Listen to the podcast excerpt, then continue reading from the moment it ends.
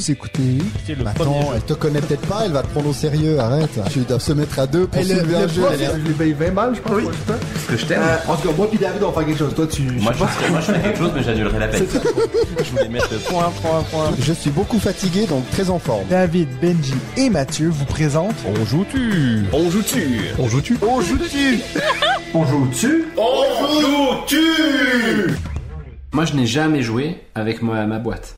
Salut tout le monde, bienvenue à un autre épisode de On joue-tu, le Le- podcast des jeux de société. Euh, c'est l'épisode 13, les amis. Donc si vous êtes Aïe, aïe, aïe. superstitieux, c'est mal parti. Aïe aïe aïe. Ça va bien, donc on a tout le monde réuni, hein, depuis, Oui. euh, Benji is back in the studio. Il faut qu'on se dépêche avant qu'il parte. si jamais. On a déjà des, il regarde ses alertes EasyJet et Bah, tout. sa, mère, déjà que donc, sa, euh, maman, sa maman était bloquée à l'aéroport, veut l'annuler, La donc pauvre, euh, on, la s- on pauvre. sentait arriver le La pauvre maman. l'excuse là. Maman Benji. Ouais. Comment ça Ah va là Benji là là. Écoute, ça va, je pense qu'en termes de superstition, j'ai déjà tout donné sur l'épisode 12, donc euh, C'est beau, a priori, je vais me calmer là. Ouais, c'est clair. Euh, non, non, ça va, des, euh, des moments difficiles de la Ah vie oui. euh, qu'il faut qu'il faut traverser. Mais j'en Vous profite. voyez pas, mais on Vous le le voyez touche, pas, là. mais il me touche, Ça mais ça me gêne un peu.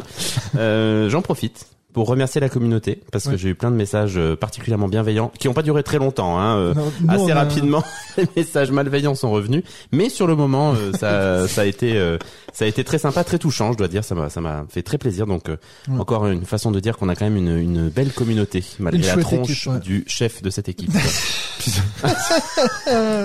Mon dieu, on a quand même eu une petite discussion en privé avec David. On se disait là, est-ce qu'on peut commencer à le renvoyer chier ou encore aujourd'hui? Non. vous l'avez pas eu en privé en fait, hein, vous m'avez posé la Ah oui, question. pardon. Et on puis, a fait ben, les choses bien. On a oui, officialisé la, la chose. Je vous remercie. David, toi, comment ça va? Ouais, la forme La Ah, forme. Tout bien Ouais, ouais, tout, tout, tout, tout bien. Je me réjouis de me lancer les- dans les news. Ah, Yes, ça, vous allez Écoute, pouvoir- t'as plein de choses, quoi. Vous allez pouvoir vous continuer vos parties sur BGA tranquillement et puis. Ah, Avant de passer à Bah, tes news, j'ai quand même deux trois trucs à dire. Ah, bah, Moi, j'imagine. euh, ça fait deux semaines, même trois semaines de suite, qu'on a des profils de joueurs qui tournent sur sur le, ben, sur les différents réseaux. Et puis, ben vous aviez dit un peu à la blague qui aurait le plus d'écoute oui, euh, entre vos deux épisodes? Je suis allé chercher les stats, les amis. Est-ce que vous voulez savoir? Allez. Si vous voulez pas que ça crée de la compétition entre vous deux, euh, bah, je suivant le résultat, dès demain, ça change. Hein, je vous dis tout de suite. Si je pouvais gagner une fois face à David, ça me ferait plaisir. j'ai quand même une semaine de retard. C'est vrai. Alors, de- alors j'ai pris vrai. les stats de votre première semaine. Ah. C'est-à-dire du, du vendredi beau, au ça. vendredi de votre Bon, première J'ai déjà l'excuse toute faite, s'il faut. Mais moi aussi j'en ai une, je pense.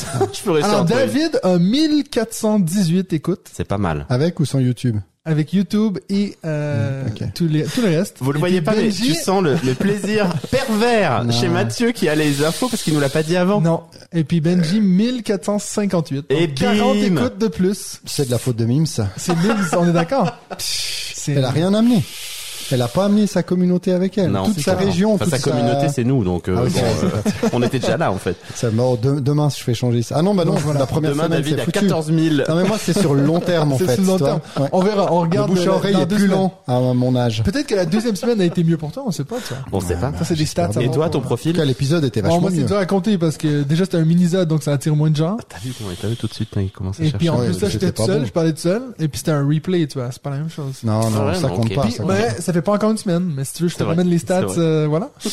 Euh, et puis dernière chose que moi je voulais dire, c'est que bah juste faire une petite annonce sur, euh, je le rappelle, que notre dernier épisode de la saison sera donc le 28 juin en live, euh, 20h heure Europe et euh, 14 heures. heure- je dis toujours 16 heures, je sais pas, parce que Je suis pas. con, c'est ça.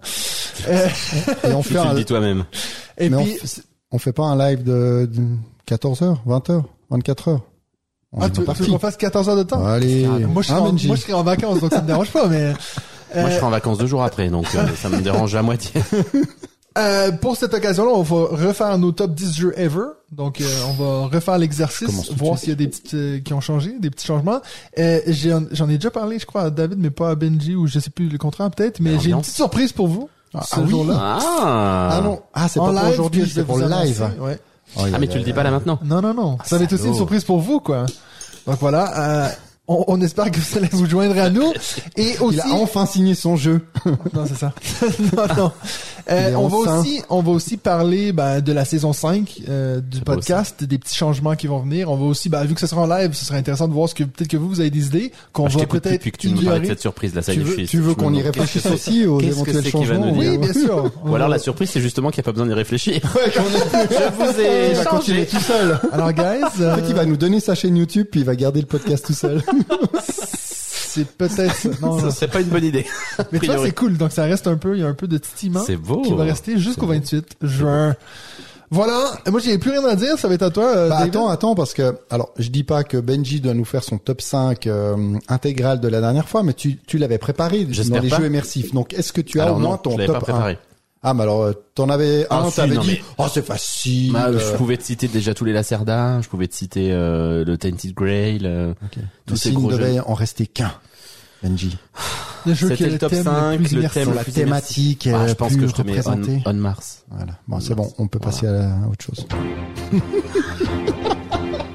Et maintenant, place aux news de David. Pip ou pip.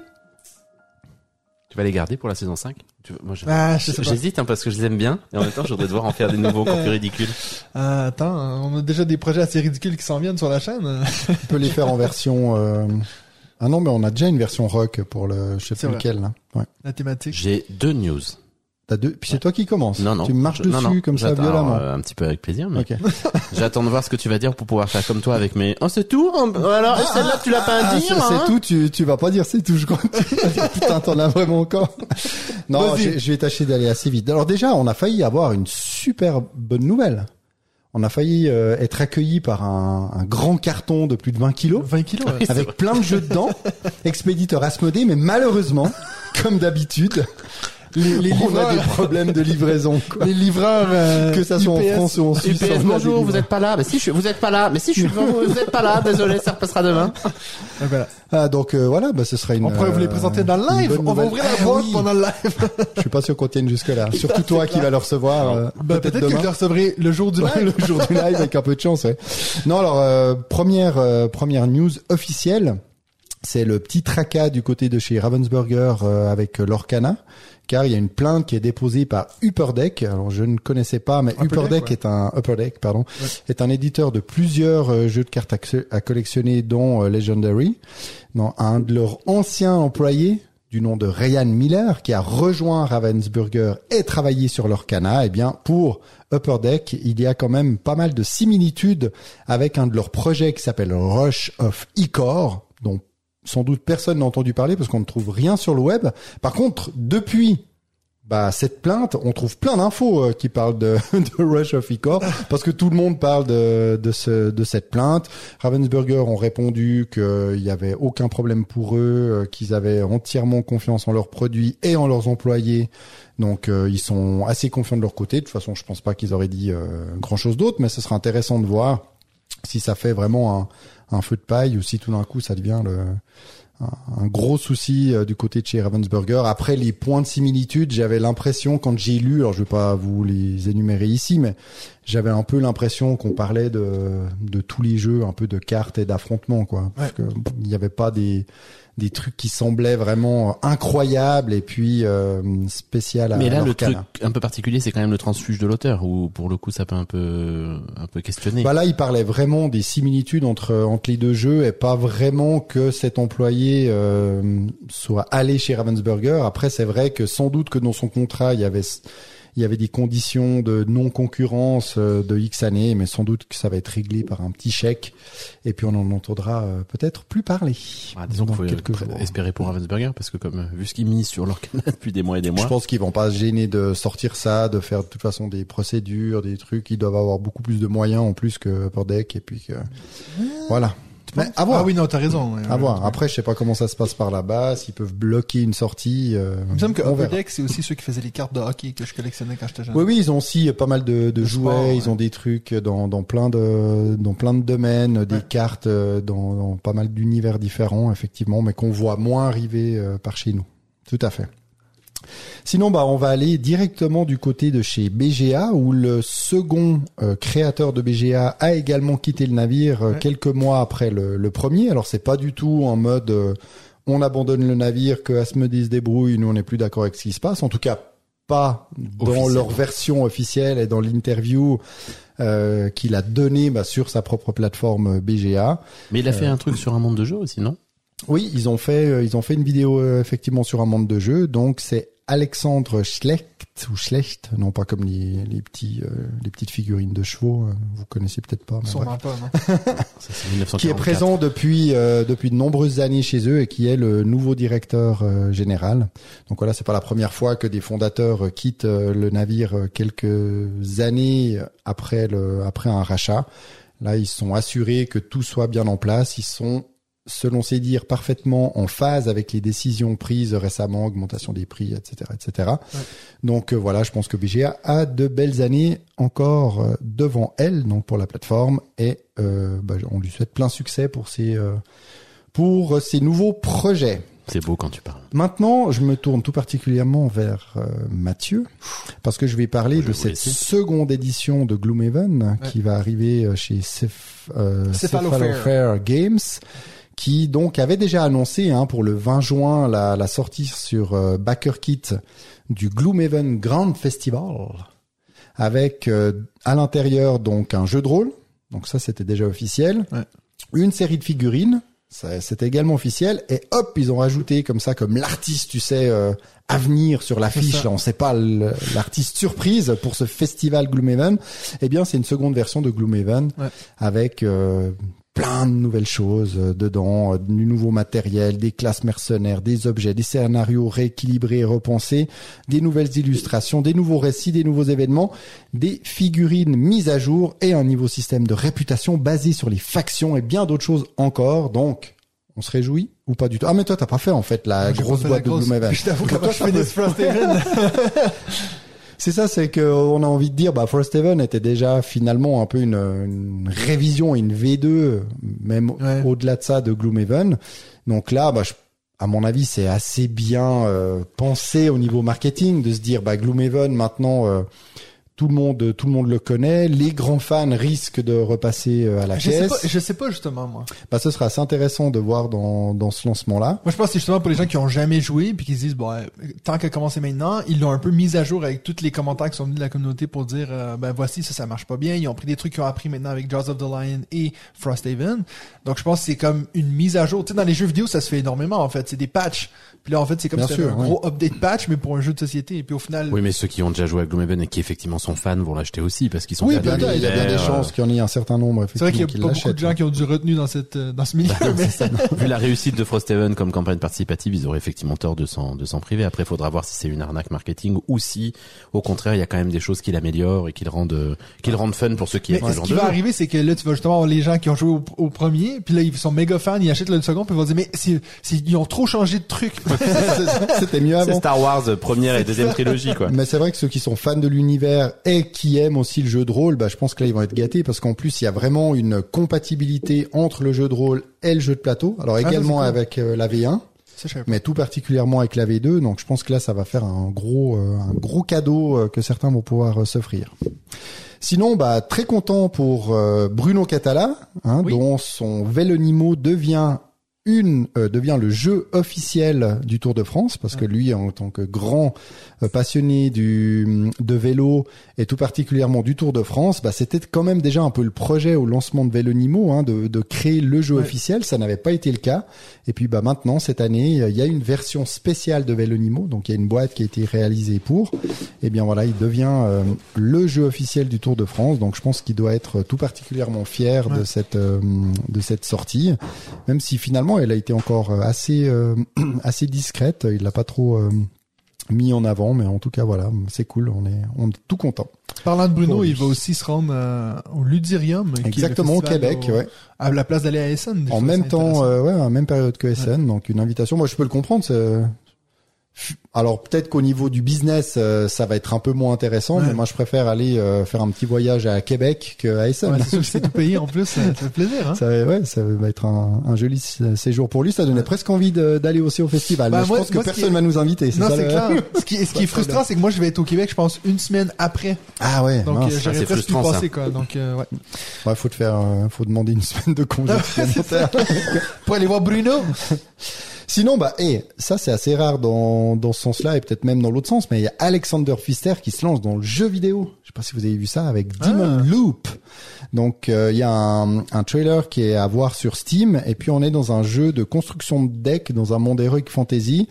Euh, il semblerait qu'il y ait une assez forte inspiration du côté de Slay the Spire Oh. et, et Gloomhaven. Alors Gloomhaven, graphiquement parlant, je je trouvais pas le, le lien, mais je suppose que la personne qui l'a écrit dans son article a dû a dû creuser un petit peu plus que que moi. Donc voilà, sans doute un jeu mix jeu vidéo, jeu de plateau avec Alexander Pfister aux commandes. Ça doit être euh, intéressant, donc je vais suivre ça d'assez près. Bon, c'est sûr que tu, fais la comparaison avec Sl- Slay the Spire. Slay the Spire, c'est quasi un jeu de société. Déjà, c'est justement, euh, c'est pour ça, ouais. un peu le- Exactement, mais il doit s'amuser un peu de ce côté-là, c'est c'est plutôt cool. Ouais. Euh, là maintenant, je vais vous parler de Queen, euh, Queen Games, Ouais. qui a conclu un partenariat avec Atalia pour la distribution des jeux en France et en version française. Donc Ah. euh, ça, ça devrait être assez intéressant pour la disponibilité de leurs jeux, parce que c'est vrai que c'est un assez peu, compliqué, ouais. c'est assez compliqué effectivement, euh, dont la City Collection avec euh, Marrakech. Marrakech, ouais. Et d'ailleurs aujourd'hui, j'ai reçu une alerte de disponibilité à partir de juillet de, coup, Marrakech. Qui Euh, sera sur, pas encore chez Atalia. Ça va être à partir de maintenant, je crois. Donc, Ouais, c'est ça. cinq Ouais, bah, Ah, Atalia donc va se, va s'occuper effectivement de la distribution. Alors je sais pas si la mise à dis- la, la, la disposition en boutique, la disponibilité pardon en boutique de Marrakech à partir de juillet, j'ai reçu des, des notifs de ça. Est-ce qu'il y a déjà un lien de cause à effet ou est-ce que c'est une coïncidence? Mais en tout cas c'est plutôt une bonne nouvelle parce que les jeux de Queen Games sont assez euh, Assez compliqués à, à obtenir. Après ils parlent bien en France. Alors est-ce que ce sera pareil en Suisse? Écoute, moi, j'ai J'espère déjà qu'il eu, y aura pas j'ai encore déjà un eu des intermédiaire en plus, avec euh, Atalia euh, sur du SAV et puis franchement, ils ont été hyper efficaces, y compris avec la Suisse. Oui. Donc euh, moi, c'est une moi, maison que j'avais j'ai toujours eu, bien euh, aimé Atalia. J'ai toujours eu, euh, ils ont toujours édité, je trouve, des bons jeux. Ils sont un peu, Oui. je trouve qu'ils sont jamais reconnus nommer un? suffisamment. Hein? T'es capable de m'en nommer un? ah bah, je peux te nommer Gugong, je peux te nommer euh, Shogun no Katana, je peux te nommer, euh, mais surtout euh, East Indian euh, Company. East Indian Company. Company. Ouais, ouais. Non, non, c'est, c'est, c'est, ouais, bah, c'est une bonne nouvelle, effectivement. Mais tu vois, Après, faut eu- pas que tu l'achètes Marrakech, hein, c'est Mathieu qui te le prend. je te Oui, tout à fait. Mais j'avais aussi une Mais bonne. on a toujours euh, aucune nouvelle sur quand il va arriver en Suisse, hein. J'avais également eu une bonne nouvelle, euh, une bonne nouvelle, une bonne expérience du, du SAV avec, euh, avec Queen Games par rapport à Ah oui, c'est Kingdom juste. Builder. Ouais, là. tout à fait. Ouais.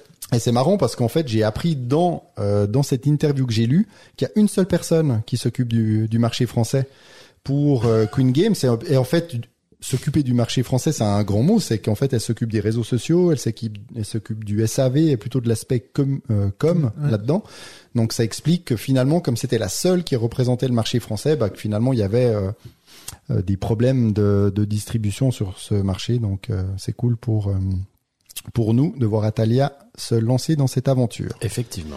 Et par la même occasion, donc dans cette, ce même article, j'ai découvert une nouvelle gamme de jeux chez Queen Games. Euh, J'étais totalement passé à côté, alors j'avais pas fait attention que c'était eux parce que c'est sorti sur euh, Kickstarter ces, ces derniers mois. C'est une gamme euh, Green Planet avec deux jeux, un qui s'appelle Power, Powerline et Future Energy, qui sont des productions neutres en carbone. Donc à voir. Euh, ils ont sorti ça. Il n'y a pas des super notes pour le premier nommé, parce que je crois que le deuxième n'est pas encore sorti sur BGG, mais voilà, ça a l'air d'être un jeu euh, pas trop, euh, pas trop compliqué. Mais en tout cas, c'est joli. J'aime bien. C'est dans un univers au niveau de leur couve différent que ce qu'ils font d'habitude. Donc voilà, à, à voir si euh, si on va en entendre parler par la suite. En tout cas, il n'y a pas eu de euh, grand succès sur euh, sur Kickstarter parce qu'ils ont fait un pack avec les deux. Alors je crois qu'ils ont déjà été vendus individuellement, mais il y a eu que 215 contributeurs. Donc C'était pour racheter le, le bilan carbone de la déforestation liée à Marrakech. C'est- C'était peut-être Donc il a fallu faire, je sais plus, je sais plus combien il y a de petits trucs en boîte. Ah, je sais plus comment Il y a la moitié de l'Amazonie dans les boîtes de Marrakech. C'est peut-être ça. Sinon, bah alors maintenant on va se tourner euh, du côté de Cannes avec euh, le changement annoncé dans, dans le jury de l'Asdor. Donc euh, Rexou quitte euh, ce Oh. jury, donc un personnage qu'on Ouais. assez emblématique, Ouais, qu'on ouais. aimait bien, euh, qu'on aime toujours bien parce qu'il existe toujours. hein. Oui. a priori, il est pas D'ailleurs, mort. ils ont ils ont sorti un nouvel épisode de la radio des jeux euh, qui est qui est très sympa. En tout De cas, la je radio pas- des jeux ou de playback pas- de la radio des jeux disponible Ah. et ils ont enregistré la veille un épisode de playback. Moi, j'ai écouté est- le playback de Ah, il est 2012, là, disponible déjà qui était d'ailleurs euh, avec euh, comme invité euh, Corentin Lebras. Oh. Ah bah oui, oui. Bah, tu sais que j'ai pas compris parce qu'ils avaient annoncé qu'ils allaient avoir Corentin Lebras, puis moi j'étais persuadé que c'était dans la radio des jeux, puis Ah. j'écoute la radio des jeux, puis je dis mais il est pas du tout là en fait.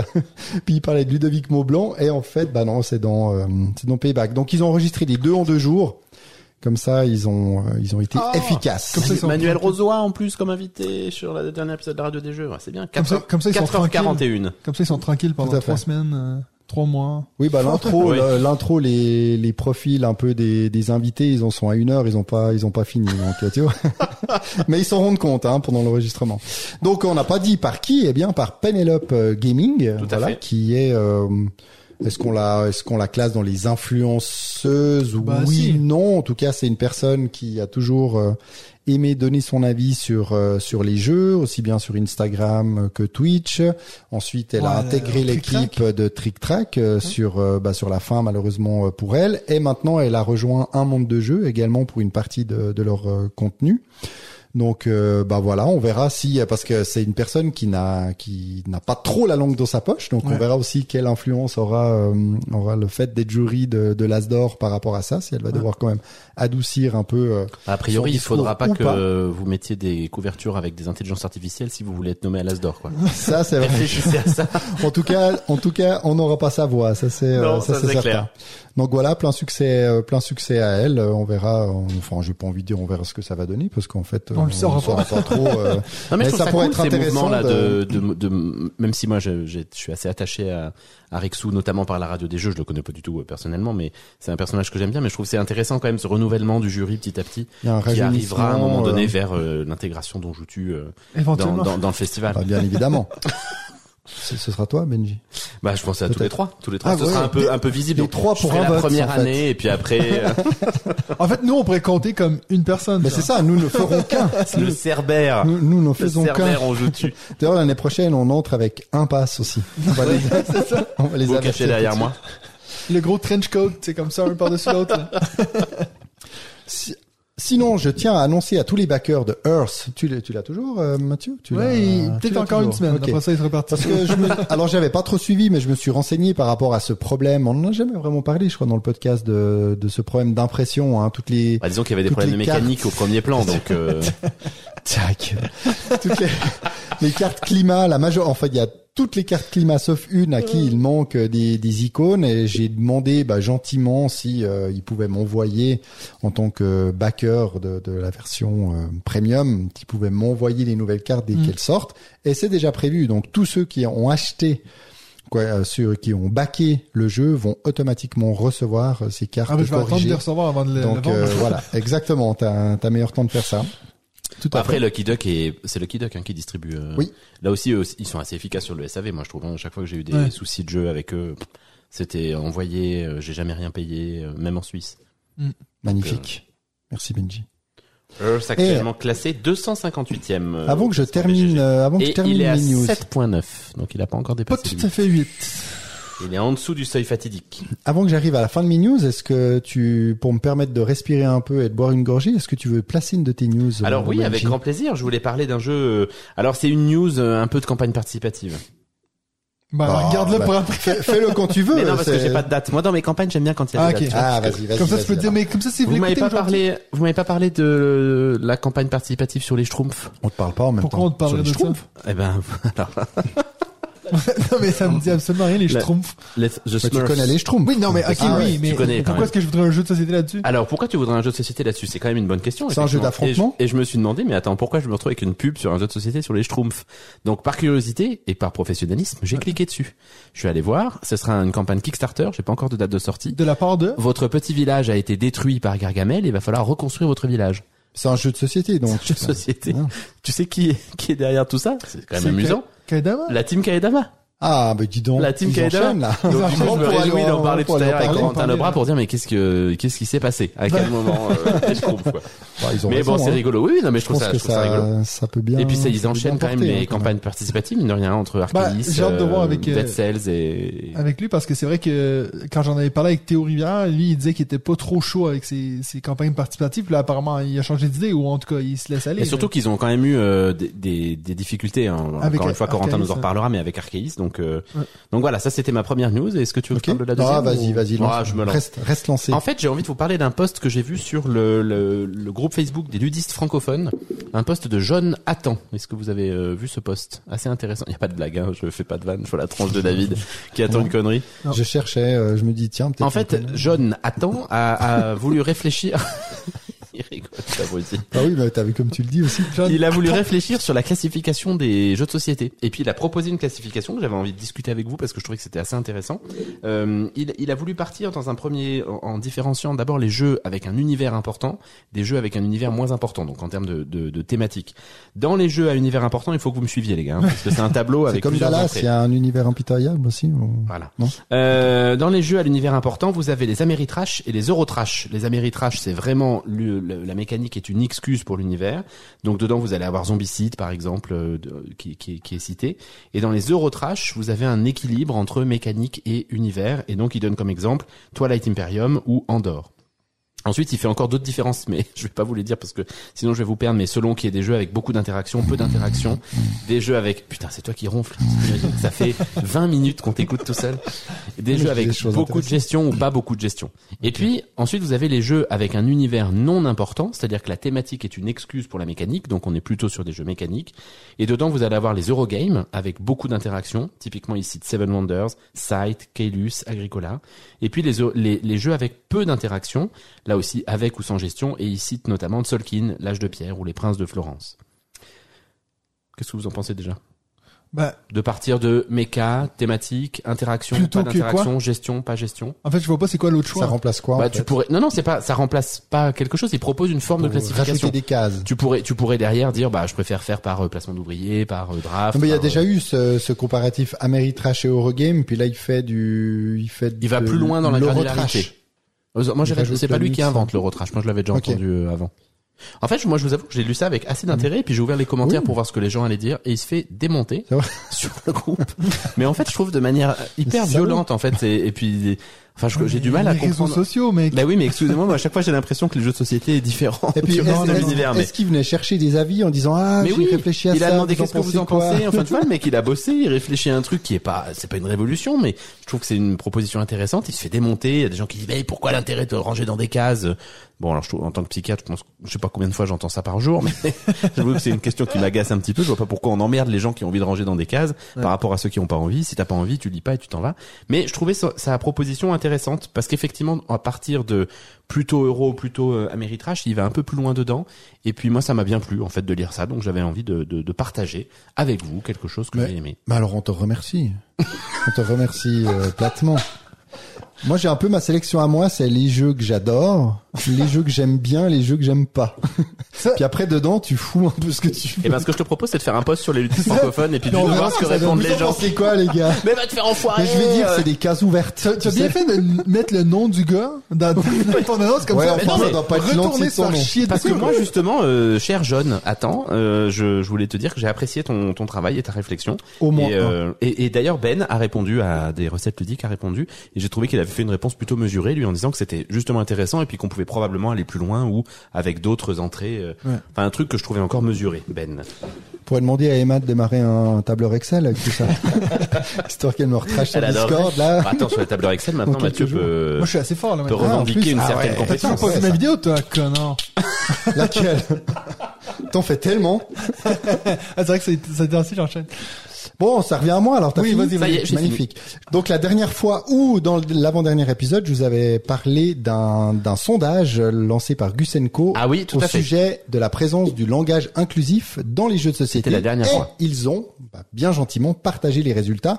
Alors attention à prendre avec des pincettes parce qu'il y a que 300 personnes qui ont répondu, mais c'est quand même assez intéressant. Alors je ne prends pas position, mais la large majorité des personnes interrogées, donc euh, près des ouais à peu près 75%, 75%, on n'a pas grand chose à carrer en fait de la présence du langage inclusif qui est Mais pas plus- grand chose à carrer, c'est-à-dire qu'ils disent non ou ils disent on ne, ne Ni oui, ni Le- non. leur choix, c'est quand même de garder, euh, de garder le, le masculin. Après, Ah, c'est- euh, donc c'est pas grand chose à carrer, c'est un choix.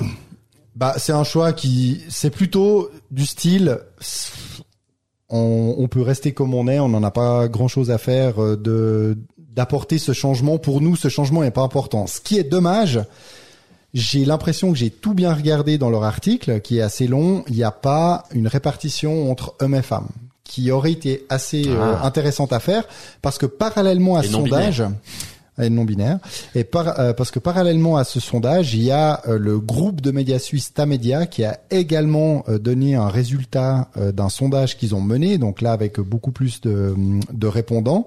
Et puis là il y a aussi le trois quarts des Suisses en fait qui boudent le langage inclusif. Et là il y avait la répartition justement homme-femme et on se rend compte bah, qu'il y avait forcément plus d'hommes qui boudaient ce, ce langage inclusif, mais que ça reste encore voilà très très secondaire pour une large majorité des gens. Et puis certains ont l'air d'être plus perturbés qu'autre chose lorsqu'on change un peu les vieilles traditions. Donc si langage inclusif tel qu'il existe aujourd'hui ou commence à exister aujourd'hui euh, doit euh, doit devenir la norme, eh ben je pense qu'il y a encore un certain temps pour le devenir. Après, je pense que si je dois donner un, un avis personnel sans entrer trop loin euh, dans le discours, il va falloir Tout ce qui effectivement suit vient de David et pas de Mathieu. va, tu sens les précautions qu'on a falloir, besoin de prendre. non, mais il va effrayant. falloir définir, euh, bah, justement, quel langage inclusif euh, tu utilises ou qu'est-ce que tu utilises dans les règles pour euh, que ça devienne un peu une norme? Parce que de dire, bah, finalement, on met tout au féminin, ou on met et le masculin et le féminin, ou on utilise des points, ou on utilise euh, du et au milieu. Enfin, pour l'instant, il y a un peu un doux mélange de tout ça. Et étonnamment, l'utilisation du point, eh bien, elle n'a pas du tout l'air d'être convaincant pour la majorité, parce que c'est la super majorité chiant à des faire gens. sur le clavier. Oui, c'est vrai que moi, je sais jamais. Le point médian, c'est. super chiant à faire. Mais moi, moi, de, au, au CHUV où on où, je travaille, donc à l'hôpital de, de Lausanne, le langage inclusif fait partie de la communication. Donc quand tu écris un mail ou une communication en général, c'est en langage inclusif. C'est pas avec le point médian. Eux, ils utilisent soit le, je crois que la- le- officiellement c'est le slash, mais que je trouve super chiant. très longtemps. Et moi, je fais avec le point, euh, le point euh, Le normal point en de fait. bas. Et puis, je, je- là aussi, je vous donne pas mon avis parce que très honnêtement, en fait, j'en sais rien. Je trouve que c'est un sujet très compliqué avec euh, des arguments euh, pour et contre, pour pas trop me, me mouiller. Mais en tout cas, moi, au quotidien, je l'utilise et euh, passer les premières semaines où t'en chies un peu, finalement, ça devient quand même une habitude comme n'importe quelle autre façon d'écrire. hein. Après, Donc, euh, vu comme certaines règles sont écrites avec les pieds, si on rajoute encore du langage inclusif là-dedans, j'aurais vraiment peut-être plus envie de les lire. point E, point S. c'est ça. Moi, écoute, si vous voulez mon avis, si tout le monde apprend Ah, l'anglais, on est bon, quoi. C'est bon. On dit. C'est ça. Ouais, mais c'est un peu une que- langue de The, pauvre, tu the vois. player does Ouais, c'est this, ça. et puis c'est Ouais. bon, on n'est pas obligé de dire. la pauvreté. Mais il y a plein de variations. Bah, c'est ça, c'est ça. C'est une langue de, voilà, de gens qui se réfléchissent pas très loin. Est-ce que tu peux continuer eh. avec tes news, David, avec le Bah oui. tap? Donc après tout ça, là on était du côté langage inclusif et là je vais rester euh, un peu pour une news euh, pour vous mesdames parce qu'on parle souvent et puis c'est vrai que dans ces news de, de livres ou de BD dont vous êtes le héros parce que c'est vrai qu'on en trouve pas mal dans dans les dans les boutiques ludiques euh, de nos jours mais on parle rarement de livres ou de BD dont vous êtes l'héro- l'héroïne et j'ai découvert l'existence hier en préparant euh, ce podcast euh, Aurélie Stéphanie a corrigé cela en sortant, tenez-vous bien, le livre de cul dont vous êtes l'héroïne. Oui, vous l'avez bien entendu. Ah, mais Et si vous déjà. ne craignez pas, si vous ne craignez pas l'orgasme littéraire, ouvrez ce livre et régalez-vous. Voilà, Benji, Benji est parti.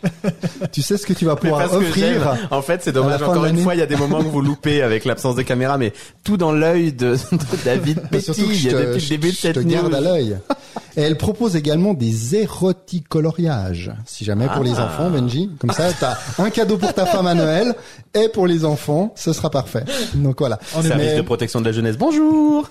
Mais à part ça, j'ai vu qu'il y avait, alors je me rappelle plus de la chaîne, mais il y a une chaîne YouTube qui consacre tout un tout un épisode à euh, l'offre qui a l'air assez importante dans tout ce qui est livre-jeu érotique basé justement sur des livres dont vous êtes le héros, sur des choses comme ça. Donc voilà, C'est une mesdames nouvelle et thématique messieurs, que tu vas faire de manière récurrente ou pas dans tes news Est-ce qu'on peut, pourquoi est-ce- pas est-ce qu'on peut revenir euh, aux jeux de société Aux ou... jeux de- bah, c'est des jeux de société Des livres dont Non, vous êtes le héros, L'érotisme dans le jeu de société, c'est un sujet dont on n'a pas trop parlé. hein. les... C'est vrai, il y en a pas beaucoup qui Non, sont lancés sur, euh, sur ce créneau. Mais peut-être c'est pas à part nous le des, faire. à part des versions 18 plus avec du, du top 10 qui reste encore, euh, qui reste très soft.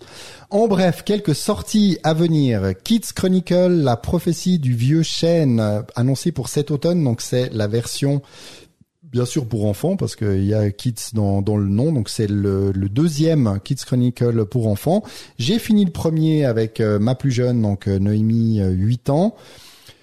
C'était sympa, c'était un peu euh, répétitif. Là, ils ont l'air d'avoir changé pas mal de choses. Ils ont dit qu'ils ont écouté également l'avis de, de la communauté. Donc, euh, je demande à voir. C'est vrai que j'étais assez content de terminer, même si euh, ma fille a eu beaucoup de plaisir à faire ce jeu, euh, bah, en partie numérique, hein, parce Ouais. qu'on est chez du Lucky Duck et avec ces, ces jeux hybrides.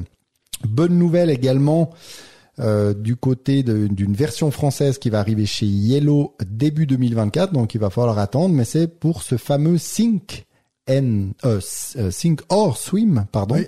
ce jeu de natation synchronisée qui sort tout spécialement pour Benji. D'ailleurs, c'est pourquoi qu'ils ont fait la version euh, la version française à, à sortir. C'est un jeu en tout cas qui plaît beaucoup euh, au passe-temps, euh, tout particulièrement à Simon. Simon, J'ai vu une vidéo où il joue et j'avoue que c'est ça a l'air quand même assez drôle. Jeu collaboratif où tout est dans la préparation de la manche, un peu comme euh, comme Challengers où c'est plutôt entre les parties où euh, où ça il y a quelque chose qui se passe et puis après c'est une sorte de d'action frénétique où il faut essayer de réaliser certaines choses euh, dans un temps euh, dans un temps plutôt restreint. Donc voilà, c'est vrai que c'est pas forcément mon genre de jeu, mais quand je les, ai, je les ai vus y jouer, je me suis dit ah, j'ai quand même bien envie de tester ça. Donc pour la version française, il faudra attendre début 2024. Et puis pour terminer, euh, la sortie, euh, quand est-ce que c'est prévu? En juillet 2023, donc ça c'est tout proche, de Perfect Words. C'est une sorte de, c'est pas une suite, mais c'est vraiment dans la, dans le, le même euh, univers graphique que Lucky Numbers. Donc Ouais. la boîte c'est vraiment écrite de la même façon, euh, toujours bien sûr chez Tiki Edition. Et puis cette fois, bah, il s'attaque à une sorte de, de révision, de refonte des mots fléchés en version euh, coopératif. Donc voilà, ceux qui ont aimé euh, Lucky Numbers, que j'ai fait partie d'ailleurs, euh, j'aime bien, je l'ai je l'ai revendu, mais j'ai j'ai plaisir à y jouer, j'y joue de temps en temps sur BGA. Eh bien Perfect Words, ça arrivera au mois de juillet. Perfect Voilà. Words? Words. Words. Words, genre les mots. Words. Ok, pardon. Words, pardon. Je pensais que Words. Ah, puis j'avais encore un truc, dis donc. Ah, on Oui, parce que qu'il y a, il y a le nouveau Tom Lehman, donc auteur de Race for the Galaxy et Res Arcana, qui euh, s'intitule Holly Hawk et qui est annoncé pour Essen 2023. Donc c'est plutôt euh, des jeux euh, sans doute euh, plus- pas mal attendus euh, d'un auteur comme euh, comme Tom Lehman.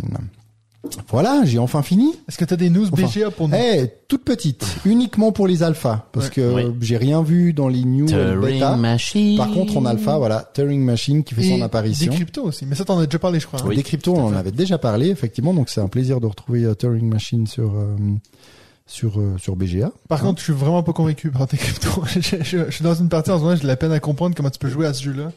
Ah, j'ai pas j'ai pas essayé, Mais euh, bref. je t'avoue. Mais Donc, effectivement, il y a certains Puis jeux qui d'ailleurs, s'y euh, prêtent euh, Turing. Machine, il y, a, il y a un mode solo, donc je pense qu'il y a beaucoup de gens. euh, on a eu un peu le, le- le- la discussion sur le Discord de est-ce que ça va un peu tuer le jeu parce que euh, il y a beaucoup de gens que la manutention du jeu, ça les pas ça les vrai. énerve, mais du coup, si tu l'as comme ça en, ordi, ça va être plus. euh, Bah, ils ont en toujours, ils ont toujours euh, prévu aussi de sortir une application. Donc, Ouais, est-ce que tu pourras que jouer dans l'application ou est-ce que ce sera pour euh, intégrer la, web app qu'il y a maintenant? Mais je crois que euh, Martin euh, Martin Montreuil avait dit que c'était vraiment l'app Turing Machine.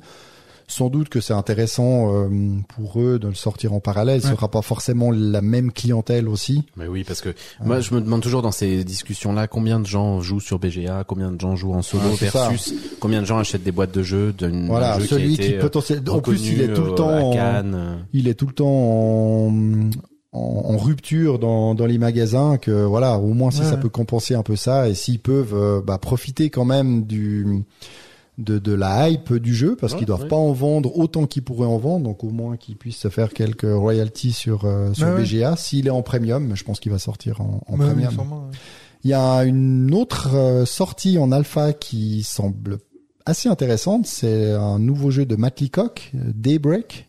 Vous savez, c'était le premier jeu qu'ils avaient sorti sur euh, BackerKit en financement euh, participatif, qui a eu plus de 9000 euh, backers pour 450 000 dollars. Et puis c'est un jeu euh, coopératif sur les actions climatiques, où il faut être capable justement de gérer le réchauffement climatique, etc avec un univers graphique assez particulier que, qui me plaît plutôt pas mal. Donc voilà, Matt Leacock, hein, on présente plus forcément, mais s'il faut dire, bah, s'il faut citer un jeu, bah, c'est tout particulièrement euh, pandémique, mais il y a aussi euh, l'île interdite, euh, ERA, etc. Puis Donc bientôt, ça fait euh, son apparition. les aventuriers du Rail Legacy. Beau, Les Aventuriers ça. du Rail Legacy, effectivement.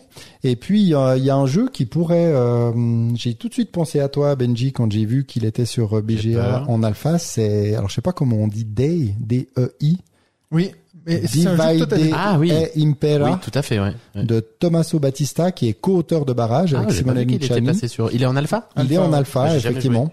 Donc là, on Mais se t'en retrouve avais dans un parlé, monde. Mais il y a eu une campagne, Ouais. une deuxième campagne il y a peu de temps, je pense. Il y en avait a une campagne, ouais, ouais, ouais. effectivement, ouais. Donc là, on est dans un monde post-apocalyptique, euh, ville de Londres euh, ravagée euh, dans, sous l'ère euh, glaciaire, et puis on doit diriger un groupe de survivants pour explorer, piller et commercer. Ça a l'air plutôt pas mal. Il y a du placement d'ouvriers, du contrôle de territoire, alors de l'affrontement. Je sais que c'est pas forcément euh, ce que ce que vous préférez, et moi non plus, mais quand même 7-7 sur BGG, 3-15 en difficulté, dans euh, ouais, en oui, En difficulté, en ouais. difficulté. Donc euh, voilà, une arrivée assez intéressante, même si ça reste un assez gros jeu et que je fais assez peu de gros jeux comme ça sur euh, sur BGA. Voilà. Et puis Ok. ah, il fallait bien que j'en sorte encore une. Et là, a ça, plus, là, ça m'a fait penser à, à toi, Matt, parce qu'il y a un jeu qui est en alpha. Tu devrais aller regarder. puis C'est un jeu sur les Vikings. Oh. Ah. Ça s'appelle Knar. K-N-A-R-R de Thomas Dupont, donc euh, auteur euh, de. oui, il est pas seul. Ça fait moins sur, euh, viking comme nom, tu vois. Knorr de Thomas Dupont. de Carte Aventura et tout particulièrement auteur de Codex Naturalis. Et il va sortir fin août chez Bambix. Et quand j'avais commencé à lire un peu le pitch, tu sais, il parlait de de créer ton de créer ton équipage de vikings, de, de piller des régions, des trucs comme ça. J'étais là. Ouh, Aïe, aïe, faudra aïe. que je change de Mais thématique. ça, quoi. ça- Aïe, aïe, non, mais ça a l'air quand même, euh, ça a l'air quand même très euh, très différent. Voilà. Parfait. Tu vas finir projet. avec une thématique space. Moi, je le sens venir, mais Ah je le sens c'est tellement possible, venir. Mais il pourrait faire des animaux vikings. Ça peut être pas mal. ça. Des chiens C'est beau, ça. C'est bon ça. Ça tu regardes avec euh, l'illustrateur Triss. Totalement inutile. Donc, totalement indispensable. Avec Benji.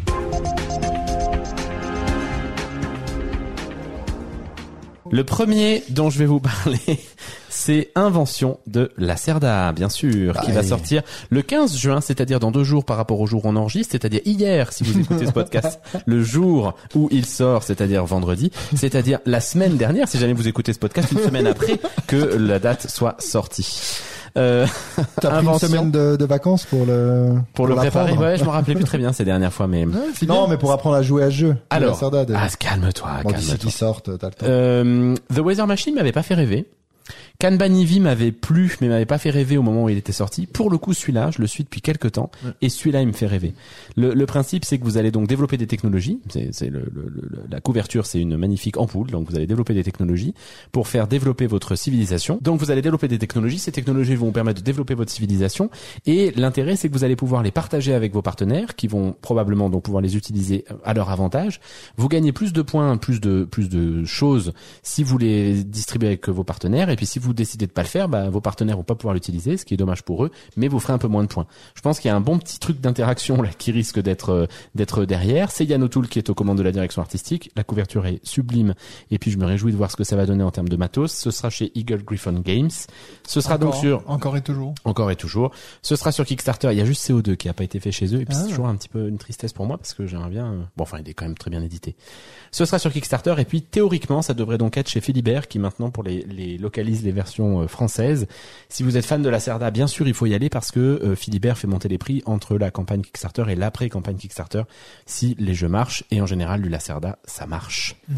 Ça fera donc partie de mes six campagnes que je vais T'es- déjà à deux. que je vais baquer. C'est laquelle l'autre? Ah bah c'est Eclipse. Eclipse C'est Eclipse. C'est tout. Mais j'avais cru qu'il avait déjà atteint son Oui. maximum, non? Mais non.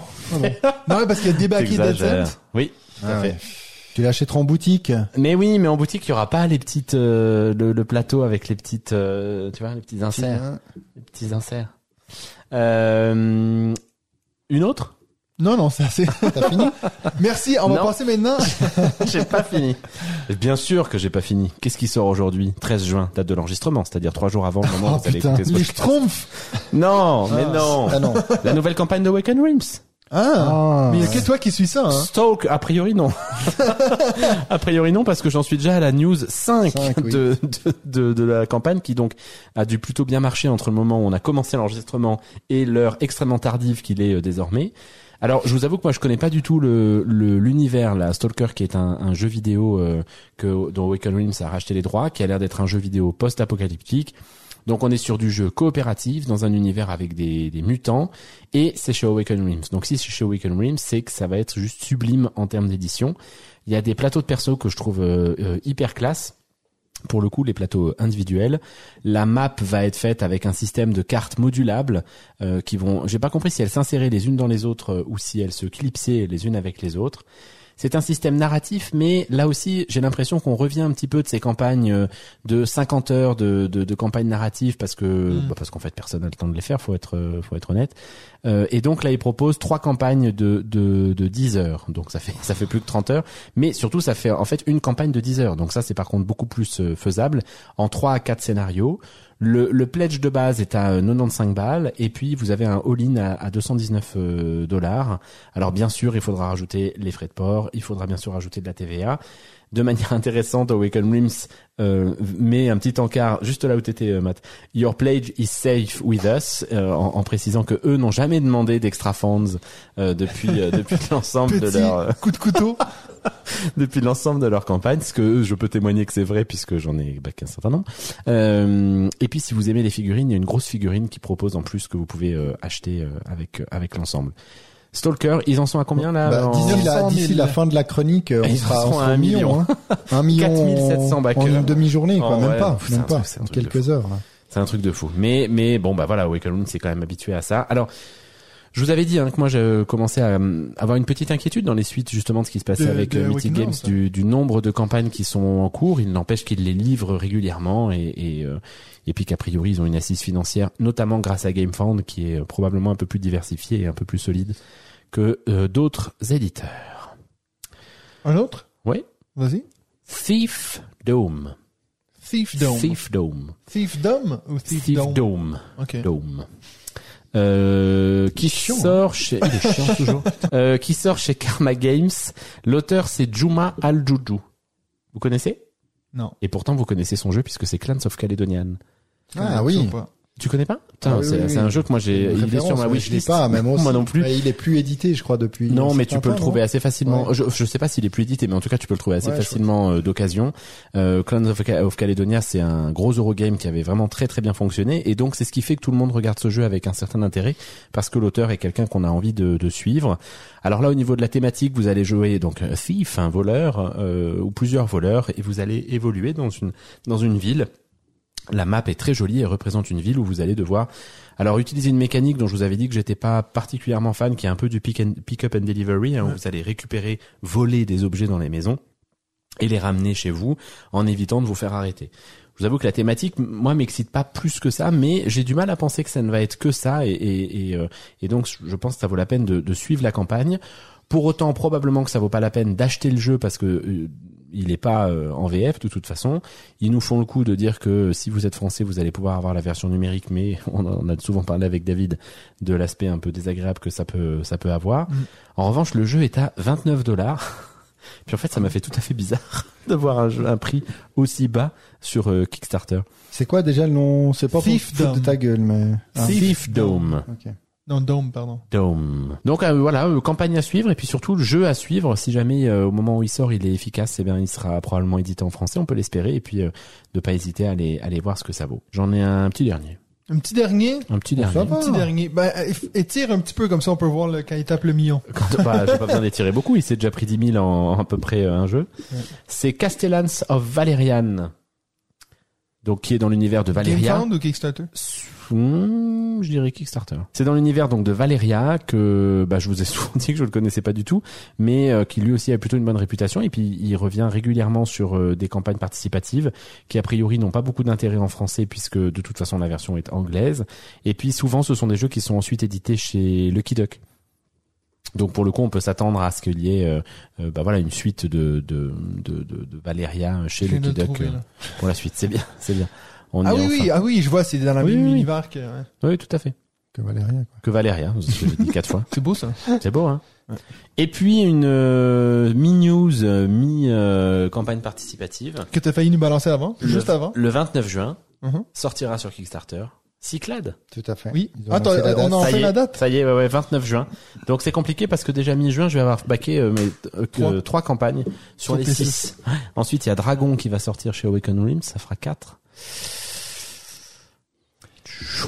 T'as vu le, le projet KS assez intéressant euh, dans son concept chez AEG, les Expansion Extravaganza? Pas du tout. T'as pas vu? Pas du tout. C'est en fait des, des nouvelles extensions pour quatre de leurs jeux, dont les petites bourgades, Space Base, Cubitos et Champ d'honneur. Bah, c'est bizarre que pas fait- regarder ça effectivement. oui. Hein c'est bizarre que je suis pas allé regarder ça effectivement. Non mais C'est un peu, c'est un peu comme, C'est euh, un peu comme, il y a pas Matago qui fait ça avec des mini extensions où c'est yellow. ou- Ouais, alors il y a les mini extensions qui sont pas sur euh, sur KS. Là, c'est les petites boîtes euh, qu'ils ont qu'ils ont commencé effectivement à faire. Mais là, il y a déjà plus de, de 250 euh, 250 000. Et puis c'est assez intéressant parce que c'est des extensions exclusives, mais qui te permettent forcément de racheter euh, les jeux qui vont euh, qui vont avec. Et puis c'est des jeux qui ont quand même eu un certain succès. Puis si vraiment euh, tous ces jeux sont des sont des bons jeux, voire très bons jeux pour certains, ben, si tu veux tout prendre, finalement bah t'as as une- un all-in qui est à moins de quoi 200 dollars, on va dire Oh, bah, 200 ça dollars pour tous les jeux. À la place de tu pèses sur le 486. piton, euh, David Non, non, je, je vais pas prendre. En plus, il y a pas de version française, mais Space Base, à part ça, c'est un super jeu. Mais non, non, des, des très bons jeux. Puis je trouve le concept sympa de se focaliser sur des extensions où là, tu vas parler aux gens qui connaissent déjà euh, ces jeux, voire à Monsieur, et Madame, tout le monde, euh, enfin sur Kickstarter pour euh, pour prendre euh, la Oui. C'est quand même pas Monsieur et Madame tout le Non, monde. c'est vrai, c'est vrai. Puis il y a Worms aussi pour les amateurs de, Oui, de jeux vidéo vrai. euh, J'ai pas, classiques j'ai oublié d'en parler effectivement. qui va sortir cet été, euh, bah aussi sur euh, sur Kickstarter. Donc là, c'est on continue. David, il veut vraiment les- être tiré pour qu'on arrive Ouais. au million. Euh, on continue dans les jeux de les jeux vidéo en jeu de plateau. Il y en a même encore d'autres. J'ai vu sortir là, ça Worms, devient un peu le- une surenchère. Ça, j'ai c'est tellement des- joué à ça. Ah, moi aussi, putain. Il faisait quoi comme petit bruit là Toup, toup. Bon, Voilà. ben, écoute, ça fait assez longtemps Voilà, que J'ai Corentin fini la attend. rubrique Ouais, Ça dis fait- donc. Euh, faudrait peut-être qu'on l'invite. euh, Dépêchons-nous. on va se dépêcher pour aller voir. Les gars vont parler de leur jeu de la semaine, de la semaine. Ben, on est de retour, les amis, avec notre invité, Corentin Lebrun. Comment ça va, Corentin? Très bien, et vous? Très bien. Donc, euh, on, Toujours. va, on va pas, Nickel. on va pas tout repasser si ça va bien. On a déjà répondu à cette question-là. Ouais, mais là, on, là, on a mangé des Entre burgers deux. euh, Ouais. entre deux.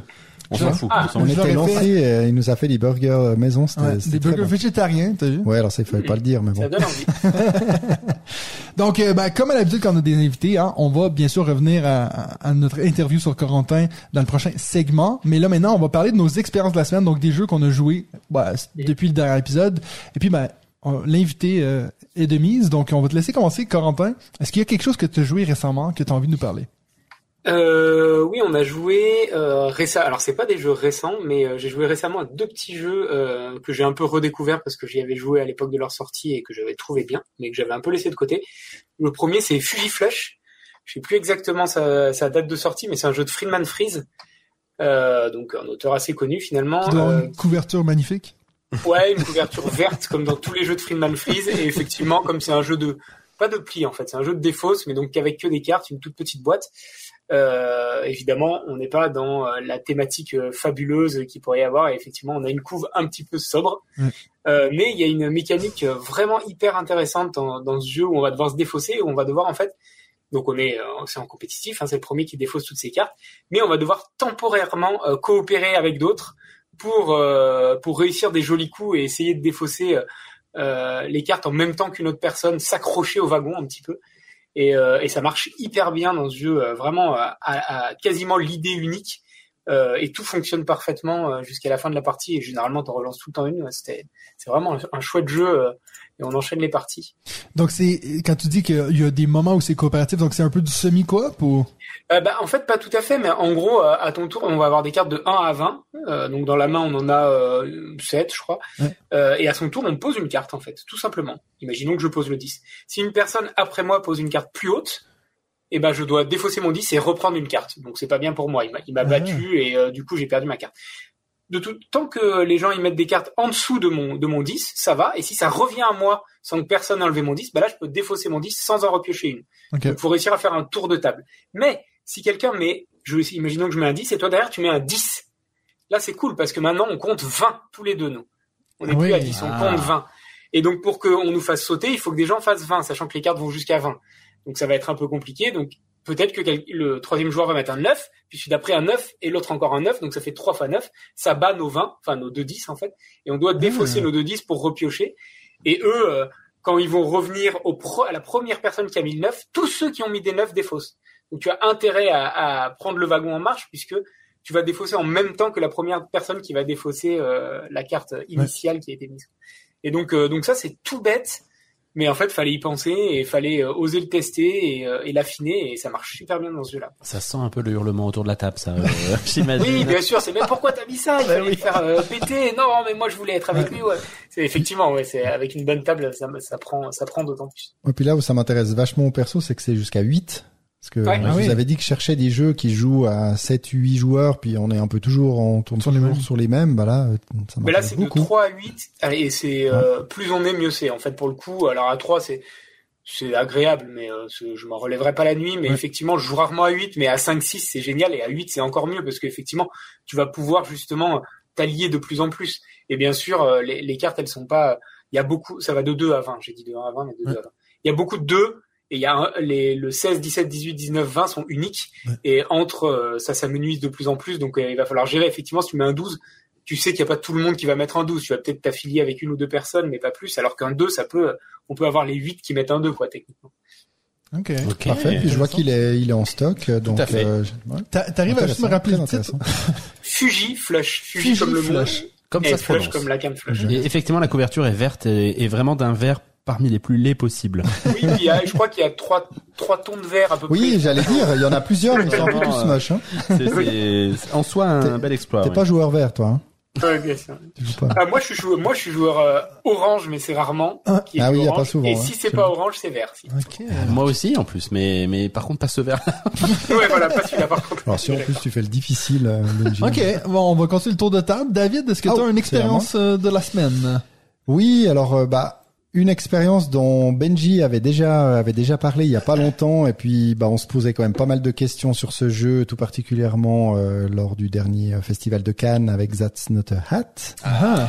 Et là, je dois avouer effectivement, même si je pensais ne pas être euh, très bon public pour ce genre de jeu de mémoire, mais qu'est-ce que j'ai ri.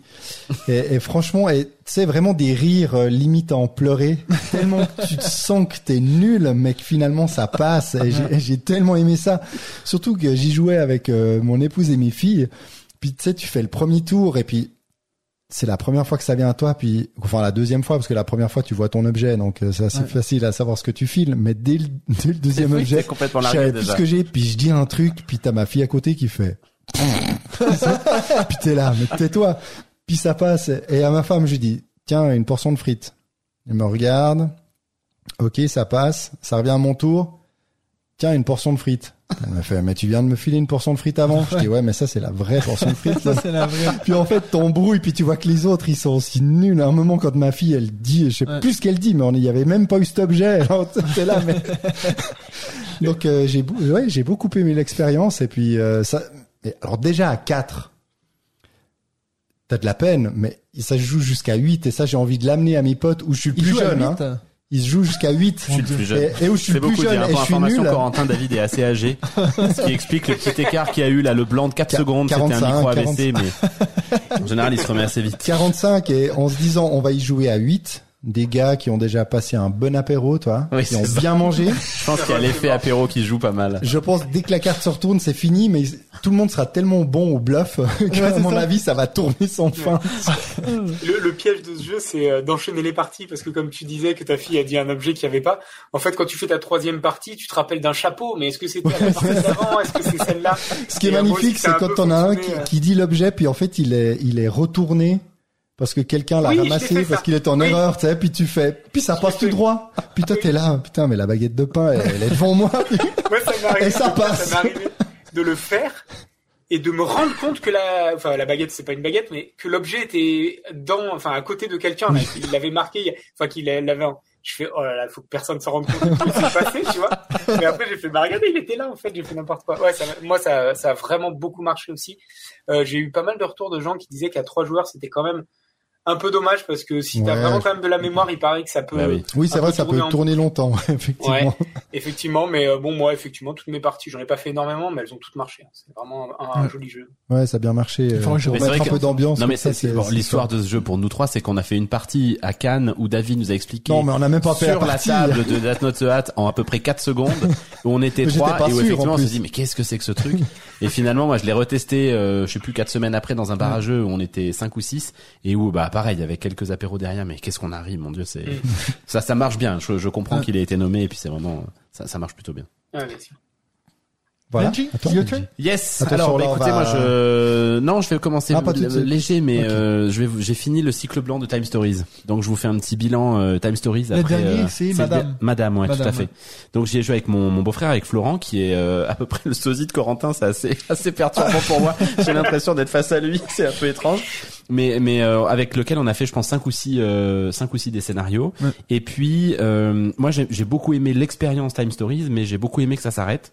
Et je vous avoue que j'ai j'ai revendu euh, le, le lot là et j'ai revendu même les, les bleus que j'avais achetés avec Ouais. parce que on s'en est un peu écœuré en fait. Pourtant, on n'y a pas du tout joué euh, de manière rapprochée dans le temps, mais c'est Ouais. vrai que là, ce dernier euh, ce dernier scénar, même s'ils ont tenté de faire quelque chose de différent pour justement que les runs s'enchaînent d'une manière un peu originale. Donc là, en gros, les runs, tu les enchaînes très très vite parce que de toute façon, tu as très peu d'unités de temps, mais ça fait partie du jeu et puis tu, tu le fais. euh, Enfin, du coup, le scénar est un peu différent de ce que de ce qu'étaient les précédents. Ouais. Malgré tout, ce- ce- on, on était tous les deux fatigués de ce système de reprendre à zéro, de recommencer un truc, de relire les mêmes les mêmes cartes, etc. Et puis surtout. Je dois dire que je finis sur une note un peu de déception parce que depuis le troisième scénar à peu près, ils avaient commencé à mettre une espèce de d'histoire de fond Oui. qui reliait les scénarios les uns avec les autres. Et moi, j'attendais beaucoup cette conclusion du cycle blanc en me disant putain, ça commence à être cool. Il y avait vraiment un truc intéressant dans, dans du point de vue narratif. Et finalement, la conclusion du cycle blanc, c'est euh, la- la- l'annonce du cycle bleu, quoi. Et alors là, je, je lisais cette page que tu as grâce à un QR code, etc. Mais j'étais dégoûté en me disant c'est pas possible. alors en fait, après, ils sont un peu plus loin que ça. Ils ont sorti un bouquin euh, chez chez Brajlon sur l'univers de Time Stories, etc. Donc je sais qu'ils sont allés plus loin, mais j'étais très triste que finalement il y ait juste une page qui me fasse la pub de je sais plus ce que c'était Cavendish ou un truc comme ça de la de la suite du cycle bleu. Ouais. Donc on finit sur une note un peu euh, comme ça euh, amère, mais il n'empêche que je trouve que ça reste un jeu qui était assez euh, extraordinaire dans ce qu'il apportait de nouveau à l'époque, hein, dans, Ouais. dans, dans le tout premier scénario Asylum. Et puis il y a vraiment eu des scénarios où on était mais à fond dedans et où on a eu des moments de, de, de, de- enfin, comme, tu n'as que à ces jeux-là où tu es en train de vivre une aventure de fou et puis au bout d'une heure et demie il se passe un truc complètement différent sur le plan narratif Mm. et qui t'embarque dans des dans des histoires Ouais. complètement dingues. Surtout si t'arrives à faire avec le euh, même groupe, puis Ouais, c'est- c'était c'était un gros avantage. Ouais, ouais. On, on jouait un peu sur le même rythme en plus avec Florent, donc c'était assez assez agréable. Donc une, une très belle expérience globale et puis quand même avec un petit essoufflement au fur et à mesure euh, Ouais. des, des scénars. tu, tu euh, les as fait ces cycles-là, euh, Quentin? ou- Euh, j'ai fait le cycle blanc, ouais. Enfin, le cycle, quoi, c'est, un bien grand mot. J'ai fait quelques euh, Scénarios. du cycle blanc, je pense, les quatre premiers, je dirais. Ouais. Euh, en fait, j'avais eu la chance de jouer au proto euh, avant que le jeu sorte. Euh, parce que c'était pas Space Cowboy déjà? Si, peut-être. Ouais, c'était Euh, Sébastien Pochon. euh, Sébastien Pochon qui était venu nous. Mais je sais pas si Space Cowboy existait déjà en tant que quantité. Et euh, donc il nous avait fait jouer euh, et euh, moi j'avais adoré quand j'ai joué pour la première fois sur le prototype. J'ai fait waouh mais ça c'est fou quoi. Mm. Et euh, c'était Asylum du coup et j'ai rejoué à Asylum quand il est sorti. J'avais un peu tout oublié donc c'était génial aussi de rejouer avec d'autres gens, avec mes potes. Et, euh, et derrière on a fait deux trois trucs et j'ai eu un peu ce même euh, ce même feeling. Je m'en suis un peu lassé je pense. Euh, parce que c'est run obligatoire, euh, enfin ce premier run obligatoire où tu es sûr de perdre techniquement, alors c'est le c'est la proposition aussi, hein, mais euh, il y a un truc un peu ah bah on sait qu'on va perdre, donc euh, voilà, on va essayer d'aller le plus loin possible, mais c'est bizarre. Et euh, et euh, ouais, peut-être pas assez de renouvellement ou des fois des trucs qui nous ont un peu agacés ou on est resté bloqué un peu longtemps. Ouais. Euh, mais euh, mais non, c'était une super expérience, au moins pour Asylum, et j'avais bien aimé, je crois, même s'il était un peu tarabiscoté, mais on l'avait fait à deux. Je pense que deux c'est bien en fait. ouais, Ouais. Euh, on, l'a- on avait joué l'Égypte et j'avais trouvé ça assez chouette là où tu passais de- d'un d'un réceptacle à un autre et tout, c'était plutôt cool ça. Ouais, ouais. Moi, je pense que celui que j'ai préféré, c'est la prophétie des dragons, alors que pourtant, il a une des critiques. Ah, euh, c'est celui que j'ai le moins aimé, moi. ouais, en tout mais cas, Ouais, pareil. Beaucoup de gens le, le critiquent et puis en fait le, le, le cliffhanger au milieu là j'ai Hmm. j'ai j'ai adoré ce truc en fait je me rappelle encore de ma sensation en faisant oh c'est énorme et puis vraiment de Ah une ouais, ça, c'est excitation. Bah, folle euh. Pour l'anecdote, j'avais euh, j'avais commencé à, à travailler un peu sur un scénar pour dire que j'avais adoré euh, Time Stories et le, et le principe quoi. Et j'avais commencé à gratter pas mal de petits trucs sur un scénar qui se passait dans une euh, dans un une fête foraine abandonnée, tu sais, c'est ces vieilles fêtes foraines qui font un peu Mhm. peur là. Ouais. Euh, dans le- dans l'est de l'Europe et tout, une fête foraine abandonnée avec un- une sorte de on sait pas trop mais un savant fou euh, Ouais, qui faisait des de trucs secte, bizarres et tout. Et donc tu pouvais aller sur bah, tous les les grands manèges, donc sur le totem, sur le machin. Des fois on te proposait éventuellement de les essayer, mais c'était tout rouillé et tout, donc euh, hésiter un peu. Et euh, ouais, bah, j'ai j'ai abandonné parce que c'est un travail titanesque.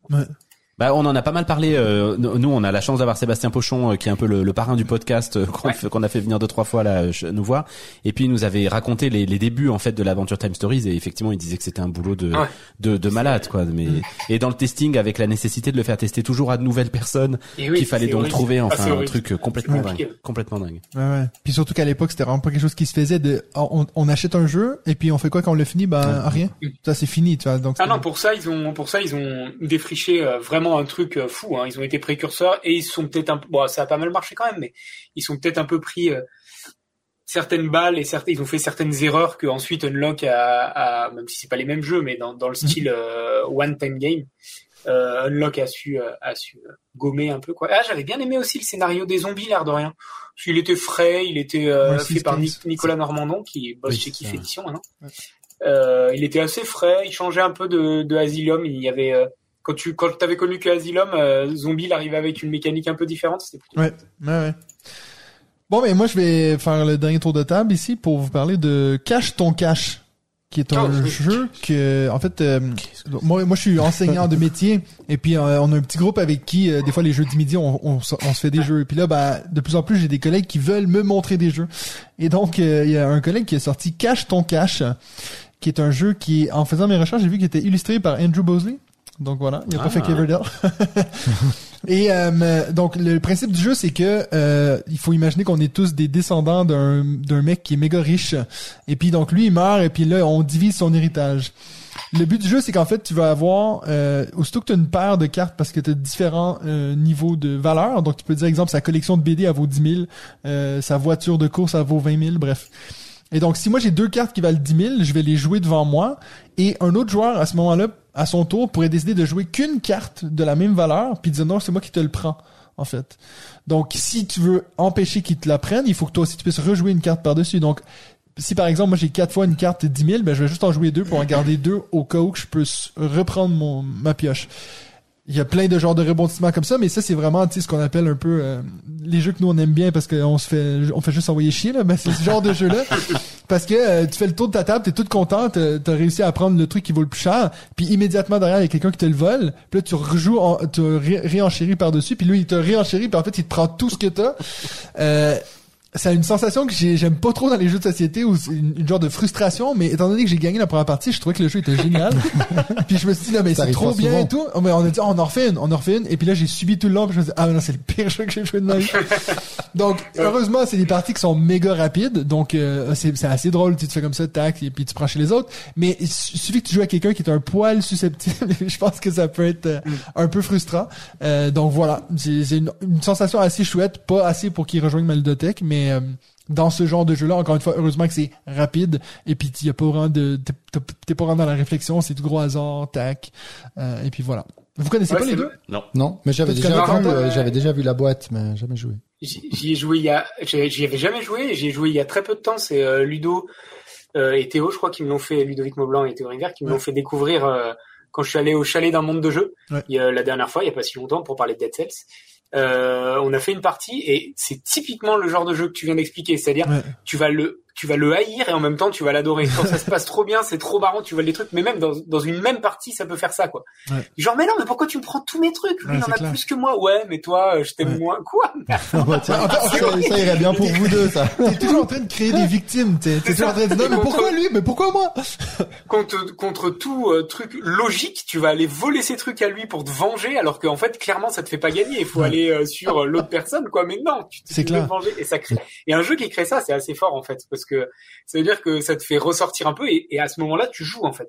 Ouais. Tu joues même plus pour gagner, tu joues pour euh, bah, pour te venger, pour t'amuser, pour Ouais. euh, taunter un gars et tout. Et, et je trouve ça cool. Pareil, il, il, il rentrerait pas dans ma ludothèque forcément, mais euh, c'est je dis jamais non à une partie parce qu'en fait ça crée un truc autour de la table assez chouette. Ouais, ouais, à fond. Tu devrais avoir un fond envie d'y jouer contre Benji. Oui, mais après, quand, il va, quand il va gagner, ça Bah va oui, ça. tellement C'est m'énerver. ça l'enjeu. T'as vu sur la boîte, c'est marqué plus d'un million de jeux vendus. Hein. Oui, oui, Quand Ah oui, c'est un gros, c'est un gros. Mais je crois que c'est vieux. Hein. oui, ouais, mais puis je pense que... c'est d'une famille là, parce Oui, que c'est les trois becs. exactement. Ouais. Ouais. Brand, Jeff et tout. Comment Suisse, c'est trois becs? Pardon. trois becs? Non? Oh, la violence. Ah oui, je viens de Ça, tu vas la garder, hein, celle-là. Je viens de- je Tu viens la de- gardes pour l'humiliation. Je viens de comprendre. Moi, je rigole par politesse. Hein, je sais. Non, non, mais merci, merci. on a mis du temps à comprendre, Corentin, je te rassure. plus, ça vaut même pas la peine que tu la comprennes, je pense. Non, mais je l'avais, je l'avais, mais euh, bon, elle Je t'ai était dit. sympa. Bah, il C'est fait quand même- mieux. Hein. C'est quand même son podcast, on va quand même... Voilà, je veux pas, je veux froisser personne. bon, alors, un, un deuxième tour de table. Est-ce que t'as autre chose pour nous, Corentin? Euh, ouais, encore un petit jeu euh, euh, très léger en fait. C'est vrai que là, je, je parle que de le jeu léger, mais euh, mais ces derniers temps, c'est à ça que j'ai joué. Euh, j'ai joué à Keblo. Je sais pas si vous voyez euh, ce que c'est. En fait, c'est très simple. Encore une fois, c'est euh, c'est un jeu sur une seule euh, ouais une seule idée en fait. C'est un jeu de Gigamic déjà Mm. qui a été euh, imaginé par Gunther Burkhardt, je crois. Ouais. c'est juste. Euh, qui se joue euh, pareil euh, de 2 à 8. Bah tiens, tu vois, hop, comme ça, Ah, je réponds à, à ta Voilà, demande de parfait. jeu à 8 joueurs. Si tu m'en trouves à neuf, euh, ce serait pas mal Et en aussi. fait, c'est très simple, mais encore une fois, ça crée un truc super. Là, c'est en coopération, c'est différent de, de Fuji Flash. Et on va devoir tout simplement, mais vous, je pense que vous avez déjà joué à ce jeu, soit quand vous étiez petit, soit avec vos enfants au cas où. Euh, vous devez compter jusqu'à 20 en coopération. Donc moi, je dis 1, ensuite tu dis 2, euh, la troisième personne dit 3, 4, 1, jusqu'à Ouais. ce qu'on fasse 20, euh, jusqu'à ce qu'on arrive à 20. Jusqu'ici, tout va bien, normalement, on devrait s'en sortir. Sauf que à chaque tour, il va y avoir une nouvelle contrainte. Donc en fait, le, les- le jeu, c'est juste des cartes. Tu vas avoir des cartes de 1 à 20 donc qu'on n'utilise pas euh, pour compter, hein, mais qui sont à côté, et euh, des cartes euh, contraintes. La première contrainte, c'est toujours la même, c'est tu pioches deux des cartes euh, de 1 à 20, donc au hasard, disons le 13 et le 5. Ouais. Et à partir de maintenant, le 13 et le 5, ils sont inversés quand on va compter. Hmm. Donc au lieu de dire 5, il faudra dire 13. Attention, Ah ouais. après avoir dit 13, il faudra dire 6. Hein. faudra pas se tromper. Et euh, quand tu devras dire 13, il faudra dire 5, et après, il faudra dire 14, hein, parce que c'est le 13 en vrai. Et etc. Et euh, à chaque tour réussi, on se félicite et on rajoute une contrainte qui va se rajouter à la aux précédentes. hein. Donc ça peut être bah, au lieu de dire euh, 17, vous levez les mains. Donc en fait, tu vas piocher une carte contrainte et une carte chiffre et elles vont s'associer. Si tu as pioché le 17 et levé les mains, bah au 17 au lieu de dire 17, tu lèves les mains. Et ainsi de suite. Euh, le, le truc simple, c'est euh, réussir six contraintes avant de perdre toutes ses vies. On a des petites euh, gemmes et à chaque fois qu'on rate quelque chose ou qu'on met trop de temps à dire un chiffre, euh, on perd une gemme. Euh, et donc soit euh, la partie se termine quand on a perdu toutes les gemmes, soit quand on est arrivé au bout de toutes les contraintes qu'on s'est fixées au début de la partie. Et effectivement, le- la partie de la mort, c'est jouer avec toutes les contraintes. Je crois qu'il y en a, il y en a 20, je crois, ou mon 25. Dieu. comme ça. À la fin, je pense que c'est absolument n'importe quoi. J'ai jamais essayé ça. Tu sais, tu fais ça dans un atelier de dyscalculique. Ah ouais. Allez, c'est parti. Et en fait, c'est très marrant parce que c'est ce genre de jeu qu'on pourrait qualifier pour enfants, en fait. Parce que vraiment, c'est le truc que tu joues avec tes enfants autour d'une table en changeant le 4 par saucisse et le 5 par purée. Et du coup, il faut dire... Enfin voilà, moi j'ai toujours joué à ça quand j'étais gamin. Et en fait, jouer avec que des adultes, ça marche vachement bien aussi. De là, à en trans- le transformer en un jeu à boire, je dis pas, hein, moi. Après, mais- C'est ça. Il n'y a qu'un pas.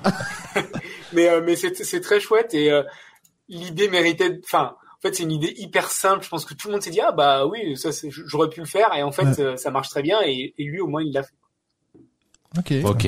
Donc, encore un jeu qu'on va découvrir. Peut-être. Ça ouais, t'arrive a pas de des- jouer genre à Acropolis ou tu sais des trucs que les gens connaissent si j'ai joué aussi à Acropolis. Je me suis dit que c'était plus marrant de Oui, bah, non, bien sûr, ces bien sûr. derniers temps j'ai plutôt joué à des il y a un autre jeu auquel j'ai beaucoup joué enfin beaucoup j'ai fait deux parties ces derniers temps là mais je le garde pour pour plus tard parce que il rentre il rentre dans la thématique mais euh, Ah. ouais, jeux un peu plus lourds En hein. plus, je crois que je l'ai vu, t'as mis des photos sur Facebook, non? Ouais, ouais. Ouais, j'ai vu, ok. C'est beau, ça. David, à toi. À moi, donc moi sur la quinzaine de jeux auxquels j'ai joué depuis qu'on s'est vu, Oh là là. les deux, non mais les, les deux expériences finalement les, les plus importantes, je sais que vous allez en parler après, Ouais. donc je vais rester également dans des petits jeux. Ouais. C'est euh, une, euh, une revisite un peu du fameux euh, Double avec Double Connect. Ah oui.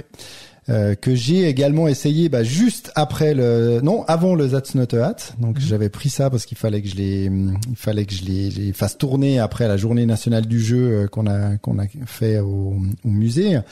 Et euh, bah c'était c'était plutôt assez assez marrant comme ils ont retrouvé. Alors on reste dans ce même univers de double avec des cartes avec encore plus de d'illustrations euh, de symboles dessus.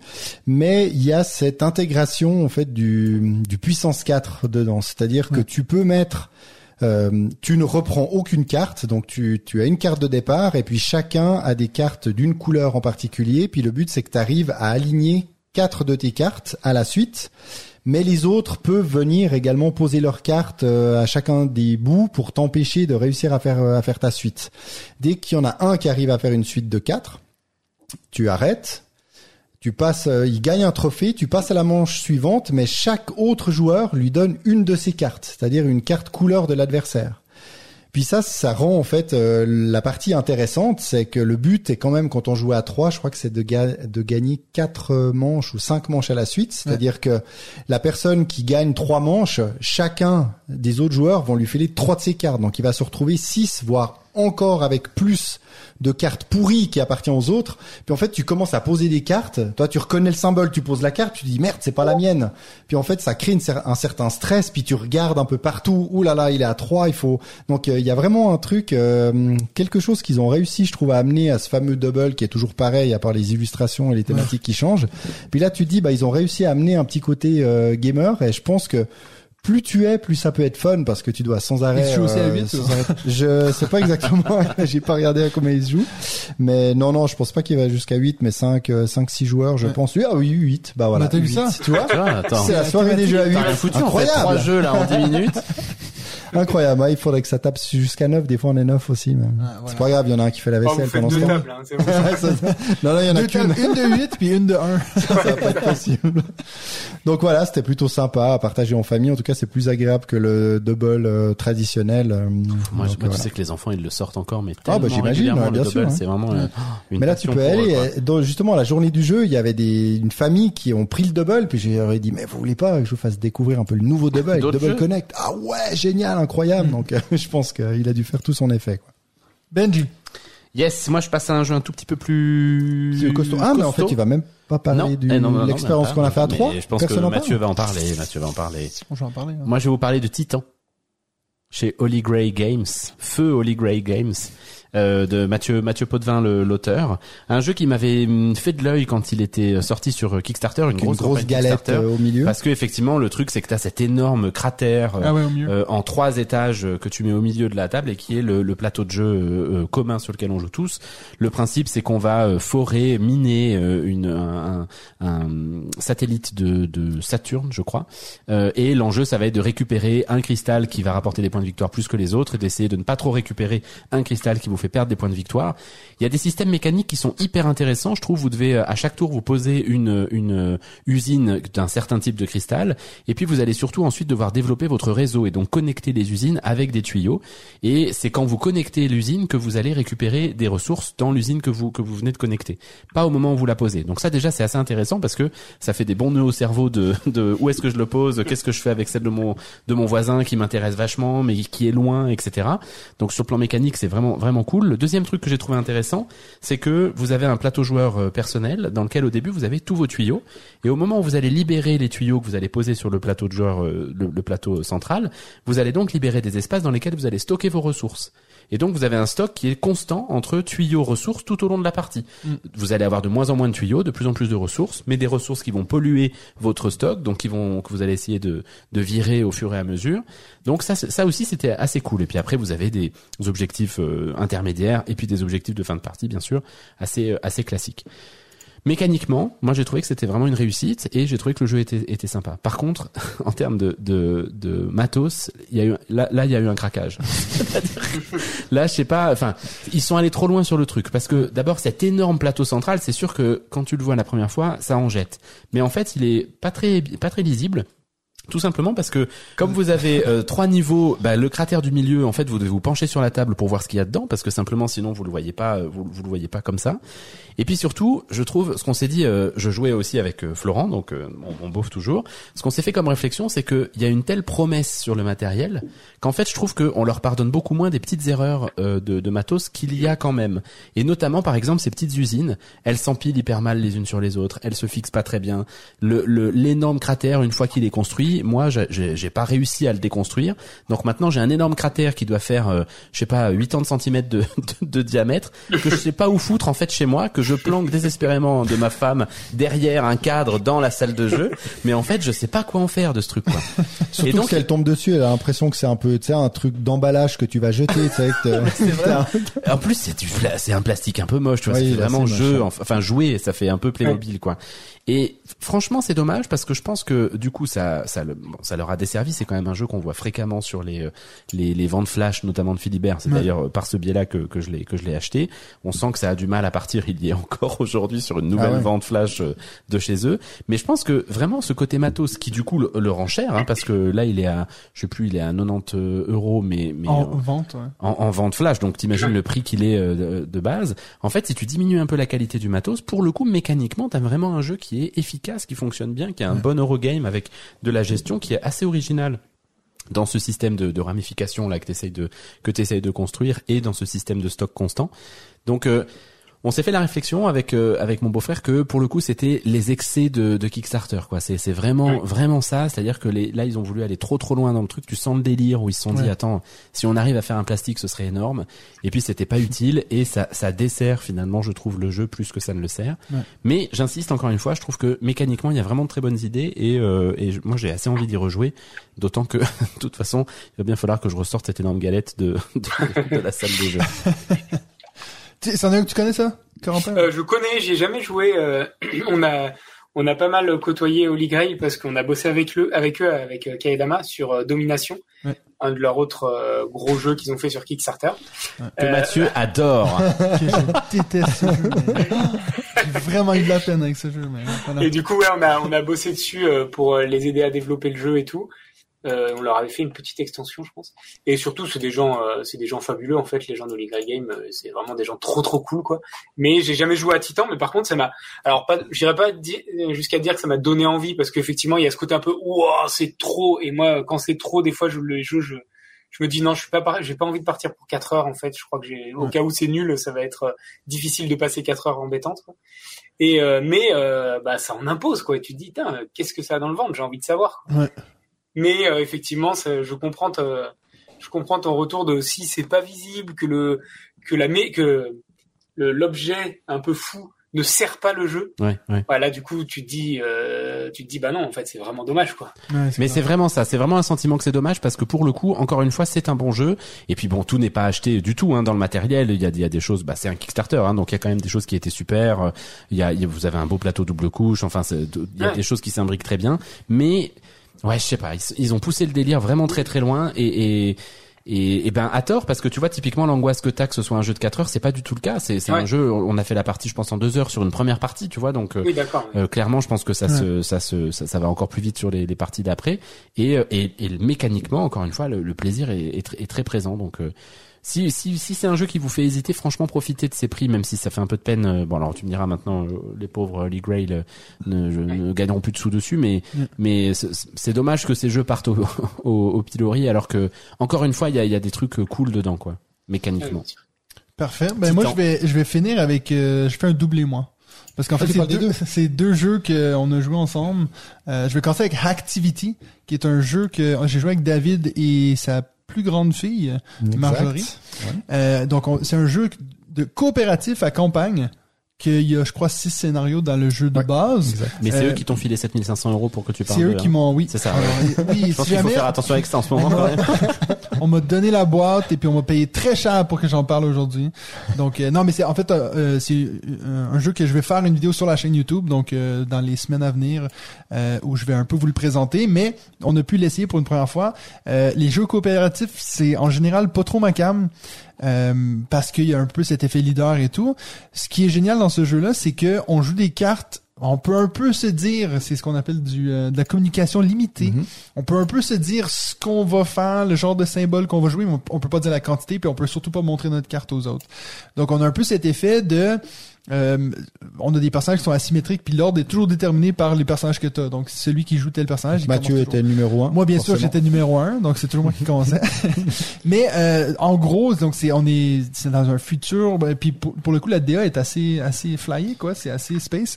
Euh, et puis donc c'est futuristique. On est comme des hackers qui essaient de prévenir euh, de, de- parce qu'il y a des virus qui arrivent et tout. Et donc on a, il faut comme contrôler trois pistes différentes. Euh, et puis selon les symboles qu'on va jouer, on va pouvoir euh, jouer sur les trois pistes. Donc euh, bien sûr, il y a plein de conditions de victoire, plein de conditions de défaite. Ou euh, si on laisse telle chose arriver au max, on va perdre. Si on laisse tel truc arriver au minimum, on va perdre. Donc il faut vraiment qu'on fasse une gestion de piste à plusieurs, qui est pas quelque chose que je pensais trouver cool, mais qui au final a marché très bien. Ça a super bien marché. Euh, surtout sur une première partie, je me suis dit, bon, on va faire un peu n'importe quoi. Les, peut-être les deux premiers tours, on a un peu joué comme ça. Mais très vite, on a vu, ah non, mais ça, il faudra faire, faudra faire gaffe à ça. Puis toi, ta plus vieille, elle a quel âge? 11? 11, ouais. 11 ans. Donc tu vois, puis c'est elle même à la fin de la partie qui a demandé est-ce qu'on peut en refaire une? Donc nous on a lancé le, second scénario qui déjà euh, montait la difficulté pas mal. Il y a plein de ces cartes secrètes stop, n'ouvrez pas inventer le scénario. Donc j'imagine que d'ici à la fin ça va devenir beaucoup plus difficile. Mais euh, les, donc on a joué deux fois, techniquement trois, parce qu'il y a un scénario que tout au début on a fait un truc qui nous a fait perdre mais automatiquement. Ouais, alors ça c'était un un peu un tour de particulier table. parce que ça a duré une minute Ouais. à peine, puis on, a, on avait perdu. Donc là c'était vraiment pas le- la Tu me diras, malchance finalement de la pioche. T'as pas le temps de regretter. Ouais, c'est ça. Non. Bah tu remélanges, tu, autre, tu remets les ça, cartes ouais. et puis On s'est demandé est-ce qu'on la note sur MyLoot, toi sur euh, Digistats, ça?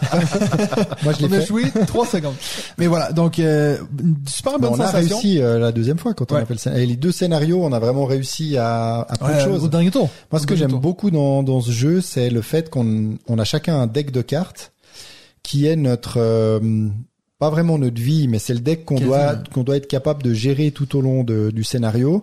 Et puis il y a un deck commun, mais qui est un deck de Anomalie. d'anomalies, de, de virus en fait qui nous attaquent. Et à chaque tour, on doit prendre un certain nombre de cartes. Alors c'est le nombre de cartes est déterminé par rapport à une jauge qui évolue euh, Ouais. souvent vers le, le moins bien. Au début, c'était c'est quatre cartes, je crois, trois, Trois. quatre cartes, trois cartes. Et on choisit comment on répartit les cartes qu'on prend. Donc soit on peut en prendre trois de notre pioche. Dans ce cas-là, on sera fort pour combattre les virus et, et autres euh, méchancetés euh, virtuelles. Mais l'objectif, c'est de terminer La pioche. la euh, des anomalies. Donc il faut essayer de trouver ce, ce bon équilibre entre. Puis c'est là où des fois, bah tout d'un coup, Mathieu dit ah bah tiens moi je vais prendre deux anomalies. Donc nous après derrière on dit bon ok bah moi je prends deux deux cartes de ma pioche et qu'une Personnage seule anomalie etc. Puis après c'est cet équilibre et on est chaque fois obligé de jouer à notre tour une ou deux cartes. Donc ça c'est aussi assez intéressant parce que tu peux dire bah tiens je joue une carte et puis jouer puis je regarde un peu ce qui ce qui se passe. et puis en fonction de ce que vous jouez moi je peux intervenir. Ou alors tu dis non moi je joue directement ces deux. J'ai trouvé vraiment fluide. Ouais. ça ça a bien passé et, et puis bien équilibré à part ce scénario où on n'a pas eu, On n'a pas eu de bol. mais ça me tenterait vraiment bien de, de, de continuer. Et puis c'est vrai que Marjorie a adoré ça quoi. Comme t'as dit elle a demandé de faire le deuxième et je pense qu'elle aurait été ouais. déçue de pas de pas l'enchaîner quoi, ouais. Donc, euh, Ce sera une campagne KS ou non, en fait, c'est, non. ils, ils ont déjà eu une campagne KS, et puis là, ils préparent sa sortie boutique, c'est pour ça qu'ils m'ont envoyé une boîte. Ok, ok. Euh, donc c'est toujours, on est toujours un peu mal à l'aise quand on reçoit des boîtes comme ça parce que tu dis mais qu'est-ce qu'on fait si le jeu est vraiment nul? Mais là, on a le plaisir de dire que non, on l'a trouvé vraiment chouette. Et puis moi, j'aimerais aussi pouvoir les finir, surtout qu'il y en a six. C'est pas le truc où tu dis ah, il y a Exact, 100 ouais. 150 Je crois scénarios. qu'après, il y a un ou deux scénarios en plus sur leur site, puis ça va ouais. peut-être sortir. Mais ce qui est aussi assez sympa, c'est le matériel, là, avec cool, le, ouais. le plateau et puis une sorte de, de plastique euh, jaune transparent, là. ouais, plexi vissé, tu sais, sur le sur le plateau. Et là, il y a un, ouais, il y a un côté bien futuriste, euh, sympa. ouais. Donc voilà, une grosse recommandation de notre part. Et puis comme j'ai dit, vous allez voir une vidéo sûrement au courant juin ou début juillet euh, sur Hacktivity. Donc voilà. Puis le deuxième, je voulais juste vite enchaîner. Ben, je sais pas, est-ce que tu avais quelque chose à dire sur Hacktivity ou tu Non, mais je me, pendant que, que t'en parlais, je suis allé un peu voir leur page euh, Kickstarter et tout, ça, m'intrigue. Et puis effectivement, là, les plateaux, ils sont super beaux, là. Ouais. En vissé, euh, translucide et tout, c'est assez chouette. Et le, en fait, il y a tout qui me, qui me trigger un peu en mode, euh, ah, ça a l'air pas mal, quoi. C'est 15 minutes par joueur. Ouais. Donc c'est assez rapide, ça a l'air d'être assez nerveux. C'est du coop où tu dois gérer des choses en tension, Ouais. ça j'aime bien.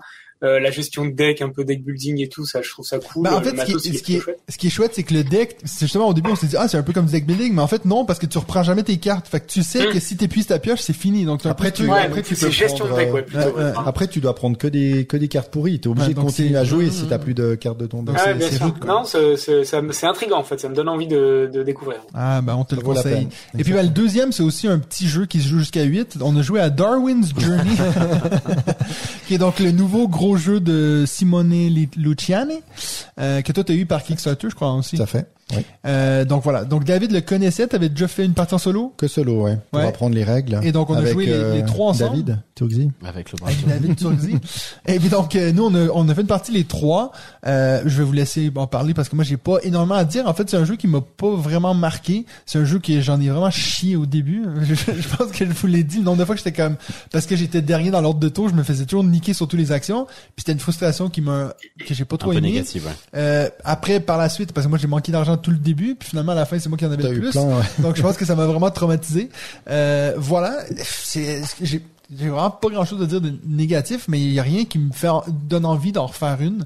C'est ce genre de jeu où t'as plein de trucs qui se passent partout, puis il y a des éléments qui vont super bien dans le jeu, puis il y a d'autres éléments que je me dis mais pourquoi ça c'est là? Je sais pas, peut-être que c'est justement ça m'en prendrait une deuxième, mais je trouve que trop souvent on a ce, genre d'expérience avec ces gros jeux-là où tu te dis ah mais là peut-être que le jeu était pas assez complexe et on dit non mais on va aussi mettre ça comme ça faut que tu gères ça en même temps, fait que t'as comme plein de choses à voir en même temps. Puis je pense que le fait que les trois c'était un peu notre première partie, on pouvait pas trop se guider puis dire non non mais ça ça sert à rien ou fait qu'on était juste un peu en train de faire des trucs puis je sais pas Benji tu veux rajouter quelque chose?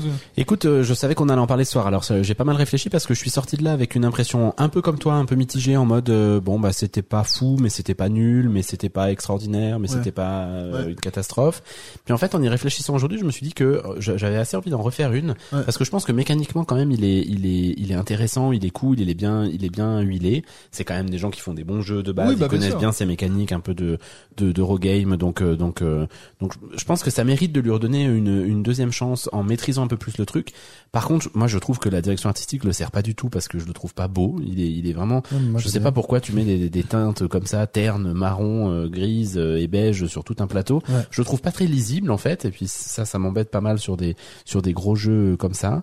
Et euh, et puis euh, voilà, bah, c'est à peu près tout. Mais je, je je reconnais comme toi que j'ai pas eu un sentiment ouf en le en le jouant. En fait, je recherche beaucoup ce sentiment.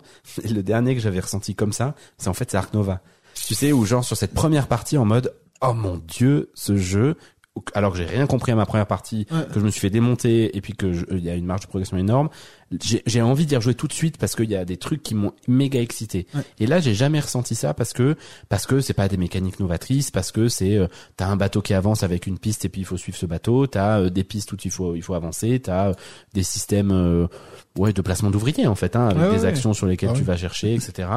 Et, et donc il y a rien de très novateur dans le truc, mais c'est vrai que j'ai assez envie quand même de lui redonner une petite chance et de et de le retenter. Pour moi, c'est une très bonne combinaison de plein de choses qui existent déjà et qui roulent bien. Et je pense que le fait que j'ai appris les règles Avant. et que j'y ai joué en solo, pour moi, il était beaucoup plus clair. Mmh, parce que je le trouve finalement clair et assez simple à revenir, même si là, ça faisait déjà euh, un certain temps que j'avais fait ma partie euh, solo. Et puis, ce- cette façon de hum, de rendre tu sais les emplacements disponibles évolutifs. C'est-à-dire qu'au début bah tu as assez peu d'emplacements puis c'est chaque joueur qui va qui va recréer finalement de nouveaux emplacements plus puissants, mais quand il va le créer, bah, ça les rendra disponibles pour tout le monde.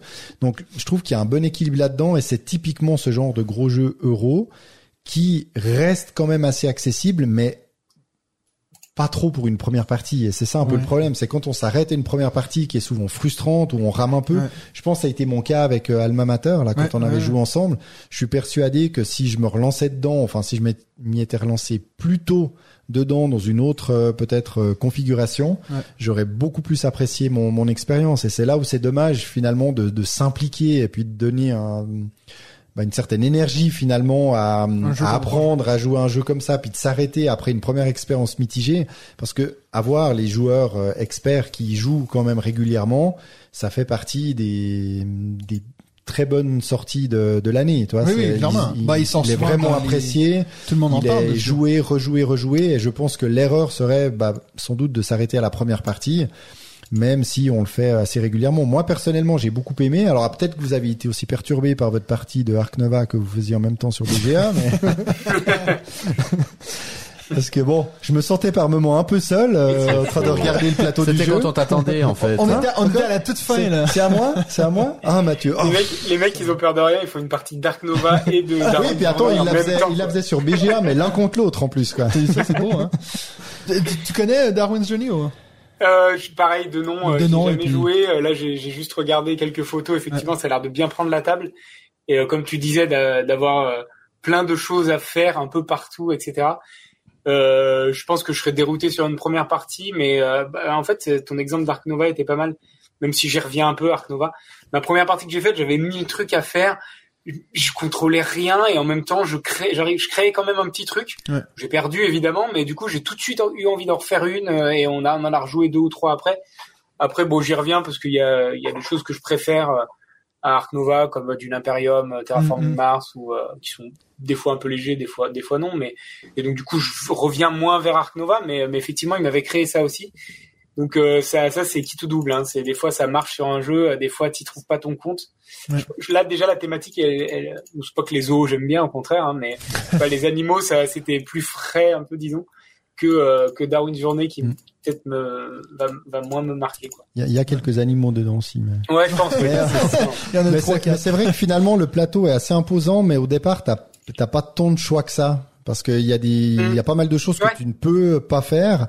Et puis finalement, une fois que tu as compris l'iconographie, c'est assez, euh, ça, C'est elle clair. est ouais. assez claire. Et puis, bah, ça t'ouvre petit à petit des possibilités. Mais c'est vrai que, bah, j'ai vu Mathieu, toi, la façon dont tu as décidé de commencer, bah, ça t'a pénalisé quasiment quand même Mm. pendant deux de tes tours. Donc, euh, j'ai compris effectivement la frustration. Et Ouais. ce qui me plaît quand même dans le jeu, c'est qu'il y a, il y a peut-être deux, trois tours dans ta partie où tu vas vraiment pouvoir, et ça, je pense qu'on l'a fait, mais pas tant que ça, Mm. pour vraiment comboter, parce qu'il y a quand même beaucoup de choses qui te débloquent, euh, une autre action qui te permet de débloquer Ça, une autre cool. action. Puis ça, t'as un côté vraiment satisfaction quand ça se produit, Ouais, où tu grave. dis euh, waouh quoi. Mais ça veut pas dire que le tour suivant, ça va, ça va s'amplifier, comme des fois dans des ces créations de moteurs où Ouais, euh, ouais. plus t'avances, plus tu tu roules, tu sais, sur sur l'adversaire. Là, ça peut être un très bon coup qui arrive au milieu, Mm. puis tout d'un coup après, bah le tour suivant, il est plus calme. Bah, un peu comme des fois dans Ark Nova, où tout d'un coup ton tour suivant, Ouais. tu Ouais. tu condamnes un peu ton tour pour prendre euh, pour prendre un, Un jeton, petit X, euh, un petit X, ouais. Donc, euh, Ça, c'est vraiment le mauvais tour, par contre, en ouais. général. Bah, des fois ça peut te, Des fois, des fois ça peut te débloquer. Ouais, je suis assez d'accord. Des fois, c'est ce qui fait que je parle contre toi. mais mais euh, je, je fais juste un dernier point sur ce que tu disais tout à l'heure euh, sur le fait de laisser une chance à un jeu, etc., un jeu expert. Euh, Ce que, ce que je trouve euh, en contradiction avec ce que tu viens de dire, c'est que il y a malgré tout un certain nombre de gros jeux où sur une première partie où tu comprends la moitié de ce que tu fais, tu kiffes ta race mais mais à fond tout du long du jeu. Et ce jeu-là, t'as envie d'en faire une deuxième directe, t'as envie de t'impliquer. Et donc malgré tout, pour nous qui jouons à beaucoup de jeux parce qu'on on fait des nouveautés, etc. Forcément, un jeu qui sur ta première partie, même s'il y a des sensations mécaniques qui sont intéressantes, te donne pas plus envie que ça de te lancer sur une deuxième. Bah il y a un tri là qui est fait, qui est euh, qui est un, je, je sais pas comment le nommer, mais tu vois un espèce de tri un peu naturel finalement de, de simple, simplement lié au plaisir que tu prends ou pas avec ces jeux-là quoi. Moi, j'ai aucun problème, j'y jouerai sans vous. Ce sera beaucoup plus plaisant. Je Plus. veux bien en faire une deuxième, je veux bien en faire une deuxième. Bon, Après, c'est la problématique, ça, c'est un vaste débat de, du plaisir immédiat, quoi. Oui. Moi, je sais que je suis un peu là-dedans aussi, et c'est que j'ai tendance à privilégier effectivement trois parties de 30 minutes, enfin, non, trois parties d'une heure plutôt qu'une partie seule de trois heures. Je suis, je suis plus sûr de m'amuser au moins une fois en trois parties Ouais. Que, euh, que si je tombe sur un mauvais jeu de trois heures. Et, euh, effectivement, euh, si un jeu de trois heures, tu trouves, t'as pas le feeling quand tu fais la première partie, bah, faire une deuxième partie, c'est réinvestir trois heures. Alors, euh, on a tous le temps de le faire en vrai, parce qu'on peut se l'aménager le temps, mais est-ce qu'on a l'envie, est-ce qu'on veut pas faire autre chose à la place, c'est ça. surtout. Surtout les enseignants. ouais. Ouais. Je ne Bon. rentrerai pas dans ce débat. Sur ce, on va passer à notre. Attends, moi j'avais juste envie de juste rapidement parler de Discover dans un Non. tout petit jeu. Ah bah non, t'as pas le T'en as parlé de deux. On T'en a- parlé de deux en un. non, je- mais parce que c'est toi qui as dit on garde Darwin pour la fin. Je me lâche sur Il y a quand Discover. même, il y a Bon, quand on m'avait dit les règles sont strictes? Mais oui, mais Bon, apparemment. c'est pas vrai, Corentin, c'est pas vrai du tout. C'est comme dans mes, dans mes, mes classes, quoi. Les élèves écoutent pas. Ici, c'est pareil, quoi. bon. Non, mais juste, David, Benji et Mathieu vont maintenant vous faire leur thématique. Discover. Voilà. Alors. non, mais. On en a déjà parlé deux fois, fois de ce jeu-là. Mais non, pas du tout. Bah si, Mais non, ce a parlé, juste moi j'en ai qui en a parlé. parlé. Mais on, on le fait en live euh, la prochaine fois. Ah, si vous voulez. Si vous voulez, avec plaisir. Avec Non mais plaisir. la semaine prochaine t'auras rien à nous Ta dire. gueule, ta gueule, ta gueule. Donc, on a notre invité, Quentin Lebras. Euh, Oui. Donc, Créateur de Discover, qui en fait il va me le, il va me le rappeler toute la soirée, ça. euh, non mais écoute, on a eu un peu, t'en as un peu, tu nous as teasé un peu juste avant, mais est-ce que donc toi ton profil de joueur c'est quoi? Est-ce que t'es plus quelqu'un dans les tout petits jeux, dans les gros jeux? Tu t'essayes un peu de tout? Euh, Toi, toi, tu je- nous invites chez toi à une soirée jeu, c'est quoi qu'on va faire? Ah ouais, bah alors ça c'est c'est pas la même question. En fait, ça va On dépendre. va parce tester ses protos. Je m'adapte énormément euh, à si, si j'organise une soirée jeu, je vais m'adapter aux joueurs qui vont arriver. Ouais. Donc je moi, je suis effectivement, comme tu, tu l'as dit à un moment donné, euh, adaptable en fait. C'est-à-dire euh, si euh, je sens que avec euh, les personnes avec qui je vais jouer, c'est cool et il faut faire, enfin, faut faire. On veut partir sur un horreur Arkham, bah go, on part sur trois heures d'horreur Arkham, horreur Arkham très narratif. Ouais. Si on doit partir sur un terraforming Mars beaucoup plus mécanique, qui va durer deux heures, bah c'est parfait aussi. Et si on doit faire trois parties de Fugiflush, euh, du Just One et tout, Ouais. bah c'est génial aussi. Euh, tant que, et j'allais dire, tant qu'il y a des bonnes personnes et des bons jeux, mais c'est même pas tout à fait vrai, tant qu'il y a des bonnes personnes. Parce que même avec des mauvais jeux et des bonnes personnes, il y a moyen des fois de, de créer quand même un, un moment cool. Ouais. Euh, Des fois, avec Des des, fois, au mauvaises détriment du personnes jeu, et des hein. bons jeux, tu peux aussi faire un J'allais truc dire, ça cool. nous arrive pas souvent. là. non, mais des fois au détriment du jeu, mais au moins tu t'en rappelles. Nous, on a joué vraiment à des jeux horribles que je citerai pas forcément, mais où c'est où on s'en rappelle encore en fait, parce Ouais. que euh, c'était un chouette moment, qu'on a débriefé le jeu, qu'on a rigolé et tout, et qu'on s'est pas juste dit oh il est nul, on passe euh, en étant aigri quoi. On a on a, on a déliré dessus quoi. Donc euh, donc je suis plus, je suis vraiment, je pense plus euh, fixé sur les personnes que sur le jeu.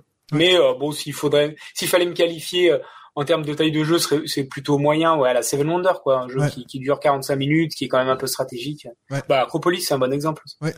Est-ce que tu as une tendance à analyser euh, chacun des nouveaux jeux euh, auxquels tu auxquels tu joues en Alors, tant qu'auteur de jeu, justement, à, Ouais, à décrypter ça, oui. un peu tout? Ça beaucoup. Par contre, en tant que joueur, j'analyse pas. Je joue énormément à l'instinct.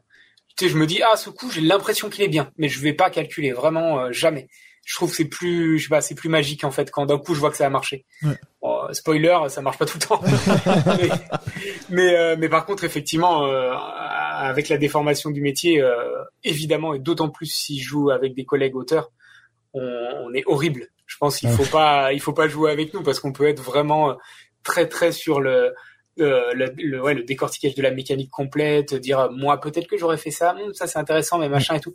Des fois ça peut un peu pourrir le truc si euh, si les autres sont que des joueurs et qu'ils ont juste envie de s'amuser. Oui, on a, euh, moi j'avais fait le, le bootcamp de Greux Games, puis il y avait Théo qui Ouais. était là, et puis euh, on avait eu, ben, il avait fait toute une présentation sur le co-autorat. Euh, bien sûr, euh, quand on parle de co-autorat puis de Théo Rivière, souvent on parle aussi de Corentin Lebras. Euh, Oui, c'est vrai. puis euh, en regardant, de- de- j'allais dire ta discographie, Tu vois que ça va te rester. Excellent jeu. Discover, euh, Chante très bien d'ailleurs.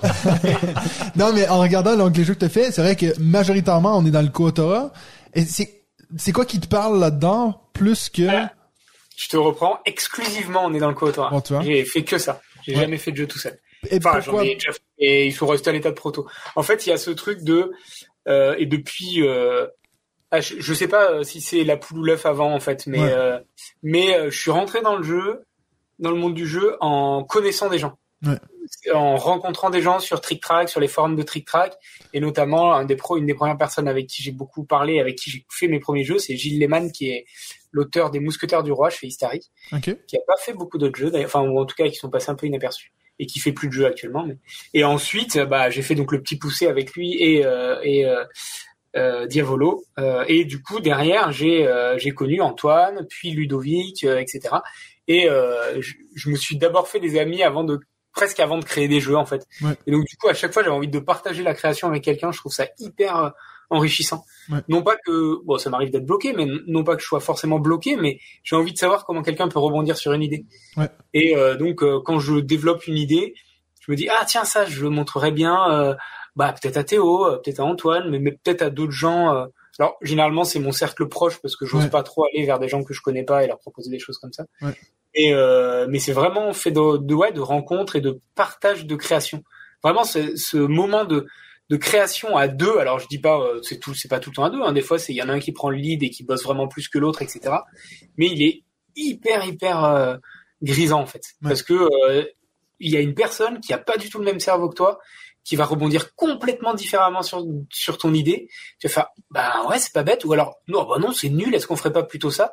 Et euh, boum boum boum de mauvaises idées en mauvaises idées, on arrive à un moment donné des fois à des, à des trucs géniaux en fait, des trucs géniaux pardon d'ailleurs. Et, euh, et c'est ce que j'adore ouais dans le, dans le donc dans dans, dans le co-autorat et du coup j'ai du mal à effectivement à, à terminer un jeu tout seul parce que j'ai très très envie dès que mon idée est un peu stable de le montrer à quelqu'un et de lui proposer en fait. Toi, t'as un, un background euh, avant d'être auteur de jeu. Tu, tu faisais quoi? T'avais un background artistique? T'es habitué au travail d'équipe? Ou au contraire tu étais tout seul? Ou Euh, non, j'étais, euh, je suis scientifique à la base. J'ai un master euh, en criminalistique. Euh, donc euh, En globalement, normalement, je devais arrêter. Des... Bah, c'est euh, comme les experts à la télé. Je, Oh. euh, ouais, c'est ça. Et donc du coup, on a, Tu se la a- pètes. hein. Comme les experts. tu vois, Moi, exactement. comme- experts, je suis expert. non, en fait, c'est plutôt eux qui se la pètent dans leur série. Ouais. et C'est pas tout à fait comme ça que ça se passe. en fait. J'imagine. Mais euh, mais oui, normalement, j'ai- j'étais amené à bosser euh, effectivement pour la police scientifique et, euh, et etc. Euh, mais en fait, c'est un peu la réponse de tous les auteurs et autrices. Hein, c'est euh, bah, je jouais vachement quand j'étais gamin. Mes mes parents ils jouaient beaucoup, notamment au Pictionary, Trivial Pursuit. Ils créaient des cartes. Donc il y avait déjà cette cette, euh, cette idée de, de création, je pense, Mhm. qui s'est qui s'est intégrée. C'est des, des profs des, des profs, mes mes deux parents. Ah, des gens Et, bien, euh. Qui avait le temps donc. c'est ça, des artistes en fait. c'est ça exactement. Et, euh, et donc du coup, euh, c'est plutôt venu ouais, de la cellule familiale que de mon- que après de mon développement euh, professionnel en fait. Ouais. Non mais j'a- j'allais dire parce que là actuellement, enfin, je, je reprends certains éléments que j'ai entendus sur euh, Playback. Hein, je je rends à César ce qui appartient à César, mais c'est drôle qu'on t'invite euh, en même temps que eux à, à parler de ton parcours. Mais actuellement, tu vis du jeu de société. Hein, tu tu tu, tu Ouais. bosses plus à côté. Ton métier, c'est auteur de jeux de société. C'est ça en fait. Jusqu'à 2018, je travaillais dans un laboratoire euh, de chimie. Euh, et, euh, et effectivement, en 2018, j'ai arrêté euh, bah, parce que euh, déjà vivre du, enfin, parce que j'ai pu le faire. Alors, grâce à des, des arrivées euh, euh, de d'argent, d'héritage, tu vois, cache ton cash finalement. Des, des petites arrivées d'argent, mais qui m'ont permis de me dire, allez, euh, est-ce que c'est pas le moment? Parce que dans mon métier, je suis pas hyper épanoui. euh, le labo, bof. En plus, bah, j'inhale des produits euh, qui vont faire que je vais avoir un cancer à 60 ans. Donc, c'est pas. T'as commencé à jouer en mélangeant les ça. trucs, tu sais. Ça, quand je ça ensemble, ça explose. Est-ce qu'on est-ce qu'on couperait pas du carton plutôt? Ça a l'air Potion vachement- explosion, tu sais, tu leur fais au boulot. C'est ça. Et donc du coup, ouais, j'ai dès que j'ai pu, j'ai j'ai posé euh, ma démission et, euh, et euh, ça a aidé aussi. C'est euh, la création de Kaedama euh, en 2017-18 quoi, où euh, où je me dis, bah en plus, si je me lance tout seul avec euh, mes jeux que j'ai déjà qui sont sortis et que je suis en train de développer, si en plus derrière on a une équipe à quatre où on répond à des demandes d'éditeurs euh, pour faire du, du jeu de commande, Ouais. c'est c'est pas non plus l'assurance au risque, mais euh, il y a une entrée d'argent qui peut être non négligeable et qui peut me permettre de tenir quelques années. Et bon, pour le coup, le bateau vogue tranquillement pour l'instant euh, jusqu'en 2023 et, et ça va correctement quoi. Euh, Je dis pas que demain je peux tout arrêter et aller au Bahamas, c'est vraiment loin de là. Mais euh, mais euh, c'est cool, faut que je continue à faire des jeux parce que bah c'est un peu cette euh, dichotomie euh, qui est euh, bah en fait on est dans un milieu créatif donc tu peux pas te forcer à créer mais en même temps si tu veux en vivre ah, il Oui. faut bien qu'il y ait soit un jeu qui marche d'un coup, mais c'est rare, enfin c'est très difficilement le cas, soit bah, avoir des petits jeux sympas qui, qui trouvent un peu leur public, mais qui commencent à diminuer au bout d'un moment, donc faut en sortir un autre, etc., etc. Ouais. Donc ouais, c'est t'es tiraillé un peu des fois entre euh, la production entre guillemets et la création. En fait. Mais c'est intéressant parce que je, je- je- il y a quelques années de ça, sur un épisode de la radio des jeux justement, on, le- euh, je crois que c'était Rexou qui faisait la réflexion que à, à sa connaissance, il y avait Antoine et Bruno Catala qui étaient les deux seuls Ouais. auteurs français à vivre de, de, de leur métier en fait. Et puis j'ai l'impression que finalement, en peu de temps, là, il y a un nombre de, Ouais. de personnes qui vivent de ce métier beaucoup plus nombreux qu'il y a, mais, mais ne serait-ce que cinq ans, quoi. Parce que je pense que, bah, donc Antoine bien sûr, mais les, les trois autres de chez Kaidama, vous, vous, vous en vivez a priori. Ouais, ouais, Et puis sûr. finalement, c'est c'est c'est aussi intéressant de voir que la professionnalisation du jeu de société, elle permet aussi ça, Mhm. c'est-à-dire qu'il y a des auteurs qui peuvent, en étant auteurs de jeux de société, vivre de de, Mhm. de ce métier, quoi. Je trouve ça, je trouve ça intéressant. ouais. Ouais, j'ai j'ai pas j'ai pas plus analysé que ça, mais tu as raison. hein. Il y a de plus en plus de gens qui effectivement vivent parce que bah, le marché il devient énorme et que que effectivement il y a de plus en plus de jeux qui sortent. Je sais pas à quel niveau aussi il y a pas mal de monde qui prennent peut-être un risque légèrement inconsidéré Mhm. en euh, quittant leur métier en disant allez je me lance dedans. Bah, et peut-être que dans 5-6 ans, on le dit beaucoup aux jeunes auteurs, euh, pas pour euh, pour les les descendre et pour pour que mais surtout pour qu'ils se fassent- pas de mauvaises idées. Attention, c'est pas parce que d'un coup vous avez sorti un jeu qui a gagné un prix ou même qui juste tout le monde en parle et tout, vous vous dites allez je lâche mon métier et j'y vais parce que même un jeu qui a gagné un prix, bah, bah on sait jamais, ça peut redescendre d'un coup, Ouais. euh, ça peut pas être suffisant. Euh, c'est pas c'est pas si évident que ça. Faut faut faire attention quoi. Faut vraiment poser le pour et le contre. C'est pour ça que moi j'ai vraiment euh, j'ai eu ce truc de j'ai eu de l'argent qui arrivait, j'ai Kaedama et en plus j'ai des jeux autour. Allez pourquoi pas? Et, euh, et au pire si ça marche pas, bah j'essaierai de me retrouver un autre boulot quoi. Et en plus ça allait pas dans mon vrai métier donc il fallait aussi à un moment donné que tu vois que que, que je parte quoi. Mais faites attention, euh, réfléchissez-y quoi. Mhm, mhm. Non mais là, c'est ce qui est génial, c'est avec en plus la création de de la team Kaidama. Je pense que d'avoir pu euh, profiter aussi de se lancer dans, dans ce projet, ça doit être assez fabuleux parce que bon, Mm. j'ai j'ai pas une connaissance suffisante, mais j'ai l'impression que c'est assez rare de parce que non seulement vous faites du co-autorat, mais vous partagez aussi un même euh, un même lieu. Alors vous y êtes pas euh, Ouais. tous les jours tous tous présents, mais c'est une aventure qui est aussi euh, assez folle. Donc tout ça s'est présenté un peu en même temps, et je pense que ça a dû Mm. quand même bien te motiver à faire le Ouais. à faire le pas à ce mo- à ce moment-là. Clairement, clairement. Alors pour, pour préciser, euh, c'est mais tu as complètement raison, mais c'est euh, en fait Kaedama c'est une entité euh, qui a pas de lieu, enfin ou en tout cas son Oui. lieu c'est la cafetière pour Oui. le coup, qui est l'atelier qui existait avant Kaedama, euh, créé par Antoine et euh, qu'on squatte euh, ardemment tous les jours, enfin moi en tout cas, euh, et euh, qui, qui avait pour but, j'imagine dans la tête d'Antoine quand on avait quand on en avait discuté parce qu'on est on est un peu tous à l'origine du projet, Ludovic Maublanc, euh, Antoine, moi et il y avait Bruno Catala à l'époque aussi quand on en parlait de se dire euh, ouais avoir un lieu euh, où euh, on peut discuter euh, création quoi. Euh, alors un lieu privé hein, mais où on peut discuter création entre auteurs de, de Valence euh, entre copains et tout. Et, euh, et donc quand c'est arrivé effectivement euh, c'est euh, enfin moi tu t'imagines euh, je sors mes premiers jeux en 2012 en 2014 ou 15 il y a la cafetière qui arrive. Je connais très bien Antoine et Ludo c'est des copains mais pas avant tout mais en tout cas avant que ce soit des copains, j'étais juste fan d'eux en fait. Mm. C'est-à-dire moi Seven Wonders c'était mon jeu adoré. Ouais. Euh, j'ai son auteur qui arrive, qui vient manger chez moi un jour. Je fais oh là là, qu'est-ce qu'il faut faire?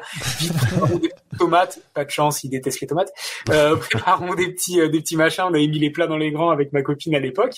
Euh, parce que on se disait bah on reçoit une star en fait parce que moi j'arrive dans ce monde du jeu de société je suis très rapidement fan de personnes dont j'admire le métier et Anton ça a été le cas et bah globalement je travaille à là son, son, son bureau est à deux mètres. Alors là il est pas là mais mais euh, mais son bureau est à deux mètres et je fais ça avec lui euh, tous les jours quoi. Et c'est un un très bon pote et tout mais j'ai je peux pas m'empêcher d'avoir tout le temps dans, dans ma tête ce petit truc. Et je pense que c'est c'est cool c'est sain c'est sympa pour pour garder un peu les pieds sur terre de me dire putain c'est en fait c'est un peu un rêve presque. Ouais. alors il y a des hauts et des bas hein, dans ce métier hein. je veux pas dire que c'est tout est rose mais c'est un peu fou de, de travailler avec ces gens là et tout.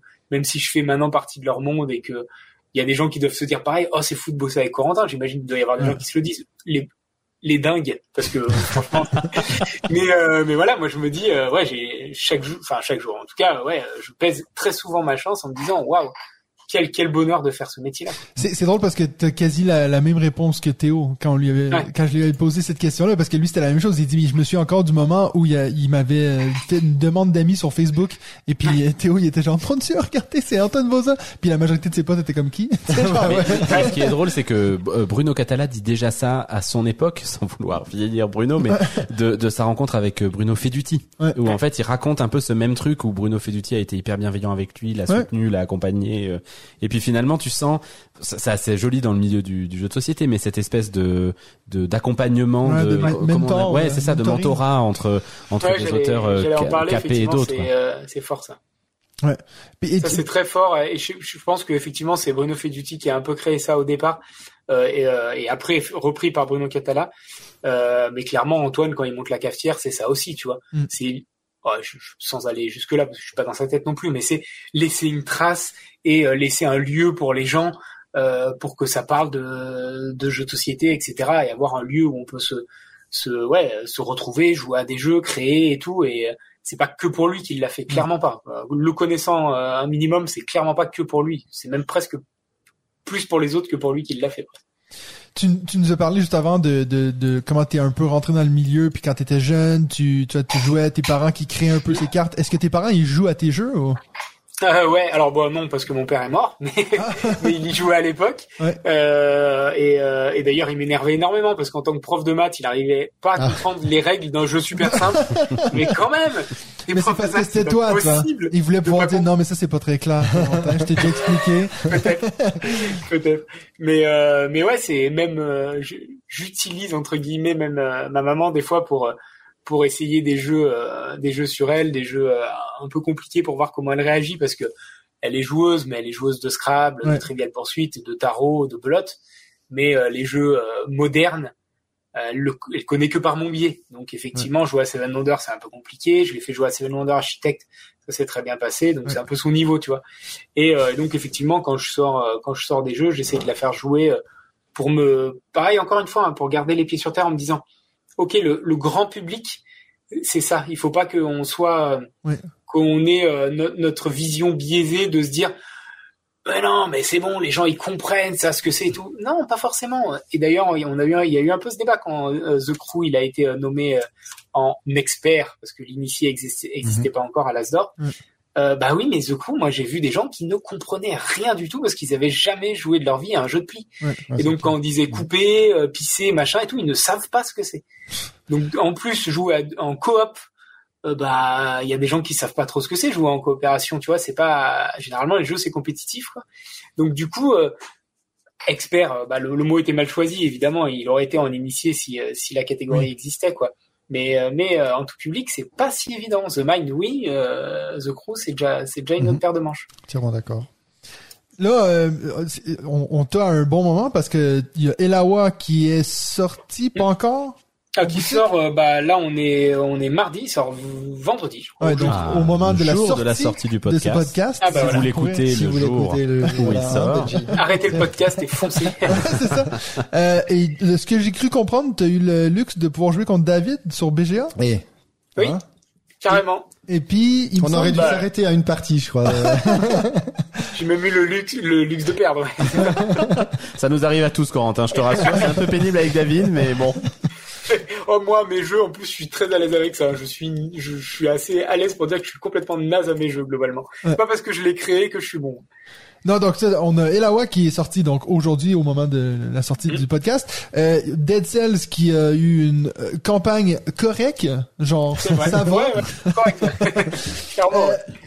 Il y, a, il y a pas mal de, de petits succès qui arrivent comme ça en même temps. Est-ce que euh, là d'un coup on est sur un high? Est-ce que là ça va redescendre un peu ou t'as encore plein de sorties qui sont Bon, Elawa, on sait pas encore, hein, vu qu'il est. Non, il mais est je veux sorti. dire une sortie. Ouais, ouais. C'est vrai que c'est un... Les retours sont plutôt bons pour le est moment. sorti, ouais.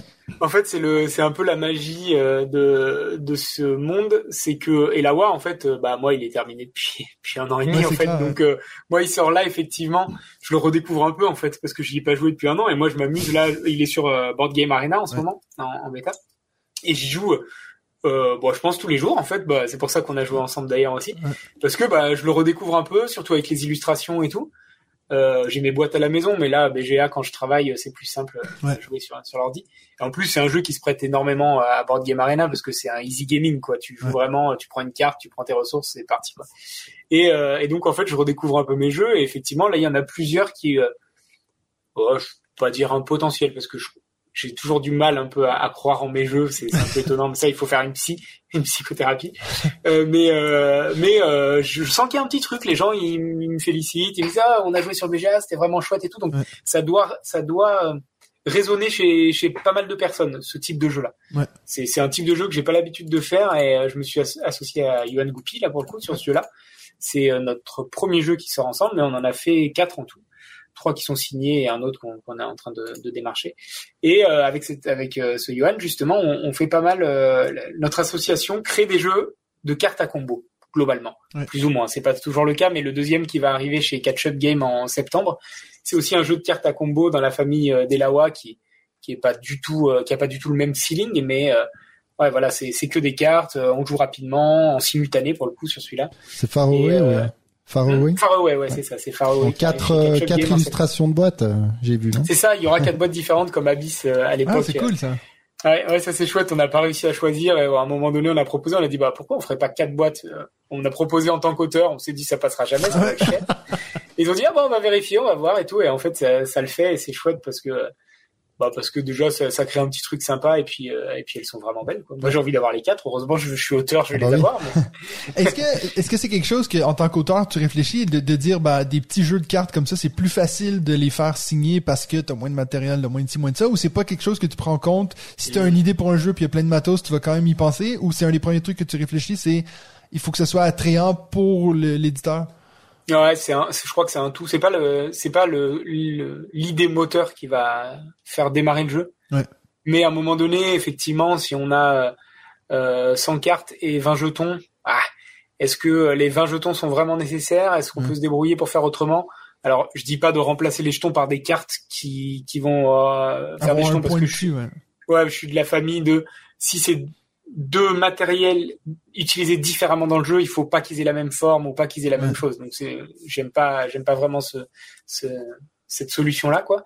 Mais on y pense parce que ben en fait on est auteur euh, professionnel entre bon, non pas entre guillemets en fait vraiment professionnel. Euh, et euh, du coup il faut aussi qu'on s'adapte euh, à la demande du public et surtout la demande éditoriale. Donc quand un éditeur on vient lui montrer un jeu et qu'on a que des cartes, bah lui il dit Hum, pas cher à fabriquer, enfin pas cher à fabriquer. En tout cas dans une petite boîte, petit jeu de cartes, machin et tout, pourquoi pas? Et euh, typiquement pour Far Away, on s'est posé la question. À un moment donné, il y avait les tuiles. Euh, bah, c'est devenu des cartes de formats différents. Ouais. Euh, et donc il y a deux cartes de formats différents parce que comme je dis, il faut que les deux choses qui sont qui se servent pas de la même manière dans le jeu, il faut qu'elles soient différentes. Donc c'est deux cartes de formats différents, mais à la base c'était c'était des cartes et des tuiles. Et euh, donc ouais, c'est c'est un truc auquel on réfléchit, mais qui va pas être euh, moteur de l'idée du jeu. En fait. Sur, sur euh, Arceis, euh, Kaedama est éditeur aussi ou Non, non, étonnant. et Alors étonnamment, c'est pas étonnant, mais tout le monde se trompe parce que effectivement, on l'a fait avec Ankama. Et en termes de nom, c'est très très proche Ah, de Kaedama. Et donc par exemple, on a ce, ce petit fun fact qui est euh, bah, Draftosaurus qu'on a fait aussi avec euh, l'équipe de Kaedama pour Ankama. Euh, bah, on a, euh, je sais pas, un mail toutes les semaines au moins euh, de personnes qui disent oh on a perdu un petit dinosaure euh, sur Draftosaurus est-ce que vous pourrez nous envoyer nous en envoyer un. Bah non parce qu'on n'a pas un stock de dinosaures en fait nous. faut demander à l'éditeur. Et je pense que les gens pensent qu'on est l'éditeur en fait.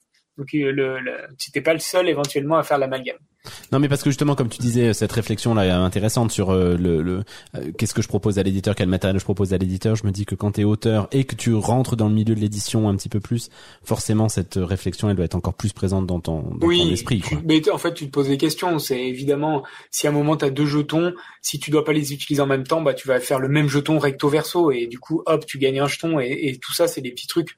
Bah, quand tu arrives devant l'éditeur et que tu lui montres le truc, bah tu, tu lui as un peu mâché le travail. Alors il faut lui laisser un peu de la place aussi pour pour s'exprimer, mais c'est des choses que inconsciemment on, on travaille parce que l'ergonomie, euh, le la façon de d'appréhender le jeu sur une première partie, etc. Il, il faut le travailler. C'est pas juste faire un jeu, c'est faire un jeu qui va qui va demander aux joueurs aucun effort à part l'effort du jeu, quoi. Mhm.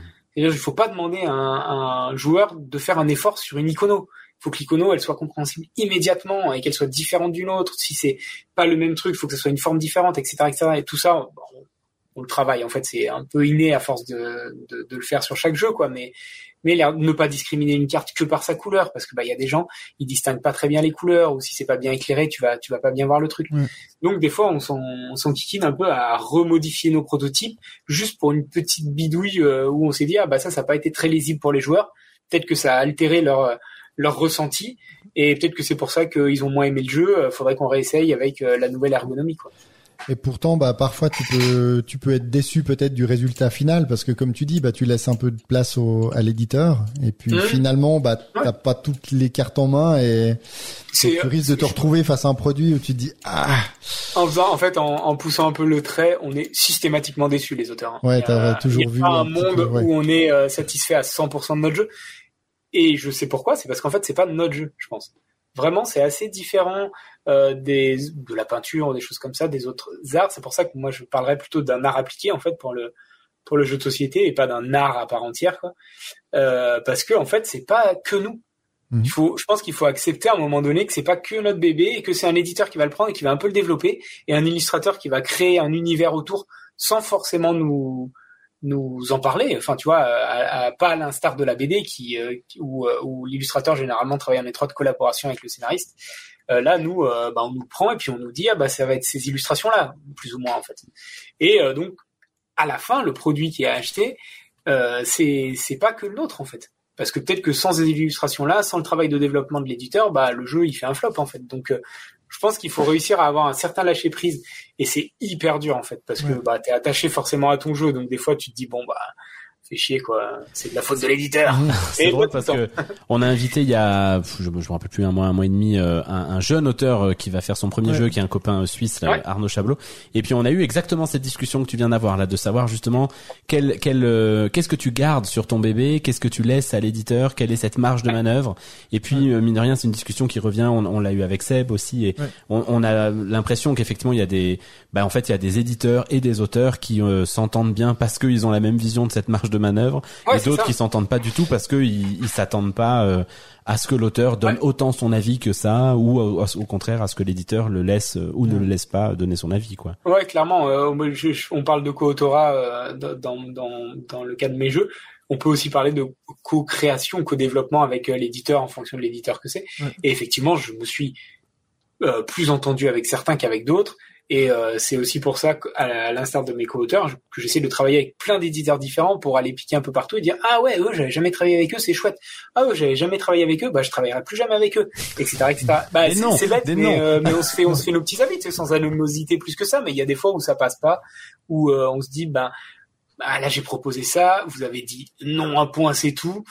Finalement euh, le jeu bof en plus euh, bah je suis pas content de ce que vous avez fait bah j'ai Ouais, pas envie de, de vous reproposer autre chose en fait. Mais c'est ça qui est Et, assez euh, super dans le dans le monde du jeu de société, c'est que finalement tu signes pas des contrats d'exclusivité Ouais. avec Ouais. des éditeurs, puis tu peux euh, et proposer des jeux chez plein d'éditeurs qui vont sortir bah, quand ils sortent, c'est-à-dire tout d'un coup tu te retrouves avec euh, trois quatre jeux qui vont sortir euh, assez proches et des éditeurs différents, ça doit ça doit hum, créer quelque chose de très différent par rapport au cool, livre ouais. où des fois le livre bah tu signes une exclusivité puis ça peut être par rapport à une personne que tu as en face où tu te dis on s'entend hyper bien puis cette personne six mois après elle est plus là puis tu as ton contrat Oui, de- pour les quatre prochains livres et puis ça se passe pas trop bien mais finalement c'est le business puis tu tu peux juste te taire quoi.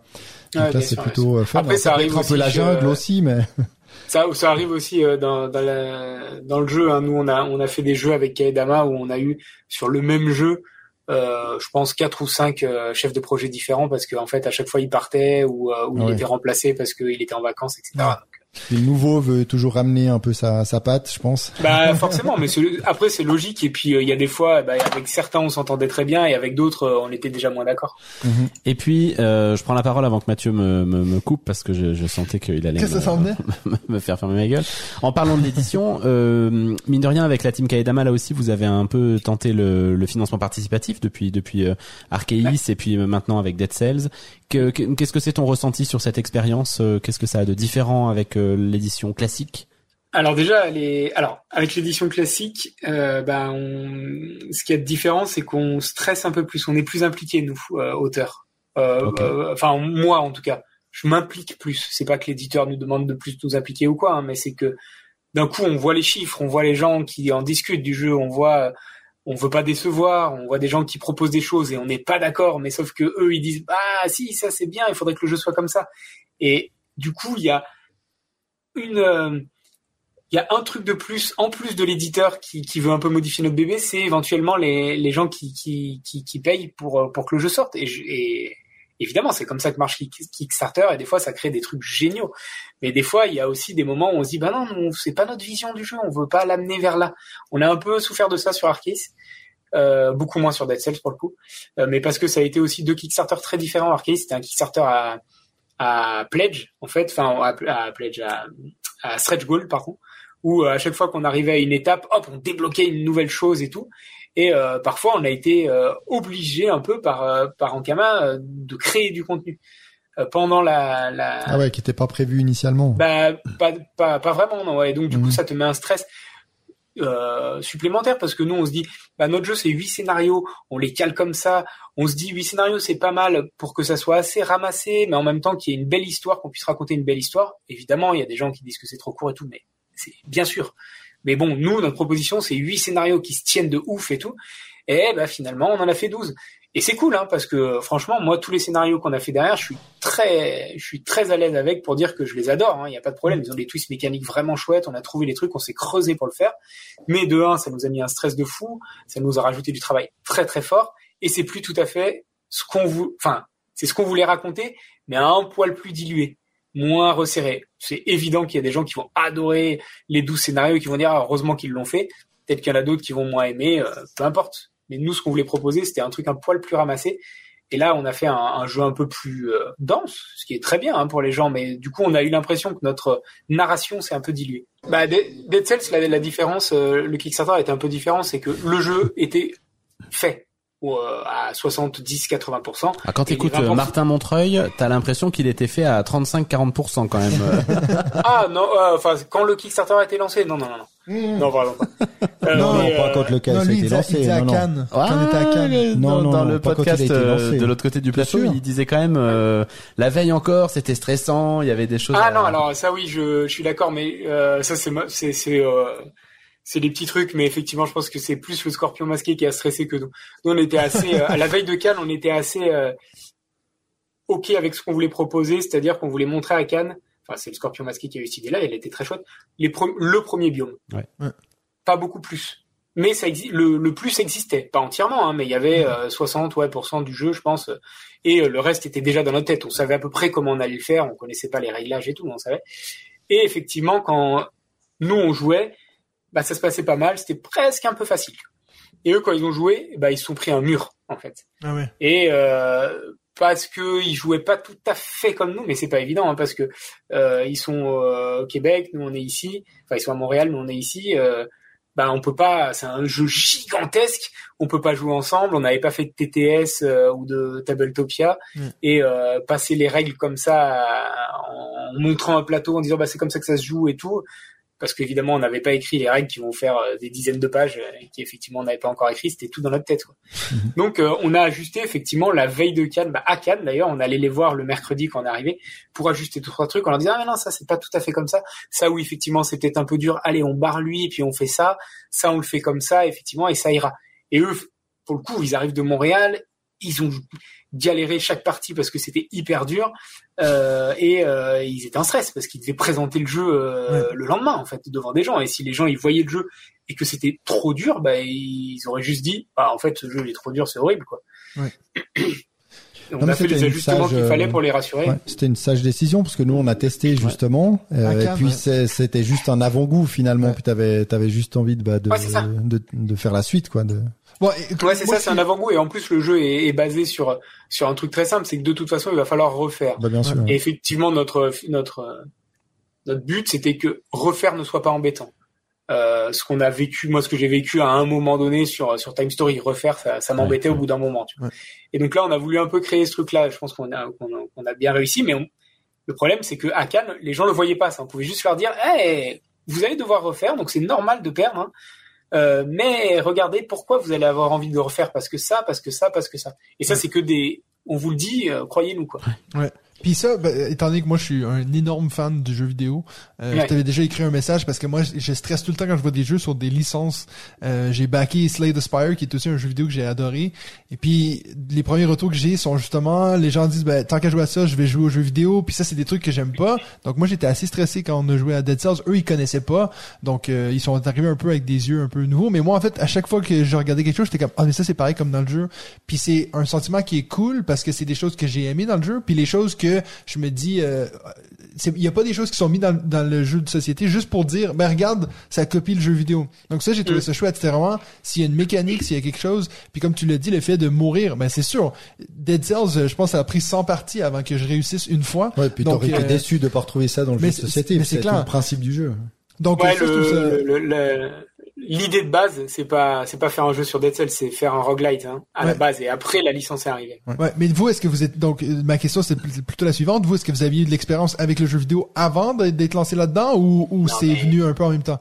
Non, non, mais euh, on était ultra fan du jeu en fait. Ah oui, quand on a, quand on a réussi à faire en sorte que le Scorpion discute avec euh, avec euh, la Motion Twin et Evil Empire, on était comme des fous. Ouais. Enfin, moi, Dead Cells, j'ai fait 200 heures de ce jeu. Ouais. Euh, alors, je suis arrivé que au deuxième Cells. Hein. Je suis pas forcément très bon, mais c'est un réel plaisir ce jeu, quoi. C'est un jeu qui est sorti en 2017, 2018, je pense. puis qui tourne encore quoi. et que moi je joue encore à ce jeu-là et, et je suis pas si j'adore le jeu vidéo mais je joue pas énormément j'ai les enfants je fais d'autres choses et tout j'adore les films aussi donc j'ai plein de trucs à faire donc je joue pas beaucoup mais j'achète des jeux et puis je les garde et je me dis ah j'y jouerai un jour. Dead Cells je fais des runs très régulièrement parce que c'est c'est je trouve ça monstrueux. Ça fait vraiment partie de mon top 5 euh, des jeux euh, et en, et c'est c'est d'autant plus fort euh, me concernant parce que je suis plutôt normalement fan des jeux à la Nintendo Ouais. donc euh, les bah remarque ça peut avoir un petit côté Mario Dead Cells cela dit mais les les Mario 2D en tout cas Mario Zelda les trucs très colorés Pikmin tu vois qui me sortent complètement de la réalité Ouais. où euh, je stresse pas un petit peu quand même parce que Mario c'est pas si évident mais et euh, voilà enfin plein de, tu vois vraiment un, un univers un peu coloré et tout et Dead Cells c'est c'est pas tout à fait ça Non. et je trouve que Dead Cells il est bon euh, dans sa nervosité il est bon dans sa narration parce que euh, le jeu il te rac- il te il te fait imaginer une histoire juste avec deux trois lignes de dialogue que tu Ouais. trouves à deux trois endroits et tout si t'as envie de les lire tu vois t'es même pas obligé et il est bon dans euh, dans sa rejouabilité quoi c'est bon ce jeu il est vraiment monstrueux je l'ai préféré à Slay the Spire hein, si on peut les Oui, bien comparer. sûr. Parce que. Slay the Spire, c'est en fait un jeu de société, mais que tu joues sur ton Ouais. ordi, en fait. Et je pense que c'est la c'est une des problématiques de faire un jeu de société Slay the Spire en fait c'est que Ouais. c'est déjà un jeu de société et en plus il y a une machine qui fait tous les trucs chiants pour toi Ouais, donc là, maintenant, Donc- il faut que toi, tu les fasses. Bah alors j'ai jamais joué au jeu donc je sais pas mais de ce que j'ai vu moi j'ai fait je ne vais pas sur euh, ce jeu bon je fais déjà très peu de Kickstarter mais je me suis dit Ouais. j'adore Slay the Spire c'est un très bon jeu j'y vais pas Ouais. parce que là j'ai l'impression que je vais faire de la maintenance toute ma partie en fait Est-ce que tu as backé ton propre jeu? euh, non mais Antoine il l'a fait oui Quand même Je balance. personne le, le fasse, quoi. en fait c'était marrant mais on a, on arrive euh, on n'était pas au même endroit quand, quand la, la campagne se terminait mais euh, il était 9h et Antoine il était au travail moi j'étais dans ma salle de sport. Et euh, on était quasiment à 12 000 donc on se envoyer des messages 12 000 backers. On était à 11 900 je sais pas combien 80 un truc comme ça. Et du coup Antoine il fait ah bah si ça peut aider je back! Et il a backé. Bon finalement on y, est, pas arrivé il aurait dû en prendre 20 quoi. Je dit mais bon Et puis, donc, euh, est-ce que c'est, comment on s'y prend quand on veut justement adapter une licence qui existe déjà? Là, vous, tu dis que vous aviez déjà une idée pour un roguelite. Est-ce que ça change totalement la façon de voir le truc ou t'essayes d'intégrer ce que vous avez déjà fait dans une liste?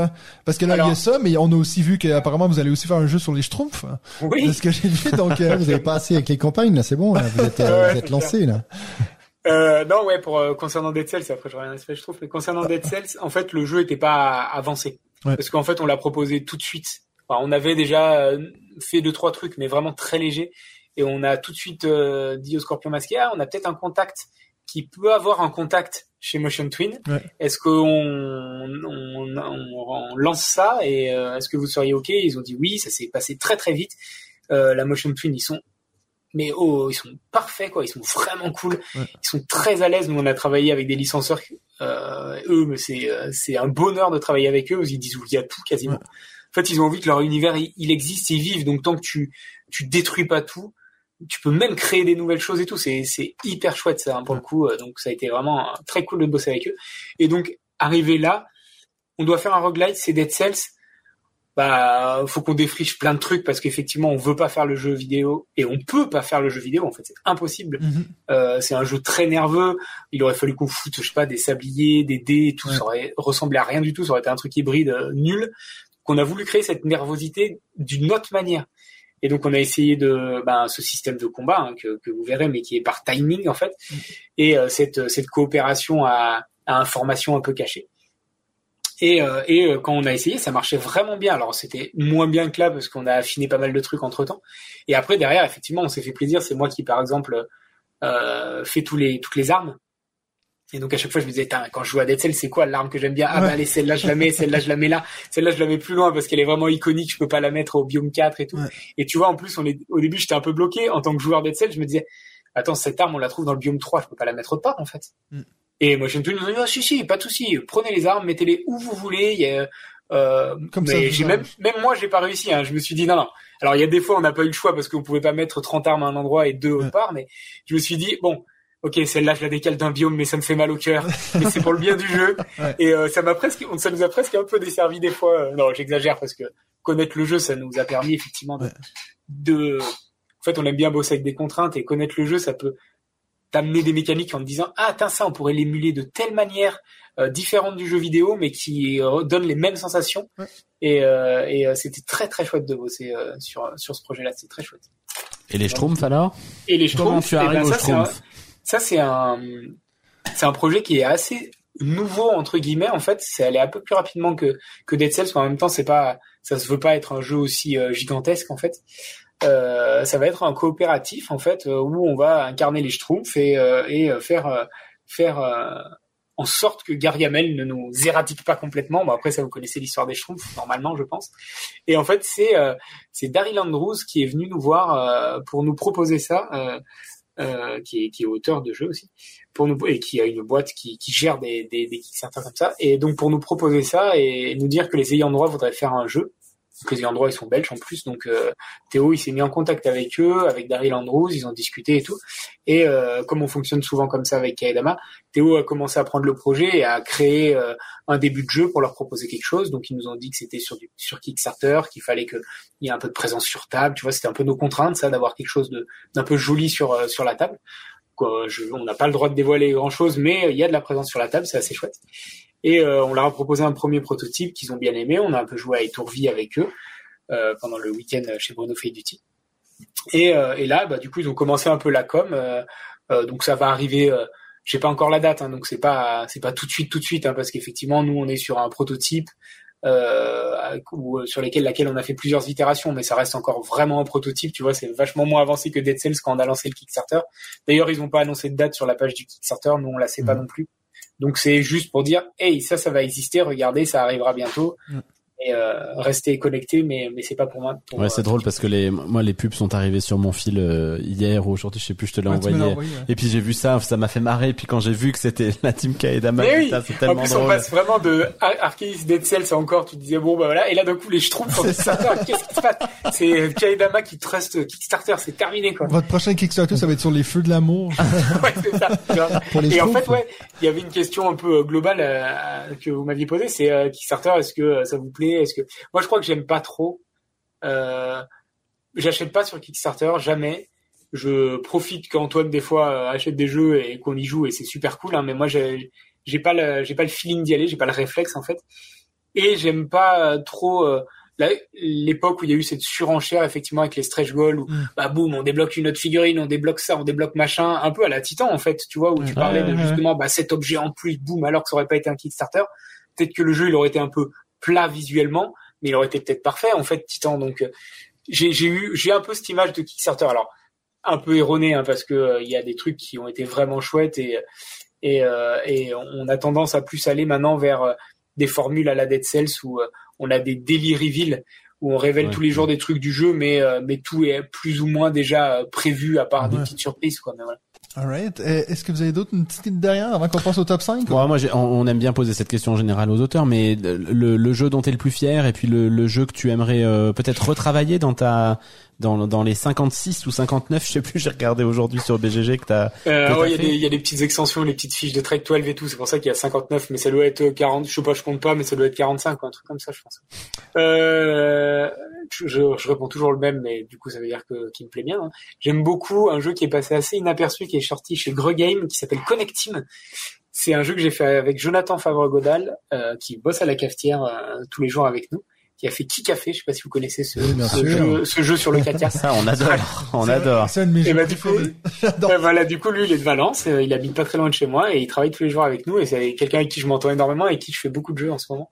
Et donc, euh, on a fait ce Connecting qui est un jeu d'association d'idées euh, coopératif euh, qui est sorti chez Greux Game et le- le- l'idée est, est- est très simple. Elle me rappelle d'ailleurs, enfin, j'ai parlé de Fujiflush et de Keblo et du coup, je me dis, ah, j'aime peut-être bien ces jeux où euh, il y a une idée très simple et qui fonctionne bien. Ouais. J'irai pas à dire, euh, j'irai pas jusque là pour parler de mon jeu, mais voilà, je trouve qu'il fonctionne bien en tout cas où euh, on va avoir des, ch- chacun cinq ou six cartes dans la main en fonction du nombre de joueurs et qui, qui correspondent à des, des pas, pas, pas nécessairement des mots mais des idées en tout cas par exemple dans un jardin euh, qui pique euh, malodorant ou euh, bruyant etc et on va poser une carte au centre de la table.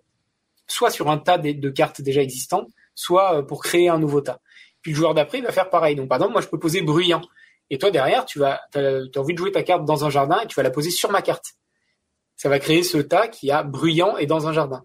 Et on va faire ça jusqu'à ce qu'on ait plus de cartes et euh, donc créer plusieurs tas. Le but, c'est quand même de créer un maximum de tas, mais il faut qu'il fasse au moins deux cartes. Mhm. Donc voilà, tu crées un maximum de tas parce que chaque tas va techniquement pouvoir te rapporter un point. J'explique comment.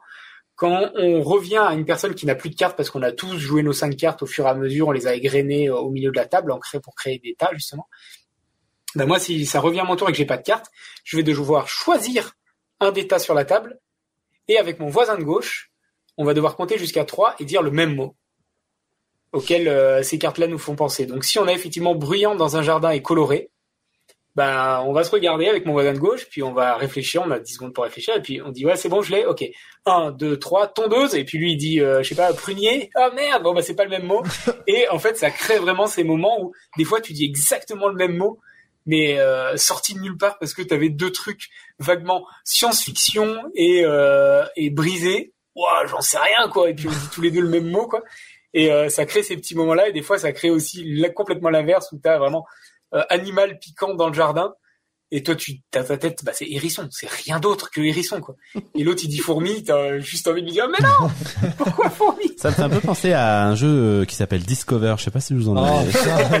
C'est bon, genre. Et en plus, je suis allé le googler, je vois tout à fait ce que c'est. Je serais curieux d'a- d'avoir ton avis, mais j'écouterai le live. Non, mais c'est, mais c'est, c'est le jeu que tout le monde connaît en festival parce que c'est là que t'as le gros stand blue orange et puis ils font la musique et Par tout. contre, si en train de raconter le jeu que tu m'as entendu raconter, t'as conscience que... Non, mais il y a un côté de, de, je sais jamais trop comment nommer cette thématique, mais effectivement du Dixit, du, Ouais. du, du guessing, Ouais. euh, de, de, de, à quoi pense l'autre que, que je trouve toujours très intéressant en plus Ouais. dans, dans, dans, dans les jeux. Ouais, et puis là, vraiment, la simultanéité, se regarder dans les yeux et, et, euh, et dire pas le même mot, le même mot, ça, ça, enfin, j'ai- j'aime beaucoup cette sensation.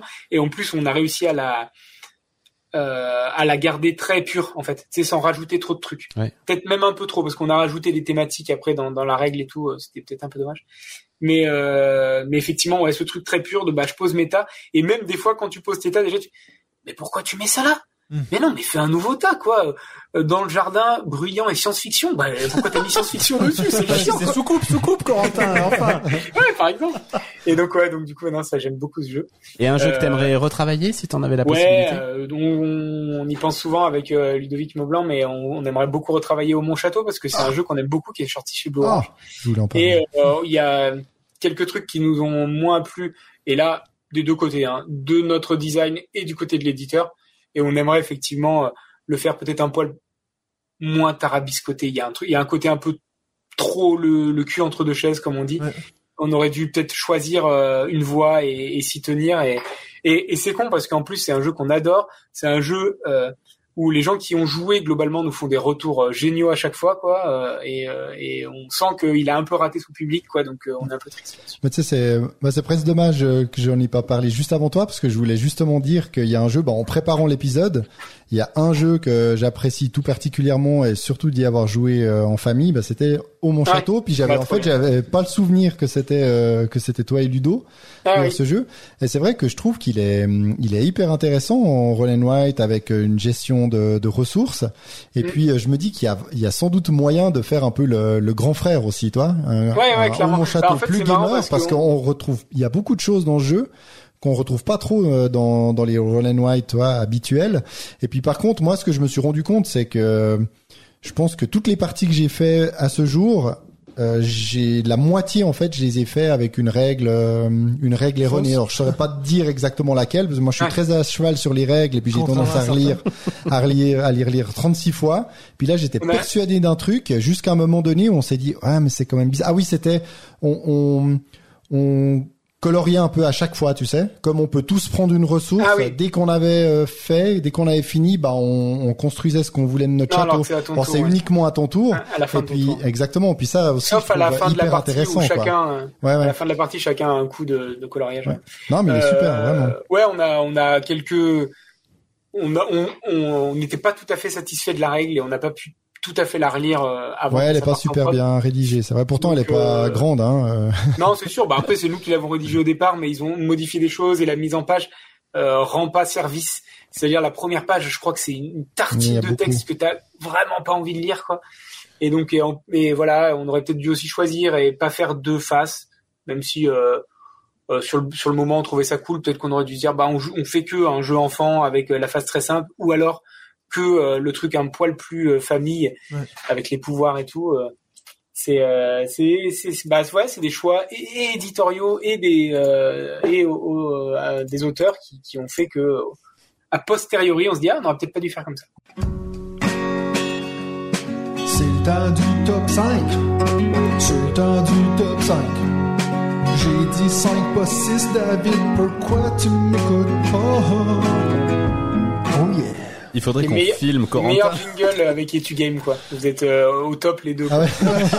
bah, c'est son côté C'est le québécois. côté ouais. québécois, ouais, c'est c'est ça je pense On est obligé, en fait. C'est le premier truc qu'on apprend à l'école, c'est de faire des jingles. Si vous voulez être aimé par le par le monde entier, il faut que vous soyez un peu comme ça, les Québécois. Un peu québécois, toi. euh, donc, je te laisse expliquer la thématique que tu nous as choisie, Corentin. Ouais, euh, alors ça peut être une thématique large, mais j'ai parlé de, de jeux de course. Ouais. ouais. Et puis c'est toujours intéressant quand on propose des top 5 parce que euh, on a toujours des façons différentes d'interpréter les jeux de course. Ouais, justement, ouais, je pense que ça peut, ça peut. euh, j'ai j'ai mis, j'ai mis quelques trucs qui peuvent un peu sortir. De... Sortir de là. Mais avant qu'on démarre, est-ce que euh, parce que j'ai vu qu'en 2008, t'as sorti un premier jeu qui est vraiment un jeu de course. Puis Ah alors, t'es ouais. le seul, euh, t'es le seul en sorti, en hauteur, fait. celui-là? Ok, 8 mètres pour 100 mètres. Ouais, c'est génial. Wow. Pour Déjà 100 le, mètres. la, un jeu de course du 100 titre, mètres. C'était Ouais, visionnaire. c'est un prototype en fait. euh, C'est un prototype, euh, c'est un prototype que j'avais, euh, dont j'avais rentré la fiche sur Trick Track. Euh, je sais pas pourquoi à l'époque. euh, Oui, il s'est retrouvé sur My pas- aussi. Ouais, voilà, c'est ça. Bah après, tout le monde l'a un peu repris. Je devais pas tout à fait savoir comment marchaient, marchaient les fiches en vrai. Ouais. Et puis il y avait pas mal de protos aussi hein, qui étaient rentrés Mhm. en fiche Trick Track en vrai. Euh, et euh, je l'ai jamais poussé. Tu sais, c'est ce, genre, de premiers protos. Alors c'était pas tout à fait mon premier, mais de premier proto, tu te dis, allez, je vais faire un truc euh, et tu, tu te fais un peu, tu te fais un peu les armes dessus, mais euh, euh, de souvenir, c'était, c'était gentillé quoi. Ouais. Mais effectivement, ça émulait une course de 100 mètres qui n'existe pas tout à fait hein, en jeu de société. Mais hein. c'est ça qu'on s'est rendu compte. avoir une avoir une ouais une, course très nerveuse comme ça en, une partie qui dure 5 minutes comme ça bam, bam, où euh, tu tu parcours tes 100 mètres euh, ça, peut- ça peut être chouette j'y re- réfléchirai Mais en lisant en fait, en lisant le, le- la petite description qu'il y a du jeu, ça m'a fait beaucoup penser à un, bah, un jeu de course de chevaux qui va sortir euh, en français, mais qui est même un jeu français. Donc c'est pas le Ready Set Bet, c'est pas le Long Shot, c'est un autre où justement c'est courses de chevaux et puis euh, on est pas à plutôt le citer les jeux de cavalier. notre top 5, il n'y a pas de, pas de Ah, hein. pardon. et, euh, et, et puis on est vraiment dans euh, dans mettre des, des bâtons dans les roues des, des autres chevaux, etc. pour réussir à gagner la course. Puis ça a l'air d'être euh, d'être ça aussi le jeu chevaux, ils de ont 100 pas de mètres roues. là. ouais c'est ça. Euh, Corentin, on va te laisser commencer avec ton numéro 5. ouais alors mon numéro 5 j'ai mis euh, un vieux jeu maintenant c'est Snow Tales Slow si Tales? Snow Snow, Tales. comme, ok. Ouais Mathieu est prof d'anglais, euh, hein, il est un tout petit peu chiant sur les questions des accents en anglais. Il y a aucun souci. Moi, je suis français, donc je suis un mauvais accent. euh, et Tails comme la queue. Parce que du coup, c'est euh, une course de husky, enfin de, de chien, de chien de traîneau. Euh, et en fait, il y a un truc vraiment chouette dans ce jeu. Euh, bon, déjà, les, c'est assez cool parce qu'on va avoir des plateaux euh, euh, modulables qu'on met les uns à côté des autres pour créer la course. Il va y avoir des sapins, des petits, des petits, euh, ouais, des, des petits meeples euh, sur, au milieu de la, de la course pour euh, que tu vas devoir éviter avec ton traîneau. Et surtout, tu as deux chiens. Et donc, tu vas avoir deux piles de chiens, un à gauche, un à droite, et il va falloir réussir à les équilibrer. Parce que si ton chien de droite, il est plus fort, donc les cartes vont de 1 à 5, je crois, et bah tu vas plus aller à droite. Et si ton chien de gauche, il est plus fort, tu vas Ah. plus aller à gauche. Et comme tes cartes, elles sont un peu rares, bah des fois, tu vas pas trop avoir le choix, et tu vas te déporter sur la gauche, te déporter sur la droite, et des fois te prendre euh, des murs, des, des sapins, d'autres participants, enfin concurrents. Et euh, j'ai un, j'ai un très bon souvenir de ce jeu en fait. C'est- J'y ai pas joué depuis très longtemps, mais je trouvais ça très malin ce- cette idée de Une couverture Du- euh, 2008, donc. euh. qui donne envie. Ouais. Je- et j'aurais Ah, pu oui. mettre en plus un jeu de, de course de chien de Oui, traîneau parce que qui c'est vrai que je s'appelle toi, tu que nous j'avais en avais parlé, sur euh, ça, ouais. Kickstarter, mais il a pas fait partie de mon top, euh, Ton mon top, top 5. 5. Ok, ben, vas-y avec ton 5, alors. Ouais, alors juste pour revenir, non, euh, je vais pas revenir dessus parce que j'ai perdu la, j'ai perdu la page. Mon 5, alors mon cinquième jeu, bah c'est vrai que moi, alors on s'est, on avait échangé un peu sur cette thématique, puis on s'était dit finalement même un, alors je vais peut-être de nouveau euh, Non, mais divulgacher, mais non mais même un Ark Nova, ça peut, Ark Nova, ça peut être un jeu de, de course finalement parce que le premier qui, euh, Ouais. qui dépasse les 100, mais là moi je suis resté dans la thématique de la course bon. quand même, voilà. Donc en 5, euh, plutôt bah, la jeu enfant, j'ai mis le Grand Prix de Belcastel. Ah oui. Voilà, Oui. parce qu'à chaque fois que bon, j'y ai pas joué souvent avec mes filles, mais à chaque fois je, je rigole bien, et puis en plus je commente un peu la course, et puis Ouais. euh, puis on aime bien euh, s'il y a cet esprit du des, des, des- de l'autre Belcastel, comment Ouais, il les s'appelle charlatans. charlatan voilà, Charlatan. de Belcastel, mais en beaucoup plus simple et en mode course, donc j'ai trouvé plutôt euh, efficace euh, comme il a été euh, comme il a été réinterprété. Je me souviens avoir entendu, euh, Théo, il est assez fan de ce grand Je prix. crois qu'il aime bien. Moi, j'y ai jamais joué, mais je crois que Théo aime bien. M'en a déjà parlé. oui. On a déjà parlé aussi comme, il disait même en, en tant qu'adulte, en fait. Ah ouais, En tout à fait, ouais, tu peux bien peux tu peux bien rigoler, ouais, exactement. Alright. Benji, ton numéro 5. Alors moi, je veux pas te remercier Corentin parce que ça a été un top 5 compliqué pour moi. J'ai mes disques cover en 5. Je pense que j'aurais pu, j'aurais pu, mais je pense que mon top 5 c'est vraiment les 5 jeux de course auxquels j'ai joué dans ma vie, si tu veux. Donc, Ah, d'accord, oui. je pouvais pas en faire plus. Juste, je suis quand même allé regarder sur BGG. euh, je suis, je suis un spécialiste en général de me tromper moi dans les thématiques qui sont Ouais. qui sont données. Et puis j'avais une mention honorable parce que ça m'a fait rire quand tu fais les races Ouais. dans BGG. Le premier qui sort quand tu fais en classement, c'est Twilight Imperium. Ah, bah, c'est beau, ça. Donc effectivement, je pense que c'est une mécanique qui est- qui- qu'il fallait un peu euh, un, un peu bien entourer. Donc euh, je suis resté sur une notion de de course euh, au sens propre. Et mon numéro 5, c'est aussi un petit hommage à Théo Rivière et puis je suis persuadé que je serai pas le seul à l'avoir mais c'est Cochon Rapido Cochon rapide. parce que c'est c'est Tu Théo sais que je l'ai qui viré, euh, il était en cinquième Moi, c'était ma mention en arabe. ah ben moi si je le virais euh, j'en avais que T'en avais quatre. Non, mais en fait, c'est- c'est donc Théo nous en a parlé sur euh, Le podcast. où il est, enfin l'épisode où il a été invité. Et puis un soir, je, je sais même pas comment on en est venu à dire euh, essayons ça. il restait 10 minutes, je pense. Oui, mais ah, qu'est-ce qu'on a ri, mon dieu, mais qu'est-ce qu'on a ri autour de c'était J'ai vraiment. hésité à le mettre aussi euh, en 5 justement euh, parce qu'effectivement j'ai beaucoup joué avec mes enfants et on s'est beaucoup marré bah, sur la la vie de bah c'était Ludovic Maublanc parce que je pense qu'il y avait il Oui, ils avait avaient découvert avec ensemble, euh, ouais. Avec euh, Théo Ouais. et euh, du coup ouais je l'ai à la maison et c'est c'est plutôt un bon jeu. Si j'essaye de faire juste une, une critique constructive de ce jeu qui, qui non, non, mais je le trouvais juste un tout petit peu long en fait, euh, paradoxalement. Mais mais mais bon, enfin voilà, c'était quand même une expérience où on a on a on a tellement tellement rigolé. Non mais tu vois, long du côté complètement hasardeux et complètement Oui, surréaliste. Je crois Mais qu'on joue avec moins de pommes nous avec les enfants justement Ah, pour que ce soit un peu plus voilà. nerveux. Tu vois, c'est un auteur professionnel qui. Voilà. Pardon. Bon hein. après j'aime pas trop euh, modifier les règles de jeu Voilà. parce que euh, si l'éditeur et l'auteur ont voulu le présenter comme ça c'est comme ça qu'il se joue mais euh, mais effectivement pour que ça traîne pas trop en longueur nous on joue avec moins de pommes. Non mais voilà, Cochon Rapido, c'est vrai que ça avait été une expérience un peu surréaliste et on avait vraiment beaucoup beaucoup rigolé autour de la table. Moi, je me suis demandé si t'allais le mettre, justement. C'est pour ça que j'ai, j'ai plutôt mis mon cinquième, euh, j'ai mis un jeu qui est, techniquement, c'est celui qui est le moins course dans ma, ma bande, mais, euh, c'est, je l'ai mis là parce que c'est le, plus proche que j'ai ressenti moi-même d'être dans une course. Le fait de physiquement devoir faire un truc rapidement, euh, et puis j'ai mis Dungeon Scrawlers. Je sais pas si vous vous souvenez de ce jeu-là, on a joué à ça il y a Euh, oui. longtemps. Oui. C'est un jeu euh, qui est ouais, dans l'univers de Donjons et Dragons, mais vraiment pas. Mais voilà, c'est un jeu où en fait t'as une carte et puis Le il faut que tu te rendes avec ton stylo au bout de la carte. Ah Tu sais, on oui, avait joué putain, à ça. c'était excellent, j'avais adoré. Attends, j'ai pas du tout pensé. Ouais, parce que ça c'est vraiment t'as vraiment le truc de que tu dis ok 1 2 3 go puis c'est vraiment comme une course, Ah, t'es vraiment stressé d'essayer de monter euh, C'était excellent. jusqu'au bout et puis en plus t'as 8 cartes. Mais ça a pas été traduit en français, ça. Non, tu l'avais eu non. toi en anglais, hein. Moi je l'ai acheté au Canada ça. Tu l'as toujours, hein. Il est juste derrière toi. Ah putain, c'était trop trop bien. Ouais, donc celui-là, ça m'avait fait vraiment plaisir. Et puis donc, c'est vrai que c'est, au final, quand t'es dans la thématique, t'es pas vraiment dans une course, mais le, ce que tu dois faire, en fait, la course est comme servi comme une mécanique dans le jeu. Euh, et puis c'est un que que, que j'ai beaucoup de plaisir à, à- quand je le montre à des gens. Il y aura un truc où ils disent oui, mais là il faut faire quoi? Ben go quoi, tu dessines et puis on verra. puis à la fin, tu peux analyser et dire ouais, mais là t'es t'as passé à travers deux murs, t'as détruit tel truc, t'as pas bien colorié le monstre et tout. Donc euh, je trouve que c'était méga original quand j'avais joué à ça. Puis d'ailleurs, j'ai jamais vraiment retrouvé un peu cette euh, sensation dans un jeu. Oui, avec les sabliers en temps réel et tout, mais vraiment ce truc de, en fait, si j'ai plus de talent, je peux aller un peu plus vite que les autres, euh, comme dans une course, quoi. Donc euh, c'est pour ça que je l'ai mis en 5. Euh, puis donc j'ai vu par ton, ton expression que tu avais l'air de le connaître, Quentin. Non, en fait, j'ai euh, mélangé avec un autre et, euh, et ça donne très envie, par contre, ce que t'en dis. Oui, oui. J'ai Ah, très c'est envie très drôle. quoi. Ah ouais, c'est très C'est- très drôle. Et puis en fait, à la base, moi j'ai pas, bon, j'ai pas d'enfants moi, et puis j'ai même pas des, des, des amis ou des neveux qui viennent ici, donc j'ai pas vraiment beaucoup de jeux pour enfants. Mais ça, c'en est un que je trouve qui, ouais, tu peux le montrer à un enfant assez rapidement, mais que je, on a tout autant de plaisir avec des adultes à, à vraiment de se prendre dans le jeu, puis de, cool. t'as des personnages asymétriques qui vont te permettre, oh, le- t'as le droit de traverser un mur une fois ou des trucs comme ça, donc c'est, c'est vraiment chouette. Euh, c'est dommage qu'ils l'ont pas édité en. C'est vrai. en- Mais tu vois, moi, ça, bah, en t'entendant parler, ça m'a fait penser à un autre jeu que, que j'ai pas mis, qui est Ghost Adventure. Donc, c'est ce jeu avec les toupies. Puis, il y a Ah un oui, peu ce principe aussi, sauf que c'est collaboratif, Ouais. mais t'as vraiment cette course où la toupie ne doit pas s'arrêter. Ouais. Et puis, euh, t'as, t'as certains pouvoirs euh, sur les plateaux, puis tu dois te le placer d'un plateau à l'autre. Il est, il est vraiment fun. Puis, il y a cet esprit aussi de, bah, il faut aller vite, et puis t'as tes plateaux personnels. Un très chouette jeu également. Mais Donc, que voilà. j'ai oublié. Donc, euh, à numéro 4, Corentin.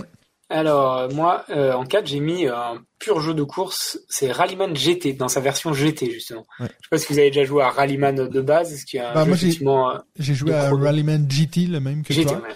qui est Parce que le jeu de base qui est sorti il y a déjà un petit moment, c'était un jeu euh, où tu devais faire le meilleur chrono et donc en fait tu jouais des spéciales et t'es, donc tu faisais une course de, de voiture de voiture et euh, tes voitures, elles étaient sur le même circuit, mais pas des, enfin, elles pouvaient pas se rentrer dedans, tu vois. Il Ouais. fallait vraiment faire le, le meilleur temps, c'est tout. Mhm. En fait, t'étais pas sur la même, euh, dans la même temporalité, en fait. Ouais.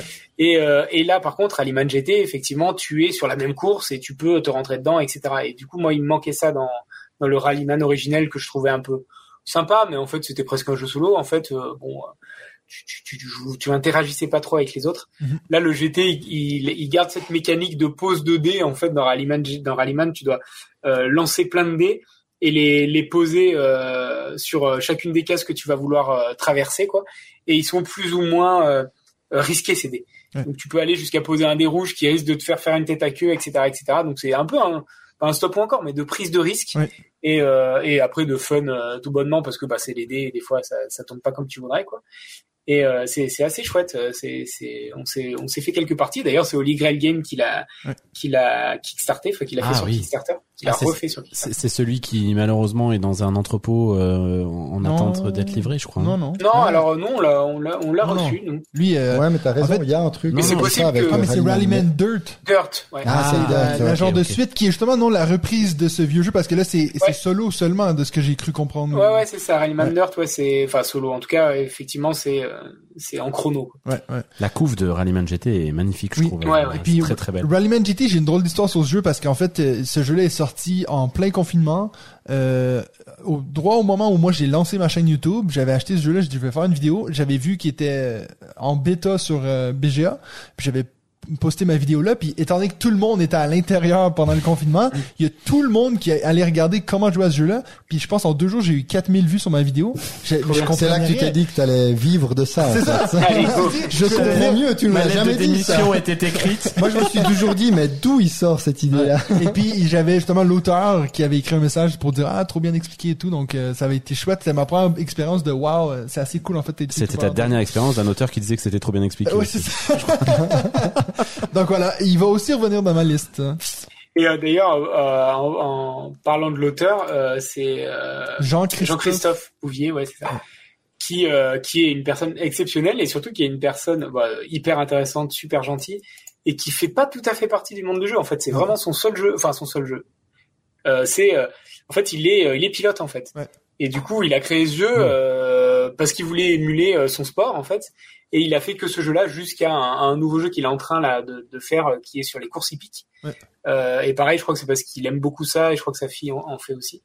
Et euh, du coup, en fait, lui, il fait des jeux sur ses passions. C'est assez rigolo. Il fait pas des jeux pour être auteur de jeux. Il fait des jeux sur ses passions. Et c'est vraiment euh, de, c'est de la, de la, ouais, de la pure simulation. En c'est fait, une, drôle- presque. une différente approche ouais. Mm. c'est un peu comme les gars de Age of Champagne qui ont fait des, un jeu sur le champagne parce qu'ils travaillaient dans le champagne quoi Ouais, c'est ça. euh, David ton numéro 4 Alors, mon numéro 4, c'est un jeu où on est plus quand même sur le, le, le pari que sur la course réelle, mais ça reste quand même dans le domaine de la course, c'est Camel Up. Ouais. Voilà, en 4. Bah oui, il est forcément dans, ton, dans tes 5. T'en connais pas d'autres. c'est le jeu que j'ai découvert vraiment sur le tard, hein, parce que j'y ai joué la première fois cette année, et Oui. puis c'est vrai que j'ai adoré ça, et j'aime le présenter euh, partout. Je trouve dommage de de pas, voilà, de pas le retrouver. euh, même la nouvelle édition est, est pas trouvable Ah ouais. en, en français, c'est assez étonnant pour un pour un jeu qui a eu un prix euh, comme le Spiel. Mais voilà, vraiment du plaisir. Et puis euh, j'avais tellement entendu, euh, enfin j'avais mitigé ouais. ouais des réactions mitigées. Bah c'est vrai qu'il avait gagné face euh, À Splendor. face à Splendor, Splendor aussi. ouais bon ça c'est pas de sa euh, faute hein Non, non, non, bien non, sûr. mais il y a une réaction de la communauté a été- médiatique voilà. française qui à chaque fois. D'ailleurs, c'est Splendor drôle. et Qui un peu- Stories, non Ouais, exact. Euh, Non, t'as- Euh, Enfin, en tout cas, deux, Concept. jeux, deux gros jeux français. C'était Concept, c'était concept. Ouais, concept. Ah, et concept, Splendor. Splendor et Parce que blanche, notamment sur la radio des jeux, à chaque fois qu'ils parlent de ce moment-là, tu sais, il y a vraiment beaucoup de mépris pour Camel Up, c'est assez drôle. C'est ça. Tous les gens autour euh, de moi détestent Il y avait un a Je priori euh, négatif. je suis celui qui l'aime le plus. moi. Ok. Puis c'est vrai que quand j'y ai joué, j'ai trouvé ça génial et puis il fonctionne toujours hyper bien Ouais. euh, auprès des gens à qui je le présente. Donc voilà. Voilà, on va pas rebondir Voilà. tout de suite. on va se laisser euh, un tour de plus. Moi, en numéro 4, j'ai mis Flamme Rouge. Alors, je pense que je vais pas en parler euh, beaucoup parce qu'à mon avis, il va être plus haut sur euh, d'autres euh, de vos top 5. J'y ai peu joué. J'y ai joué chez un copain qui, pour le coup, là où je trouve que c'est un jeu qui euh, a bien marché, c'est que je l'ai entendu euh, notamment chez Fall euh, à l'époque, euh, qui en était un fan absolu, absolu, absolu. Et en même temps, le copain chez qui j'y ai joué n'est pas du tout un gros joueur de jeux de société, mais lui, il avait ce jeu de avec sa famille et il jouait beaucoup avec ses enfants. Et c'est vrai que c'est un jeu que je trouve euh, accessible et puis c'est c'est en plus d'être un jeu accessible, un jeu qui est assez intéressant sur le plan euh, mécanique. J'ai pris pas mal de plaisir à, le- à le jouer, mais par contre, moi je suis assez un joueur euh, de de, de thème et puis euh, je reconnais que la course cycliste j'en ai mais alors rien à foutre. Donc du coup j'ai fait deux parties, j'ai passé un bon moment euh, en hurlant sur le mec qui me double au moment où j'ai pas envie qu'il me double, etc., etc. Mais c'est pas un jeu vers lequel j'ai envie de revenir euh, en courant ou en, en pédalant. Et, euh, et, et donc voilà, donc euh, 4, un, un très bon jeu quand même euh, que, que, que, que j'ai trouvé bien sympa. Donc euh, moi je vais aussi passer vite parce que j'ai Rallyman GT en 4. Ah, Donc euh, voilà. Donc euh, ouais, moi c'est un jeu que j'avais j'avais beaucoup apprécié mais quand j'ai découvert le jeu qui est en 1, que je vais pas spoiler déjà, je m'étais dit ça remplace quasi ce jeu-là. Euh, mais pour des qui est quand même plus accessible parce que moi je l'ai je l'ai sorti avec des gens qui étaient attirés par la thématique de dire ah Rallyman GT la course trop cool. Mais en fait une fois que tu commences à les expliquer ce truc avec les ouais, c'est dés, pas évident. c'est pas un jeu qui est méga euh, Ah, Donc voilà. donc ça, c'est, je pense, encore une fois, c'est une question du, du- de- d'avoir la bonne cible, mais clairement, moi, j'ai souvent passé à côté, puis ça, ça avait peut-être terni un peu mon, mon image du jeu. Je comprends. Ton numéro 3, Corentin. Alors mon numéro 3, c'est euh, ce fameux jeu euh, Kickstarter que donc vous avez vu quelques photos peut-être euh, ces derniers de temps, zombie, mais là. c'est Thunder Road, enfin Thunder Road Vendetta. Ouais. Et c'est une réédition euh, qui a été kickstartée euh, par Rest- Restoration Games. je Oui, Ouais. font que ça, en fait. Eux, Ouais, ouais, ils font que des vieux jeux euh, de, de notre enfance entre guillemets, en fonction de, de nos âges. mais- euh, et euh, L'adolescence et du coup là, c'est un, c'est un jeu qui est, sorti en 86, je crois. Ouais. Enfin, en tout cas, qui est, qui est assez assez vieux pour le coup. Et euh, il s'appelait Le Survivant, je crois, à l'époque. Le Euh, survivant. Ouais. Et effectivement, en 86, euh, on parle vraiment de, on peut pas parler de jeux de société moderne. Hein. Euh, En 86, c'est vraiment, euh, il y, a, il y a un petit moment, j'étais né, figurez-vous. mais, mais, euh, mais ouais, effectivement, et ce jeu, du coup, euh, bah, Restoration Game, ils l'ont revu et ils l'ont vraiment bien revu parce qu'à mon avis, le survivant, si on y rejoue maintenant, on s'ennuie ferme. Et là, Thunder Road, c'est euh, régressif à souhait, quoi. Ouais, T'as vraiment l'impression d'être euh, dans Mad Max euh, du début à la fin. Ouais, c'est ce que j'allais dire. La, la thématique fait vraiment penser à ça. Ah, c'est hein. exactement ça. Alors le, le jeu de base, mais il y a plein d'extensions. On a joué avec plein d'extensions. Le jeu de base, c'est à trois véhicules, un léger, un lourd, un moyen, et on part sur des routes parsemées de d'embûches. Mais je dis d'embûches, mais en fait c'est de mines, de flammes, de piquants et de, de mitraillettes, quoi. Et on a tous en plus un petit hélicoptère qui peut euh, survoler les autres voitures et pff, leur tirer dessus, euh, leur mettre des rafales, quoi. Et euh, en fait, ça va se jouer avec des dés. Tu vas assigner, tu vas lancer 4 dés, tu vas assigner tes dés à, à un de tes véhicules. T'en as trois et t'as un dé bonus pour faire une action euh, plus ou moins bonus. Donc éventuellement cet hélicoptère ou alors de la nitro sur une de tes voitures ou euh, du drift pour euh, éviter le rebond sur une voiture parce que dès que tu vas passer sur une voiture, en fait, ça arrête ton mouvement et tu rebondis. Et on lance des dés de dispersion et blam, soit suite dessous, soit suite dessus, ils vont aller quelque part, euh, se- peut-être sur une mine, peut-être sur un autre gars, et du coup ça fait des réactions en chaîne comme ça. Et on se retrouve en milieu de partie à avoir un mec qui a une voiture enflammée et qui à chaque tour doit lancer les dés et des fois il fait plus deux parce que bah comme il est enflammé, il va plus vite, mais des fois il peut exploser, tu vois. Euh, un autre qui vient d'exploser sur une mine et qui a avancé de trois parce que la mine elle l'a propulsé devant et du coup il te double. Un autre Ah qui se ouais. fait mitrailler par un hélicoptère et qui a déjà deux de ses trois voitures éliminées mais qui slalom avec sa dernière. Bah, c'est euh, en tout cas sur les deux parties qu'on a faites, c'était exceptionnel à chaque fois. Si tu as envie de te raconter des histoires et euh, et vivre des moments euh, avec une mécanique simple, hein, mais euh, mais très fonctionnelle quoi. Euh, c'est euh, c'est fabuleux et il y a une extension où tu peux jouer un camion qui est en trois parties, un gros camion et t'as que ce véhicule.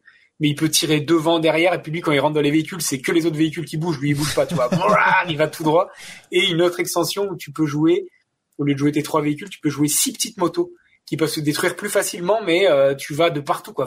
Tu, euh, tu roules Soyez témoins Et, c'est et c'est vraiment vraiment bien en termes de sensation euh, de course.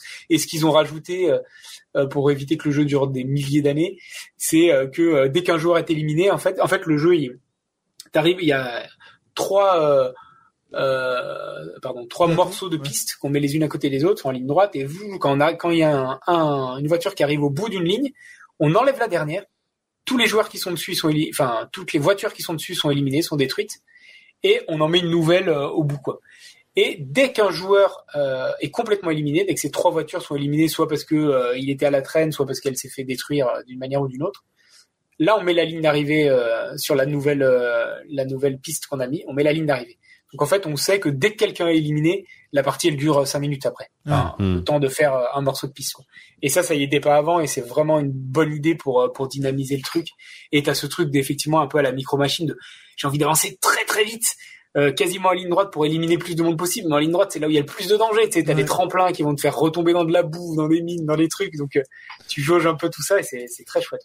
C'est, c'est- je trouve que c'est assez réussi le pari de Restoration Games, cette idée de, on prend des jeux qui existent déjà, c'est ceux qui ont fait Unmatched. Puis Unmatched à la base c'était un jeu Star Wars et puis euh, ils, ont, ils ont retravaillé ça pour euh, un nouveau public. Je trouve que c'est assez, euh, c'est assez chouette comme comme idée. Bah après le, le, le la- enfin en tout cas ils, sont- ils sont plusieurs je pense mais une des personnes qui est dans Restoration Games c'est Rob Davio Ouais. et c'est le créateur du Legacy donc euh, c'est Ouais, quand même un mec qui, qui est pas Mhm. mauvais quoi hein, l'air de rien et c'est l'auteur originel justement des Unmatched donc c'est sûrement pour ça qu'il a commencé euh, par ça refaire son aussi projet, ouais, parce que là, tu vois, dans le jeu, euh, dans le jeu que tu mentionnes, il y a, il y a six auteurs, donc je pense qu'il y a sans doute les auteurs historiques du survivant, mais j'ai Oui, pas sûrement, trouvé, ouais. euh, j'ai pas trouvé qui ils sont, mais c'est vrai qu'il y a, il y a Rob Davio, puis il y a Justin D. Jacobson, qui est aussi euh, derrière euh, plusieurs jeux, dont d'ailleurs mon top 3, mais il est aussi euh, Return to Dark Tower, par exemple. Ah oui, Ouais. oui, oui. Ouais.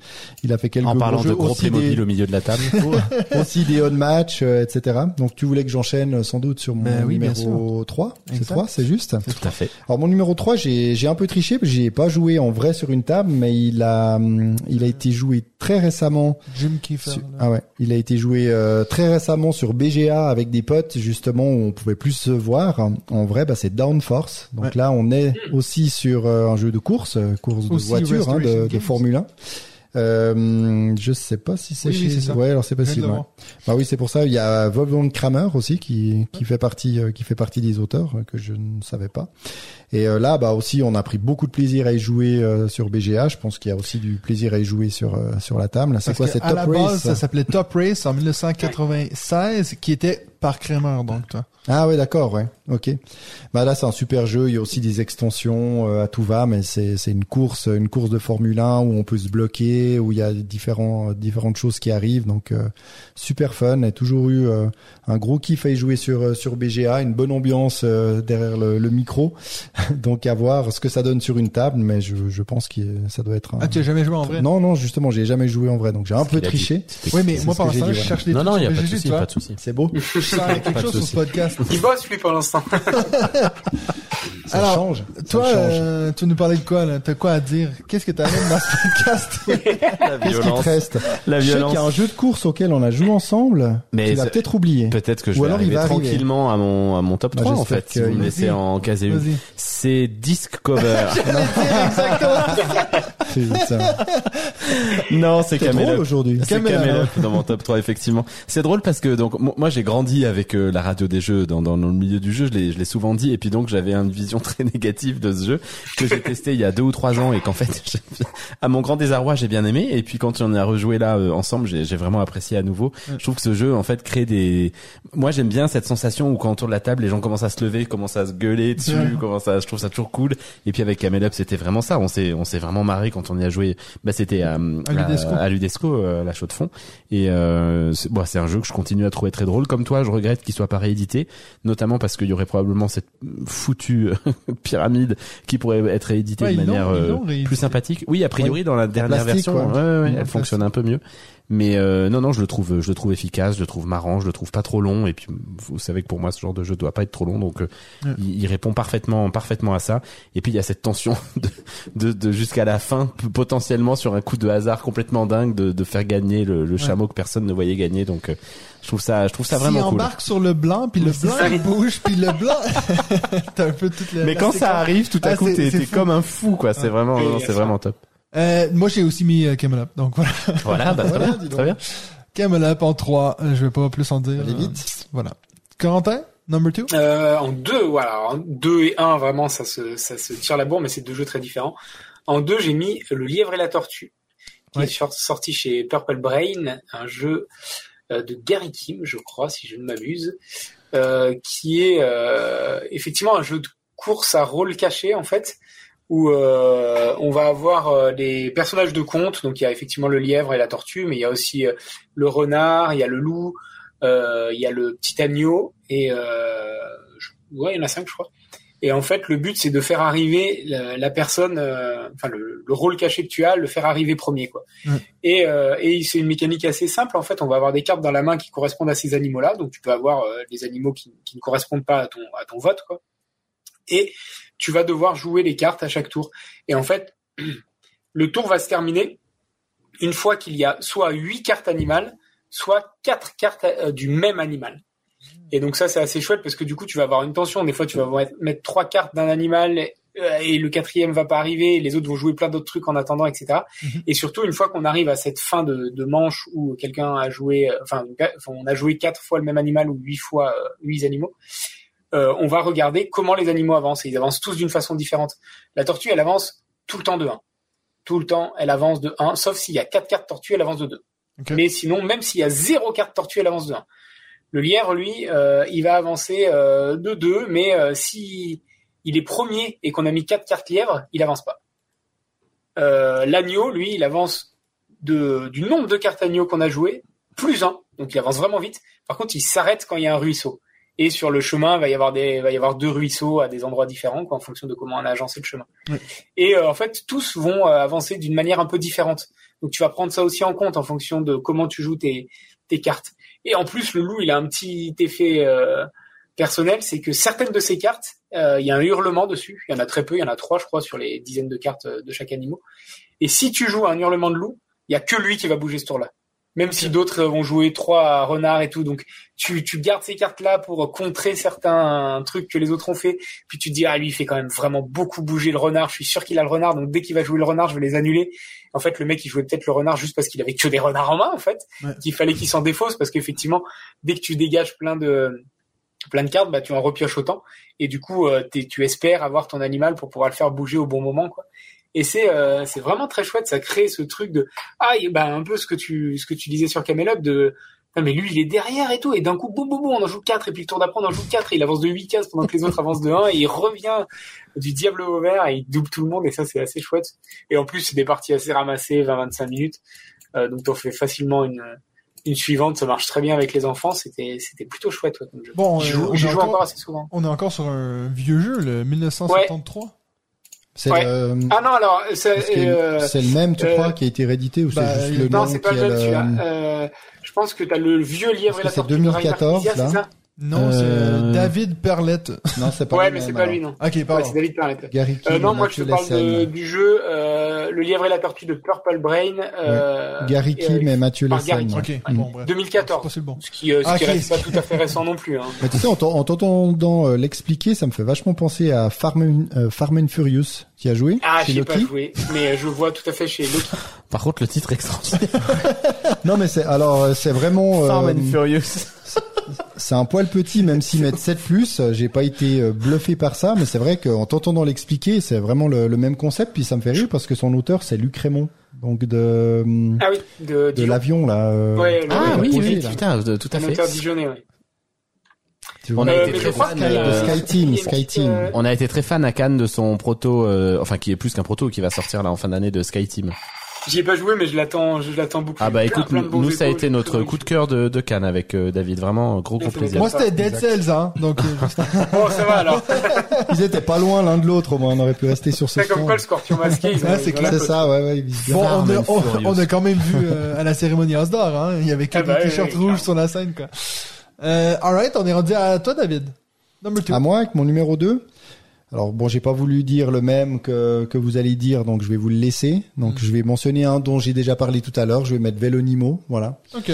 Euh, parce que alors c'est vrai que je l'ai mis en deux. On y a joué ensemble. On y a joué ensemble. Ouais. On y a joué ensemble. C'est un jeu sur la thématique de la course, mais c'est pas du tout un jeu de course. Si, parce que celui qui se débarrasse de ses cartes en premier Ah ouais, ben, raison, arrive raison. premier de, de l'étape. Et puis c'est vrai que moi j'ai toujours bien aimé les, les jeux de pli. Puis là il y a ce côté euh, course, euh, ce, ce jeu en étape qui me qui me plaît bien. Ouais. Voilà, donc. Euh, j'ai euh, mis à cette position, en plus euh, des belles illustrations, euh, belle, belle, beau packaging, euh, donc euh, voilà, ça m'a fait Made plaisir France. de, de le mentionner beau, chez euh, Stratosphere. D'un jeune auteur euh, Un jeune auteur. Un jeune auteur, qui a euh, besoin d'aide, en devenir, en devenir. qui perce un petit peu. Depuis qu'il est venu sur notre podcast, euh, ça- Ouais, on, a lancé, vu la hein. trajectoire. On l'a euh, lancé. Prépare-toi, Corentin. Ouais, ouais, je, suis- je suis dans les. C'est fini la criminologie, là. Euh, Benji, tu peux nous parler de Long Shot. The Dice Game. The Dice Game, Yes. of course. Alors là aussi, euh, pour me faire jouer à un jeu de course de chevaux, euh, vraisemblablement, il fallait quand même que je sois un peu alcoolisé, ce qui est fréquemment le cas après ces enregistrements de podcast. Mais euh, très bonne surprise, très bonne surprise. Des sensations que je trouve un peu proches de celles de Camelot d'ailleurs, Oui, mais mais dans le bon sens du terme, hein, euh, avec euh, avec du pari, un niveau de jeu un peu plus élevé que Camelot quand même. Où t'as un peu plus de Euh, contrôle. Ouais, c'est ça. Un, un- mais mais vraiment un, enfin un très bon un très bon plaisir grâce à grâce à toi Matt qui nous l'a Ouais. qui nous l'a fait découvrir, qui milite pour que ce jeu soit traduit en En français. en ouais. français et édité. Donc euh, c'est vrai que ce serait ce, ce Il serait est, sympa. il est, il est, je crois. Il, il va shot Ouais, enfin, il va l'être, oui, pardon. Ah mais bon euh, parce que j'ai joué, ouais, je crois que j'ai joué une version française, moi, chez, chez Bruno Fay Duty, justement. Je crois que c'est euh, Yellow ou, ou- non, Blue Orange. Mais att- tu te trompes pas avec Ready Set Bet Non, justement. Parce que je voulais jouer, moi, j'avais joué à Ready Set Bet déjà, je voulais jouer à Long Shot. Long Shot, c'est bien le jeu où, effectivement, t'as des chevaux en, en meeple, un peu, Oui, et oui, euh, oui. il y a leurs cartes avec Oui. leur nom, Ouais. et tu vas aller Ouais, tu peux cocher, acheter, euh, des t'as joué en français? Ouais, ouais, je l'ai joué en français, ouais. Oh, belle Mais- nouvelle C'est ça. marrant parce qu'on n'en c'est entend pas du tout, euh, pas du tout parler. Ouais, C'est Blue Orange ouais ça pourrait bien coller euh, chez eux. Hein. Ah, ça pourrait être dans leur gamme. Hein. Bah, envoie leur on un petit pas. message parce que là, vu le boulot que tu fais pour ce jeu même, depuis le début. Mais à part ça, c'est c'est assez fou. Bah moi, il était dans mon top 5, mais je l'ai retiré parce que je savais qu'il allait être doublement euh, mentionné. Enfin, on verra avec euh, avec Mathieu. Mais c'est assez dingue tous ces jeux de, de course de chevaux. En plus, Corentin, tu parlais de euh, avant de d'un De Jean- auteur qui Jean-Christophe Bouvier qui- J'aurais besoin. Oula. ah oui. Ah ouais, Jean-Christophe Bouvier, bah c'est justement ce Ouais. nom de, de jeu que je cherchais tout à l'heure là, de, de course de chevaux, ticket gagnant. Ouais, voilà, c'est ça. ça. Bah oui, c'est Ouais, ouais, bah, où t'es parlais, en. Paris, t'es- bah, qui m'a fait penser à ton ton premier euh, proto en fait, toi le maître euh, du 100 mètres là, où je sais plus Ouais. exactement comment. Puis là, je vois qu'il y a aussi un jeu chez euh, chez Queen Games qui va sortir en 2023, donc euh, tout proche, de nouveau sur les courses de chevaux. Donc là, c'est vraiment le c'est vraiment une thématique Ouais, c'est qui la- qui c'est la monte mode, euh, ouais. qui monte en flèche, en tout cas pour le domaine de course. Ça, ça a Benji, là. Mais non, Non, je non. J'étais traumatisé Non, par les bruits en train de travailler. euh, Faut juste que je tu note. pourras couper. À 2h07, euh, l'ordinateur à Corentin fait un bruit. Ah, c'est ça que tu vas enlever. Ouais, Voilà. nous, on est des puristes, pas comme euh, Radio des Jeux. Non, c'est ça, nous, on enlève. Je te rappelle qu'on a prévu d'inviter Rexou. Ah oui, Sur un prochain. Ouais, Ah, lui, lui, là, je pense que lui lui, lui, ouais, la qualité du son, ils s'en foutent. Je peux, euh, je peux balancer, c'est Antoine Bozac. Ouais, ouais, on sait, on sait, on a appris ça. Euh, alors, moi, j'ai aussi mis Longshot en deux. Donc, euh, Longshot de Dice Game, je l'ai mis en deux. Euh, je savais pas qu'elle était édité en français. J'avais, ah, j'ai entendu comme des, des, des oui dire, mais que toi, tu le saches, c'est, c'est assez cool. Donc, Je, ça- je je me- crois, hein, je veux pas non plus. Euh, Bon, si t'as joué une version française- J'ai vraiment, j'avais, moi, on m'aurait demandé, j'aurais dit oui, c'est sûr, mais comme vous me mettez le doute. Ouais. Mais en tout cas, on verra bien. Et si c'est le cas, tant mieux. Euh, donc, Mais en euh, même temps, toi, t'as bien joué une version de Broom Service en français qui n'existait pas, vu que c'est toi qui as fabriqué les cartes. Oui, Donc c'est il a vrai. peut-être fait pareil, euh, Bruno. C'est Bruno Feduti qui a fabriqué toutes les cartes. Il a Ouais, les traductions. Non, alors euh, moi je l'ai mis là parce que ben je- pour moi en fait t'as as eu la bonne réflexion. Pour moi c'est Camel Up mais en mieux. Euh, c'est Camel Up en mieux parce que tu réussis surtout quand tu joues à plusieurs. Euh, je trouve que Camel Up à 7 c'est un peu pénible. Tu sais 5 c'est Ce quasi qu'ils ont corrigé à voir dans la deuxième édition, Ah, peut-être. j'ai pas pu tester. Peut-être, mais je sais que ce qui est cool avec Long, Longshot, quand tu joues à 8, forcément ça crée des alliances autour de la table. Forcément, tu auras deux personnes qui veulent que le même cheval passe devant. Donc t'as un peu ce truc de hey non mais là ça m'arrangerait que hey, on- allez non mais fais-le passer devant. C'est moins sur le hasard des, des dés parce que tu peux faire avancer, reculer avec des actions. Euh, et puis euh, bon justement, toi tu- on- je l'ai pris au week-end. Ah, on mais la partie avec Ben, on était Ouais. au maximum, là, 7, Ouais. c'était mémorable. Les chevaux, ils voulaient pas arriver, quoi. Il y en a Exact. qui passait la ligne. C'est sûr qu'en plus, quand, tu rentres un peu dans le truc et puis vraiment tu commences à dire allez, allez le 8 Non mais c'est c'est un des meilleurs jeux de course. Puis moi Oui. aussi, comme tu le dis, euh, j'aurais jamais été vers ce jeu-là si c'était pour la thématique, mais zéro. Mais là, à force d'en entendre des gens en parler, euh, dans les youtubeurs anglophones, moi je regarde beaucoup mon contenu en anglais et puis là tout le monde en parlait comme euh, genre le meilleur jeu de ce style-là. Donc j'avais hâte de l'essayer. Puis vraiment j'ai pas été déçu. Donc euh, voilà, Longshot de Dice Game, je l'ai mis en deux. C'est Mérité. Corentin, ton number one best Alors- race game ever. Je sais pas si on aura le même, et je pense que c'est aussi la nouveauté qui, euh, qui parle, mais, alors c'est un slash, mais c'est hit slash flamme rouge, Ouais. mais hit, euh, parce que, effectivement, je, pas jusqu'à dire que hit c'est une digestion de flamme rouge, mais c'est vraiment une, sorte de spin-off avec une mécanique très très similaire, un peu plus du même poussée, auteur. Euh, donc j'aurais tendance à mettre Hit d'abord parce qu'il a un poil plus euh, euh, Joueur. Ouais, Mhm. ouais, un peu un poil plus joueur, un poil plus euh, plus Costaud. plus, plus gros, ouais. Mhm. Et euh, et euh, ouais, j'en ai- pas fait plein de parties, mais chacune de mes parties c'était exceptionnel. Là, Il y a des gens, je sais, qui qui me disent que c'est tombé à plat sur leur partie. Moi, à chaque fois, c'était au cordeau. Il y a des fois, on- bah, il y a d'ailleurs une fois, on a fait une campagne de trois de trois courses où euh, je termine dernier sur la première course et puis après je fais des coups d'éclat sur les deux dernières. Je finis Ouais. premier, premier à ça à chaque fois en dépassant euh, au nez à la barbe euh, les, mes deux autres concurrents quoi. Et c'était c'était exceptionnel. Ça a créé à chaque fois des trucs vraiment chouettes, des prises de risques folles, des moments fous. Tu top deck pile la carte qu'il te faut et tout. Non, c'est Tu l'as fait en mode championnat alors? Ouais voilà campagne. Ouais, ça j'ai toujours pas fait. Ça, on l'a fait une fois comme ça. ouais. fasse. ouais. C'est vraiment chouette ouais pour le coup. Et, euh, et après sinon les autres parties que j'ai faites, je les ai faites euh, en une seule, euh, en one shot quoi. Mais c'était euh, c'était vraiment chouette aussi quoi. Nous, c'en est vraiment- un que tu sais, tu dis des gens qui, qui disent qu'il s'est tombé à plat. Ben, moi, ça a été un peu le cas euh, quand Ouais. on avait essayé à- au Paris ludique l'année dernière. Puis c'est vrai que depuis que j'entends plein de gens que souvent j'ai des goûts assez similaires, me disent non, non, mais il est vraiment trop bien. Il faudrait que je le réessaye. Puis moi, je serais assez intéressé par ce mode un peu championnat. Parce Ouais, que- il faut tout intégrer. Moi, le il y a des où- cartes supplémentaires, la météo, oui, il y puis a en plein plus de savoir que tu es loin derrière, ben tu peux te dire ben écoute, tu sais, c'est pas fini en fait. Il y a quand même Ouais. cet espoir qui, qui reste que j'aimerais bien. Donc euh, pourquoi pas le réessayer? Ah, laisse Ouais, je peut-être suis David, d'accord euh, que- Toi qui l'as, hein? C'est moi qui l'ai, ouais. laisse peut-être David parler de son top 1 qui, qui est le même. Ah bah, de toute façon, ouais, c'est exactement le même. Et Ah, j'ai mis, j'ai mis Hit euh, slash Flamme Rouge. Ah ouais. Pareil, d'ailleurs, dans, dans mon top 5 euh, du, du dernier épisode, il était déjà, ils étaient déjà les deux en quatre. parce que C'était le jeu un peu immersif, Thématique, ouais. thématique. Ouais. Là, je me rappelle encore, et je pense euh, mes filles aussi, c'est que souvent j'aime bien faire mes premières parties en, en solo, quand il y a un mode solo pour découvrir le jeu à mon rythme, être sur des règles, etc. Puis là, je l'avais fait vraiment en mode six joueurs, parce que tous les, toutes les autres voitures, tu peux les, tu peux les jouer, quoi, toi, en automa. Et l'automa est tellement simple. Et puis j'étais là avec mes petites voitures à faire mes bruits, tu sais, de, de Formule 1 Oui, sur mon oui. circuit. Puis là, t'as tes filles de 8 et 11 qui passent devant toi, puis qui te regardent. puis, tu fais quoi, papa? Un peu je fais ma course, quoi. T'es un loser, papa.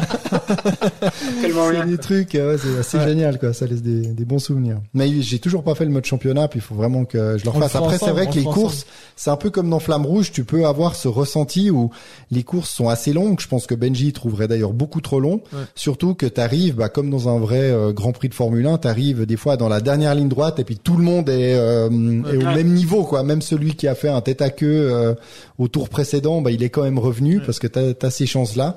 Puis certains, bah, je peux comprendre peut-être ça tombe à, à plat un peu pour ça. Surtout un peu plus dans Flamme Rouge.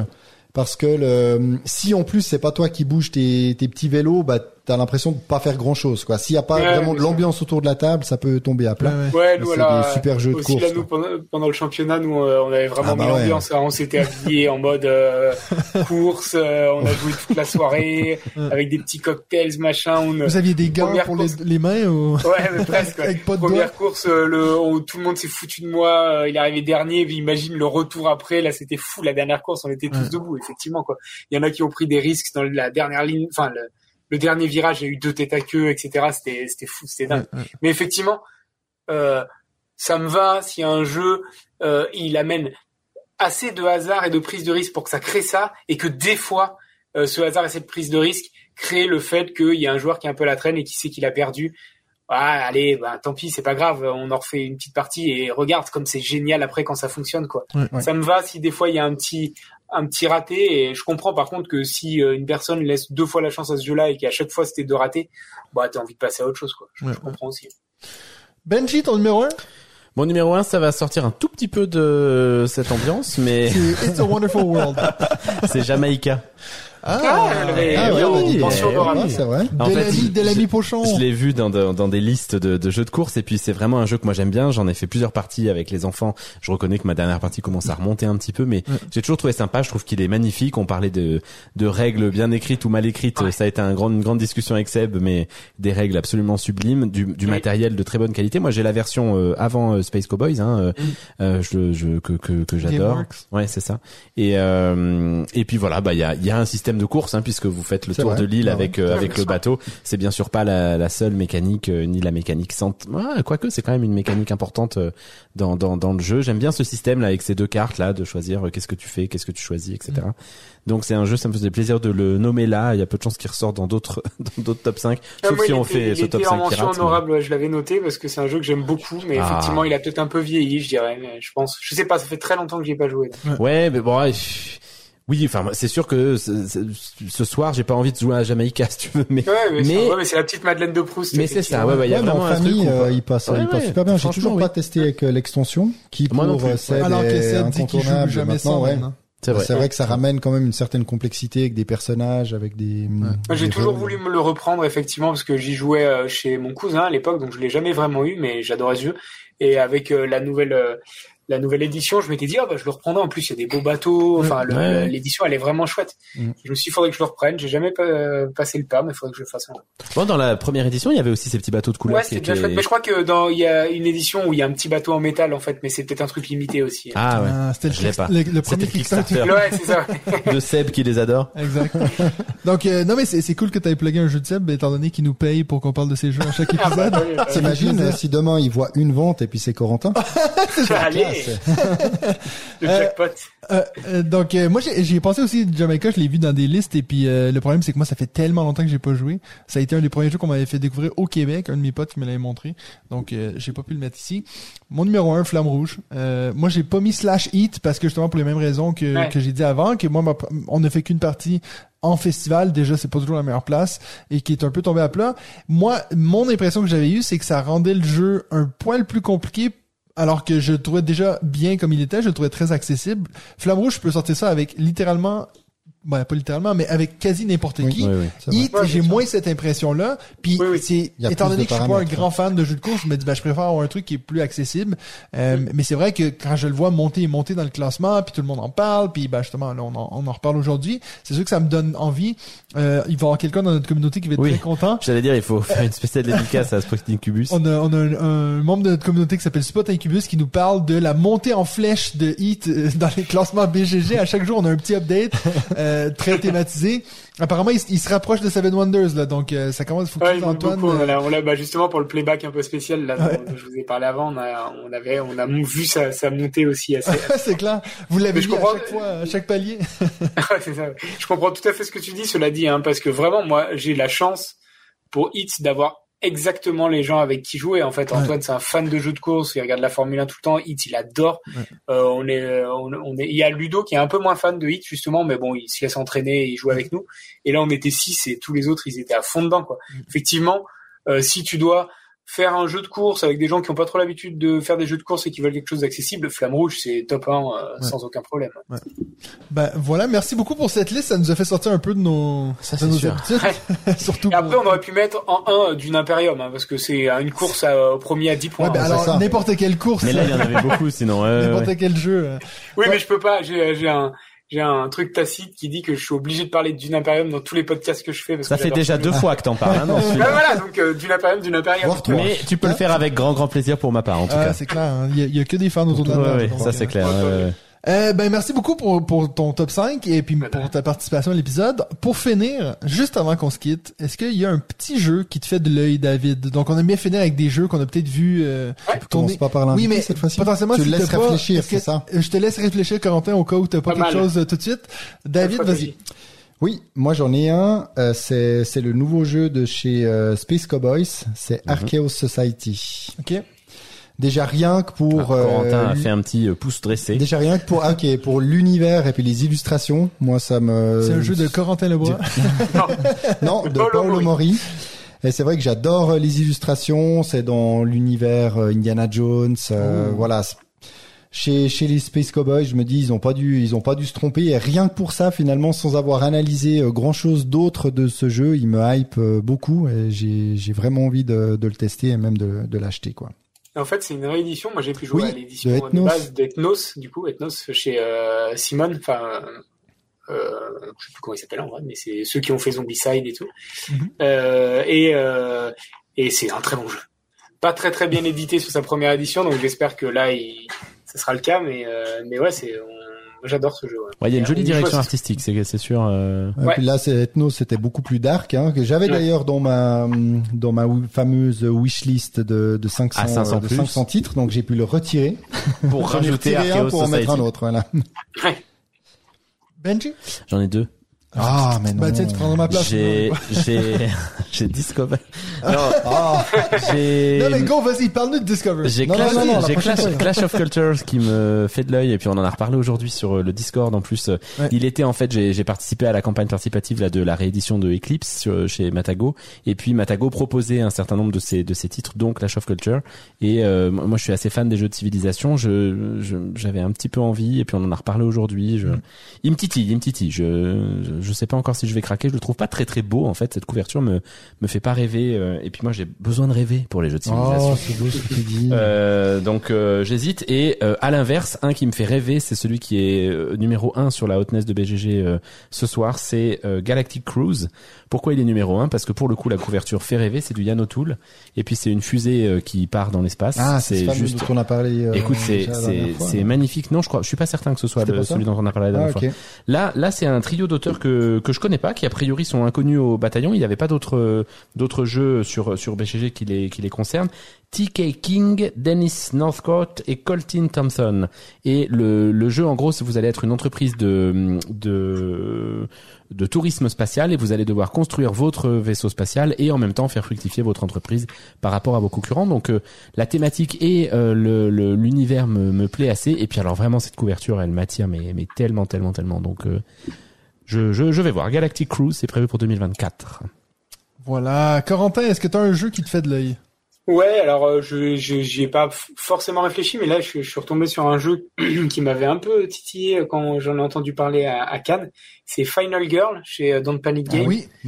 euh, qui, alors je suis pas très solo en règle générale. Euh, je préfère justement jouer aux jeux vidéo quand je dois jouer tout seul. Ouais. Euh, et là, c'est un jeu exclusivement solo, il me semble. hein, ouais, c'est Oui. ça. Oui. Et qui est dans un univers, enfin ouais, en tout cas qui a un petit aspect film d'horreur, etc. Où tu vas te raconter une histoire. Je suis assez fan des films d'horreur. J'aime bien aller au cinoche euh, presque Ah. tout seul pour voir des films d'horreur. C'est un truc que Ah, je fais c'est des fois. ça. Je suis fou, mais Moi, je fais aussi la même chose. moi parce que comme il y a personne qui veut venir avec moi, bah je suis obligé d'y aller tout seul. J'ai peur tout seul du coup. mais euh, mais ouais, j'aime beaucoup ça. J'aime bien l'ambiance que ça peut donner et euh, j'ai envie de voir si ce jeu il peut. Je suis d'accord que ça émulera pas un film d'horreur, mais Mm. si ça peut me donner des- un petit truc quoi. J'ai envie de voir euh, ce que ça peut donner. Effectivement, euh, en avoir fait un jeu solo avec cette thématique, bah c'est très bien. T'es tout seul face à ton jeu. Euh, Si s'il y a un truc qui peut te faire peur, c'est enfin peur, en tout cas un peu légèrement frissonner. C'est en étant tout seul. Je suis assez curieux de savoir ce que c'est sans sans me dire que ça va être génial. Je suis très curieux de le découvrir en fait. Ouais. Les, les retours sont plutôt plutôt bons. Hein, euh, oui, en ouais, plus, c'est ce ouais, que ouais. du coup, j'ai été assez étonné parce que je me disais ah le, le concept est est si étonnant que c'est pas sûr que que ça tape bien et en fait euh, les retours qu'il y a eu c'était euh, c'était euh, c'était plutôt euh, plutôt cool donc euh, Moi, c'est vrai que je l'aurais baqué, euh, je l'aurais baqué sans, sans aucune hésitation, vu la thématique, mode solo, etc. Mais c'est vrai que j'ai, je suis resté sur ma fin pour euh, négociateur prise d'otage. ouais Puis c'est un peu la, la V2, euh, qui est trop axé sur le hasard des dés.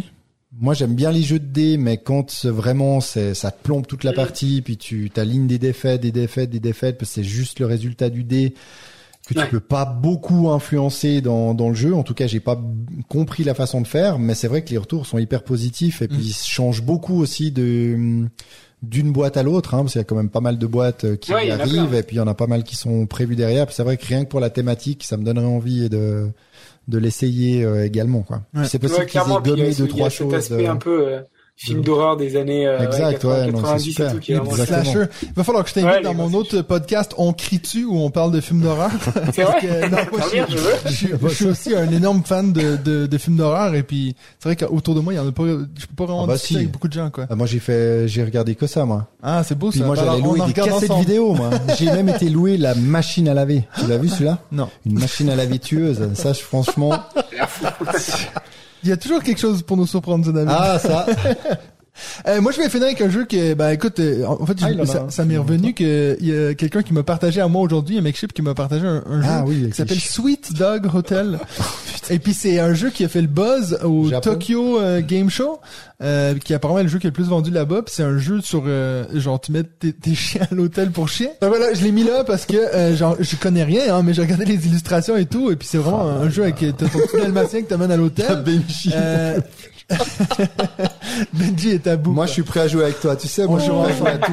Mais c'est Mais vrai vous que vous regarderez la machine à laver tueuse et puis vous jouerez à Sweet Dog Hotel. Les filles qui Une m'ont soirée où tellement je serai avoir un seul. chien, franchement. euh, Ben, merci beaucoup euh, à vous tous d'avoir été là, puis merci beaucoup toi- à, à toi, Corentin, et puis ben nous on se revoit la semaine prochaine, ben pas la semaine prochaine, mais dans deux semaines Non. pour un autre épisode de On joue-tu?